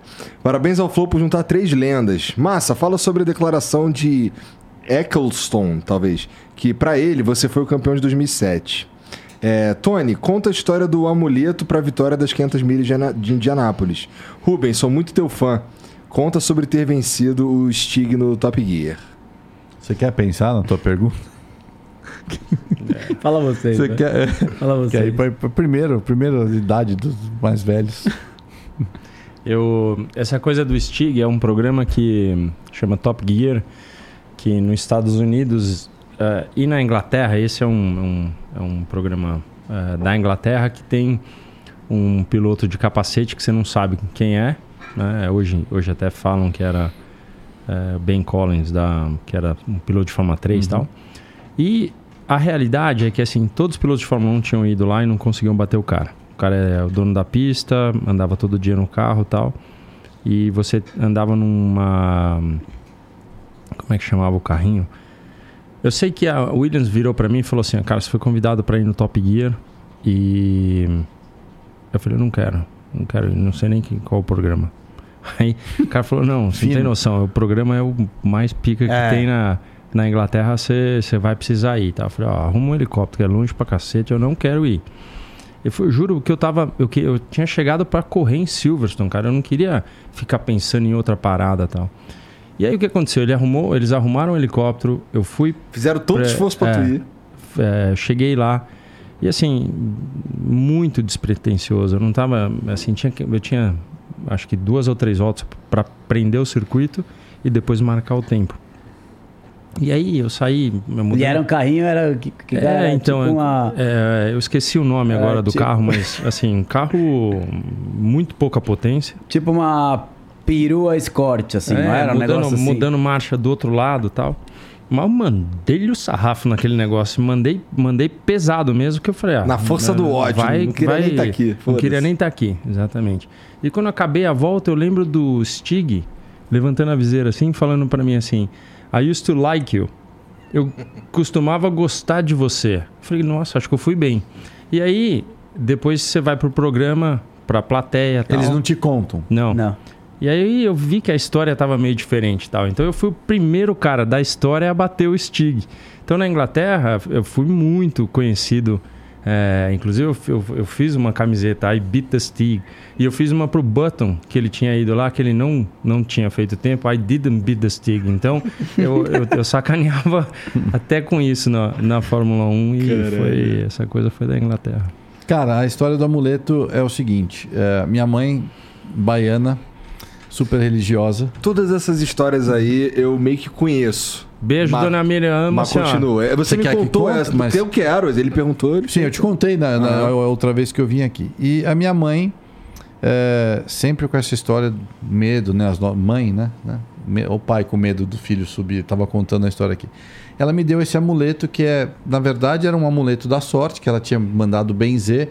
E eu era pequeno, eu tinha 8 anos de idade, e eu coloquei ele no pescoço e, e todas as corridas da minha vida, até essa história que eu vou contar, eu sempre usei. Mas ele sempre me acompanhou, eu cresci, meu pescoço deu uma crescidinha também, já não cabia mais.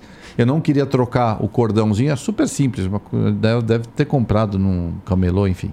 Comecei a passar a usar ele no bolso. Em, sei lá, eu- acho que o ano era 2008, durante as 500 milhas de Contando Indianápolis. mentira ali, Rubinho. Olha lá. Fala, velho. Você não pediu pra contar, o cara Conta pediu aí, para o pô, ouvinte, conta aí, pediu tô pra contar a brincando. história. vai, vai. Em 2008, ah, eu estava num dos treinos nas 500 milhas de Indianápolis. No final do treino, a gente, eh, durante aquele mês de Indianápolis, a gente faz algumas visitas em alguns hospitais na cidade para falar da corrida, mas animar. E eu sempre, meu pai morreu de câncer, eu sempre fui ah, no Riley Hospital, no hospital ali, que era do Hospital do Câncer, para assinar, dar ca- carrinho para as crianças e tal. Saí da pista naquele dia correndo e os caras iam colocar meu macacão para lavar. Então, e como eu usava o amuleto no bolso, eu tirei o amuleto do bolso, botei no bolso da minha calça porque eu fiquei com medo. Vai lavar, vai perder. Bom, saí correndo pro hospital porque eu estava atrasado.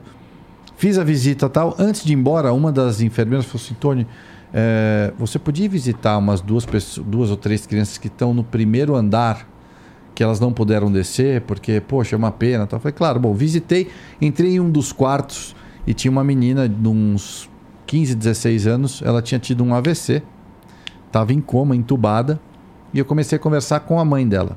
Eu tenho um hábito super comum de estar conversando, eu coloquei a mão no bolso e ela falou: Ah, André era o nome dela, minha filha vai operar amanhã e a gente não sabe o que vai acontecer, que foi o que o Rubens falou: 14% das pessoas, o resto, 30% morre e o resto tem alguma sequela. E eu botei a mão no bolso, falei: Olha, eu não sei se acredita nisso, mas a minha mãe me deu esse amuleto aqui há sei lá quantos anos atrás, acho que eu tinha 8 anos, para me proteger. Você se importa se eu der para você e você colocar perto da sua filha para proteger a mulher, lógico, mãe desesperada? Falou, lógico, bom, entreguei, passou, isso vai, 2008. Fez a cirurgia, sobreviveu super, passou tal, perdi contato com ela. Para quem sabe da minha história, eu prometi que meu pai, antes de morrer, que uma das coisas que eu ia fazer uma- um dia era ganhar as 500 milhas de Indianápolis, que a gente assistia essa corrida junto tal. Passei 12 anos tentando ganhar a corrida, já tinha liderado oito vezes, mais de 200 voltas que Safety enfim, car que te fudeu. que me fudeu é chuva, enfim, bateu. Três dias antes das, das 500 milhas de Indianápolis de 2013, que inclusive o Rubens correu em 2012, eu usei o setup desse mané aí que me ajudou a ganhar a corrida no ano seguinte, que era o mesmo carro. É... Tô no meu motorhome, chega um envelope para mim Falou, mandaram te entregar. Porra, eu abro o envelope, tem uma carta. Oi, Tônia, Andréia, não sei se você lembra de mim. Contou a história do hospital. Esse o amuleto continuou comigo todos esses anos. Esse ano chegou a tua vez, põe no teu bolso. Que isso aí você vai, você vai ganhar a corrida. Cara, dito e feito Nossa no Senhora. domingo, ganhei a corrida. A primeira coisa que eu fiz no pódio, puxei o amuleto e essa é a história. Maneiro. Essa é a história Caramba. do amuleto. Maneiro, maneiro, maneiro, maneiro, maneiro. E essa, E- aí e- você e- imagina o que ficou famoso esse amuleto, que aí todo mundo quis o Todo amuleto. mundo quer ter o amuleto. E Cadê aí- esse amuleto? Então, para terminar a história, é, peguei o amuleto, primeira coisa que eu fiz, liguei para ela de volta, porque aí ela já tinha me mandado, eu falei, André, eu preciso te devolver. Ela falou, não, não, não. Do mesmo jeito que você passou para mim e eu passei de volta para você, uma hora você vai achar uma oportunidade de passar para alguém. Caramba. Ah, meu primeiro filho com a Lauren, a minha mulher, minha segunda mulher, minha mulher atual. O Deco ia nascer, o nosso primeiro filho, e eu não ia estar lá, porque eu estava numa corrida. Eu puxei o amuleto, entreguei na mão dela para proteger ela, que tudo desse certo e tal, e hoje está com ela. Eu falei para ela: ó, a responsabilidade é sua. Passe para quem você quiser no momento que você achar. Então hoje está com ela. Maneiro, maneiro. E tu quer falar sobre isso? Não quer, cara? Acho que tu não quer, não. Ah, cara, é uma tristeza muito grande, né? Porque 2008 foi o, ano que eu disputei o título, o piloto que mais venci naquele ano. É, tinha um ano espetacular. É, aconteceu o que aconteceu na corrida de Singapura, para quem não sabe. Eu estava liderando a corrida, larguei na pole position, estava liderando a corrida. E aconteceu um safety car, né? É, naquela época, quando acontecia um safety car, todos os pilotos se juntavam, né? igual que é o safety car, e ninguém podia parar no box até dar bandeira verde para todo mundo entrar no box. Tinha que reabastecer. Entrou todos os carros no box. Uma volta antes da batida do Nelsinho, o Alonso parou em, em último, encheu o tanque e ficou esperando. O Nelsinho bateu por querer. E aí todos os pilotos que entraram no box, o Alonso foi para primeiro, mudou a- o resultado da corrida inteira. E aquela corrida, a hora que todos os carros pararam no box, logicamente, a chance de um mecânico errar é maior numa situação dessa do que numa situação normal. O meu mecânico apertou o farol verde antes do tempo, eu saí com a mangueira. De primeiro tive que parar no final do grid, fui para último tal, e não pontuei nessa corrida. E aí, acabou o campeonato. Ganhei a última corrida em Interlagos, disputando o título, perdi no- nos u- na última curva, como todo mundo sabe tal. E aí, o ano seguinte, o Nelsinho veio e falou que tinha batido por querer, a corrida entrou, é, puseram o Briatore para fora e tal. Só que o correto era cancelar o resultado da corrida, porque foi uma corrida que foi roubado o Com resultado. certeza. Só que aí a gente Unanimidade pôs isso, né? advogado, naquela época a Ferrari foi atrás de advogado e tinha uma lei que dizia que quando passava, mudava o ano, o resultado não, é, não tinha como, como mudar. Isso os advogados falando, e eu acreditei, confiei e tal, beleza, paciência, pena. Muito triste, porque no final é uma injustiça pelo resultado. Você sabe que aconteceu uma Esportiva, é. sacanagem, né? E aí passou o tempo, tal, beleza, pô, 15 anos depois, o Bernie Eccleston, né, que hoje não é mais dono da Fórmula 1, é, faz uma entrevista e é, a pergunta era: Ah, você acha o Hamilton e o Schumacher, que são os dois maiores campeões da Fórmula 1? Ele falou assim: Não, para mim é o Schumacher. O Hamilton, para mim, não tem o mesmo, o mesmo número de títulos igual o Schumacher, porque em 2008, né? A gente descobriu em 2008, é a gente que ele fala, é ele que era o dono da categoria, e o presidente da FIA. Os dois caras que comandam Aham. tudo, né? A gente descobriu em 2008 e resolvemos ficar quieto para não sujar o nome da Fórmula 1 eh, até mudar o ano. E aí, quando mudou o ano, tá, de repente descobriram no meio de 2009. Então a gente descobriu em 2009 e ficamos quietos para não sujar o nome da Fórmula 1. Então, para mim, aquele título é do Felipe Massa não. Caralho. Sinistro mesmo, cara. Ó, o Fábio do Carmo mandou aqui, ó. Salve, salve família. Fala, chefe. Escutei. Corre na minha equipe. É. Escutei uma história que o Senna, na época do câmbio H da Fórmula 1, pediu pra McLaren inverter o pedal da embreagem com o pedal do freio. Aí ele freava com o pé esquerdo e fazia um punta-taco muito louco com a embreagem e acelerador. Sabe se é verdade? O Rubens, eu não sei. O Rubens Nunca era mais amigo falar. dele, eu também É. não. Não, nunca ouvi falar. Assim, tudo é, não é impossível, porque tudo que você faz, você acostuma. Você tem, é só, só tem um, um método novo, como tudo. Mudou a embreagem do, do pé para a mão, todo mundo começou a frear com o pé esquerdo e assim vai. Mas se isso fosse verdade, ele teria continuado para as outras pistas, entendeu? Hum, essa é a minha, Entendi. minha Que- visão. Que ano era? Ah, deixa eu ver aqui de novo. Ele falou na época do câmbio H. É, câmbio, Não H, 88. câmbio H é o seguinte, o câmbio, ah, o semiautomático entrou em 89 com a Ferrari no Rio. Então a gente está falando nesses anos. aí. 86, 88. Né? A Vani mandou um vídeo aí, né? Deixei esse por último. Tá bom. O Bruno mandou então a penúltima, que é a Monstros do Automobilismo. Além de excelentes pilotos, são excelentes pessoas, principalmente por suas histórias de vida, em especial a do Tony. Abraço. Observação. Quanto mede o nariz do Tony? Pega a régua aí, porra. Tem régua aí? Vou medir agora, que eu quero medir o meu e o teu. Agora tá fudido. Pega a régua. Pega, pega uma batata, Não, velho. como você, porque se, pega o que vocês quiserem medir. Pega. Vamos medir essa Calma, porra. calma, Napa- muda pra falar outra. deixa eu ver o vídeo aí, Calma, A calma, napa calma. dele é muito grande. Ficaram com cara. medo, né? Calma, Tony, É que calma, vocês não viram o calma. dedão do pé. O capacete.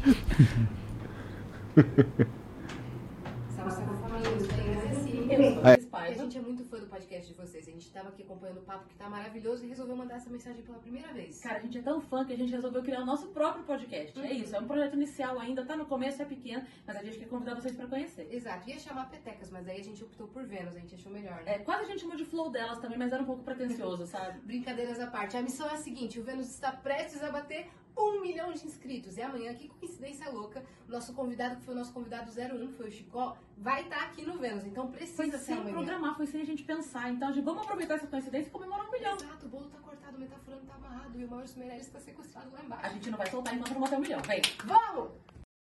Então, gente, ó, essa mensagem é basicamente para você entrar no canal do Vênus, que tá, vai estar aqui no, no comentário fixado. É só você clicar lá e se, e se inscreve logo, tá quase chegando um milhão, entendeu? Essas meninas aí estão começando agora, pô. Tava conversando com o Cris só. Cara do, aquele cara lá do Codeplay que também tá começando. Semana passada elas fizeram um programa com ele. Então, é, se inscreve lá no canal delas, tá, tá aqui no, no comentário fixado. E eu tenho certeza que você vai curtir. Se você curte o Flow, não tem como você não curtir o Vênus, beleza? Então entra lá. Gente, porra, muito obrigado pela moral. Obrigado por virem. Desculpa por alugá-las por tanto tempo. Quanto tempo deu aí, Jean? Cara, Porra, é que o, o Massa fala muito, né? Pra, pra caralho. eu, né? Eu, né? eu fui o que menos falei aqui, cara. Você é um cara inteligente, você só falou na hora certa. É. não tô- Só comentário cirúrgico, né? Porra. Igor, obrigado. Eu queria pedir desculpa pelos palavrões das Pô, pessoas. pelo amor de né? Deus. Tipo, Pelo eu amor não de falei Deus. nenhum, Esse cara mas aí, eu ouvi um pedir monte. desculpa cara. Cara, pelo queria Rubens, pedir desculpa aí. Normalmente- Pedir desculpa pelo que a gente falou, desculpa. Né? Então, obrigado, Não, cara. na- Foi um na prazer. Verdade, na verdade, eu não peço desculpa. Eu, eu acho que é uma- um agradecimento poder juntar três pessoas que se adoram, que vão estar junto num fim de semana de corrida e mostrar um pouco do que é o nosso dia a dia. É isso, cara. A gente E se Rubinho, eu diverte. queria fazer um agradecimento especial pra você, que eu sei que fez um puto esforço pra estar aqui hoje, cara. Ah, obrigado. Obrigado, valeu mesmo, valeu. E pô, então deixa eu aproveitar e começar por você. É, as tuas redes sociais aí pra galera que tá ouvindo assistir, tá, é, acompanhar e tudo mais. É arroba Ru Barrichello. R-U Barrichello, tem dois R's e dois L's. E Aonde, mano? no Instagram, É, no fala. Twitter. Não, é tudo no- igual? no- é, no Facebook é tudo igual, Ru Barrichello. Então. Pô, eu... não, não tem muitos barriquelo também, né? Tá, Dá- tem, porra, família lá, é tudo igual, você já viu? Não, tá, mas o dele ele consegue ali, né, pô? Não, mas é um, é um prazer estar de volta aqui. Hoje, hoje pude falar um pouco mais. mas. é, Brincadeira, Otávio. É, né? Brincadeira. E tu, Massa, fala aí. É, Massa Felipe no Instagram, é, em todos. É, obrigado. E tem o restaurante lá também. É, né? restaurante, Bife Bar, vocês têm que ir lá acompanhar. É, tem Ó, que ir lá, tem que ir lá. Vou te convidar de novo, hein? Tá bom. Eu vou lá, eu vou. Cara, o problema não é nem que eu não quero ir, eu quero ir, porra. É só que. É longe pra caralho daqui, irmão. É longe pra chegar aqui, cara. Longe pra caralho. Pega o Fusion, velho, para na porta lá. Fusion. Fusion! Porra. Pega. Fusion! Vou com a minha mulher, vou com a mulher. E tu, cara, tuas redes sociais aí, onde tu faz live e é, tudo mais? Eu faço live é, no YouTube é Tony Canaã, na outra plataforma lá é Tony Canaã. No, no Instagram é Tcanaã e nas outras, porque tem um Tony Canaã que é de verdade, então não pude ter. No resto, tudo Tony Canaã também, arroba Tony Canaã. Aproveitando para pedir o nosso voto no, no, no, No esse fim de semana. O que, que é isso? O Fanpush é assim, seis pilotos são votados para para ter um boost a mais. Tipo, Ah, tá. você tá na maquininha lá, você pode botar um seu nitro assim. Então, Ó, fora nós três aqui, tem o Dudu também que vai Ó, ó correr. lá, pai é então, foda. é, já aproveita. Não, é nós na- três aqui, não vem querer, é nós Ah, três aqui. veio, cara, nós três aqui. É, vem querer. Exato. Tá bom. Só, só pra pedir uma ajuda pra você, é o cara, Ah. né? E tô entrando no TikTok também, que é Massa Felipe. Tá. E aí lá no TikTok. Você dança? Dança, vou, vou dançar, vou tentar, né? Vou chamar o Rubinho pra me ensinar. Cara, eu. eu, eu- É, né? Sentiu? Sentiu como é? Vou chamar o Rubinho pra me ensinar. Tá fudido. Ué, a gente, a gente não tem. Tem um passinho novo. Ó, vou mostrar. Pera aí, eu vou- posso mostrar pode. antes da gente ir embora? Vou mostrar aqui no nosso. Pede É. pra colocar. Dá pra colocar? É, se tu mandar. Manda pra mim. Tu tem meu contato? hein? Pera aí. Eita, eita, para. Para. Ô Barreto, tem aí? Colocar do lado do seu rosto, assim a galera consegue. Ah, beleza, vamos colocar aqui então. Pera aí. Cadê? Aqui, ó. É, vamos achar. Coloca, do- mas do lado do rosto não vai ficar o nariz na É, frente? eu sabia. Filha de uma égua, velho. Só pra saber. Só porque eu falei, agora não. Pera aí. Pô, a gente botou no TikTok, seu Ah, Carlos? pega aí, vai. Só pra. Não. É, é só. Vai vai passar na frente. É que o Tony tá meio bêbado. se tu puder Não tô, não, velho. Aqui, Tá assim. aqui, aqui, ó. Bota do lado do nariz.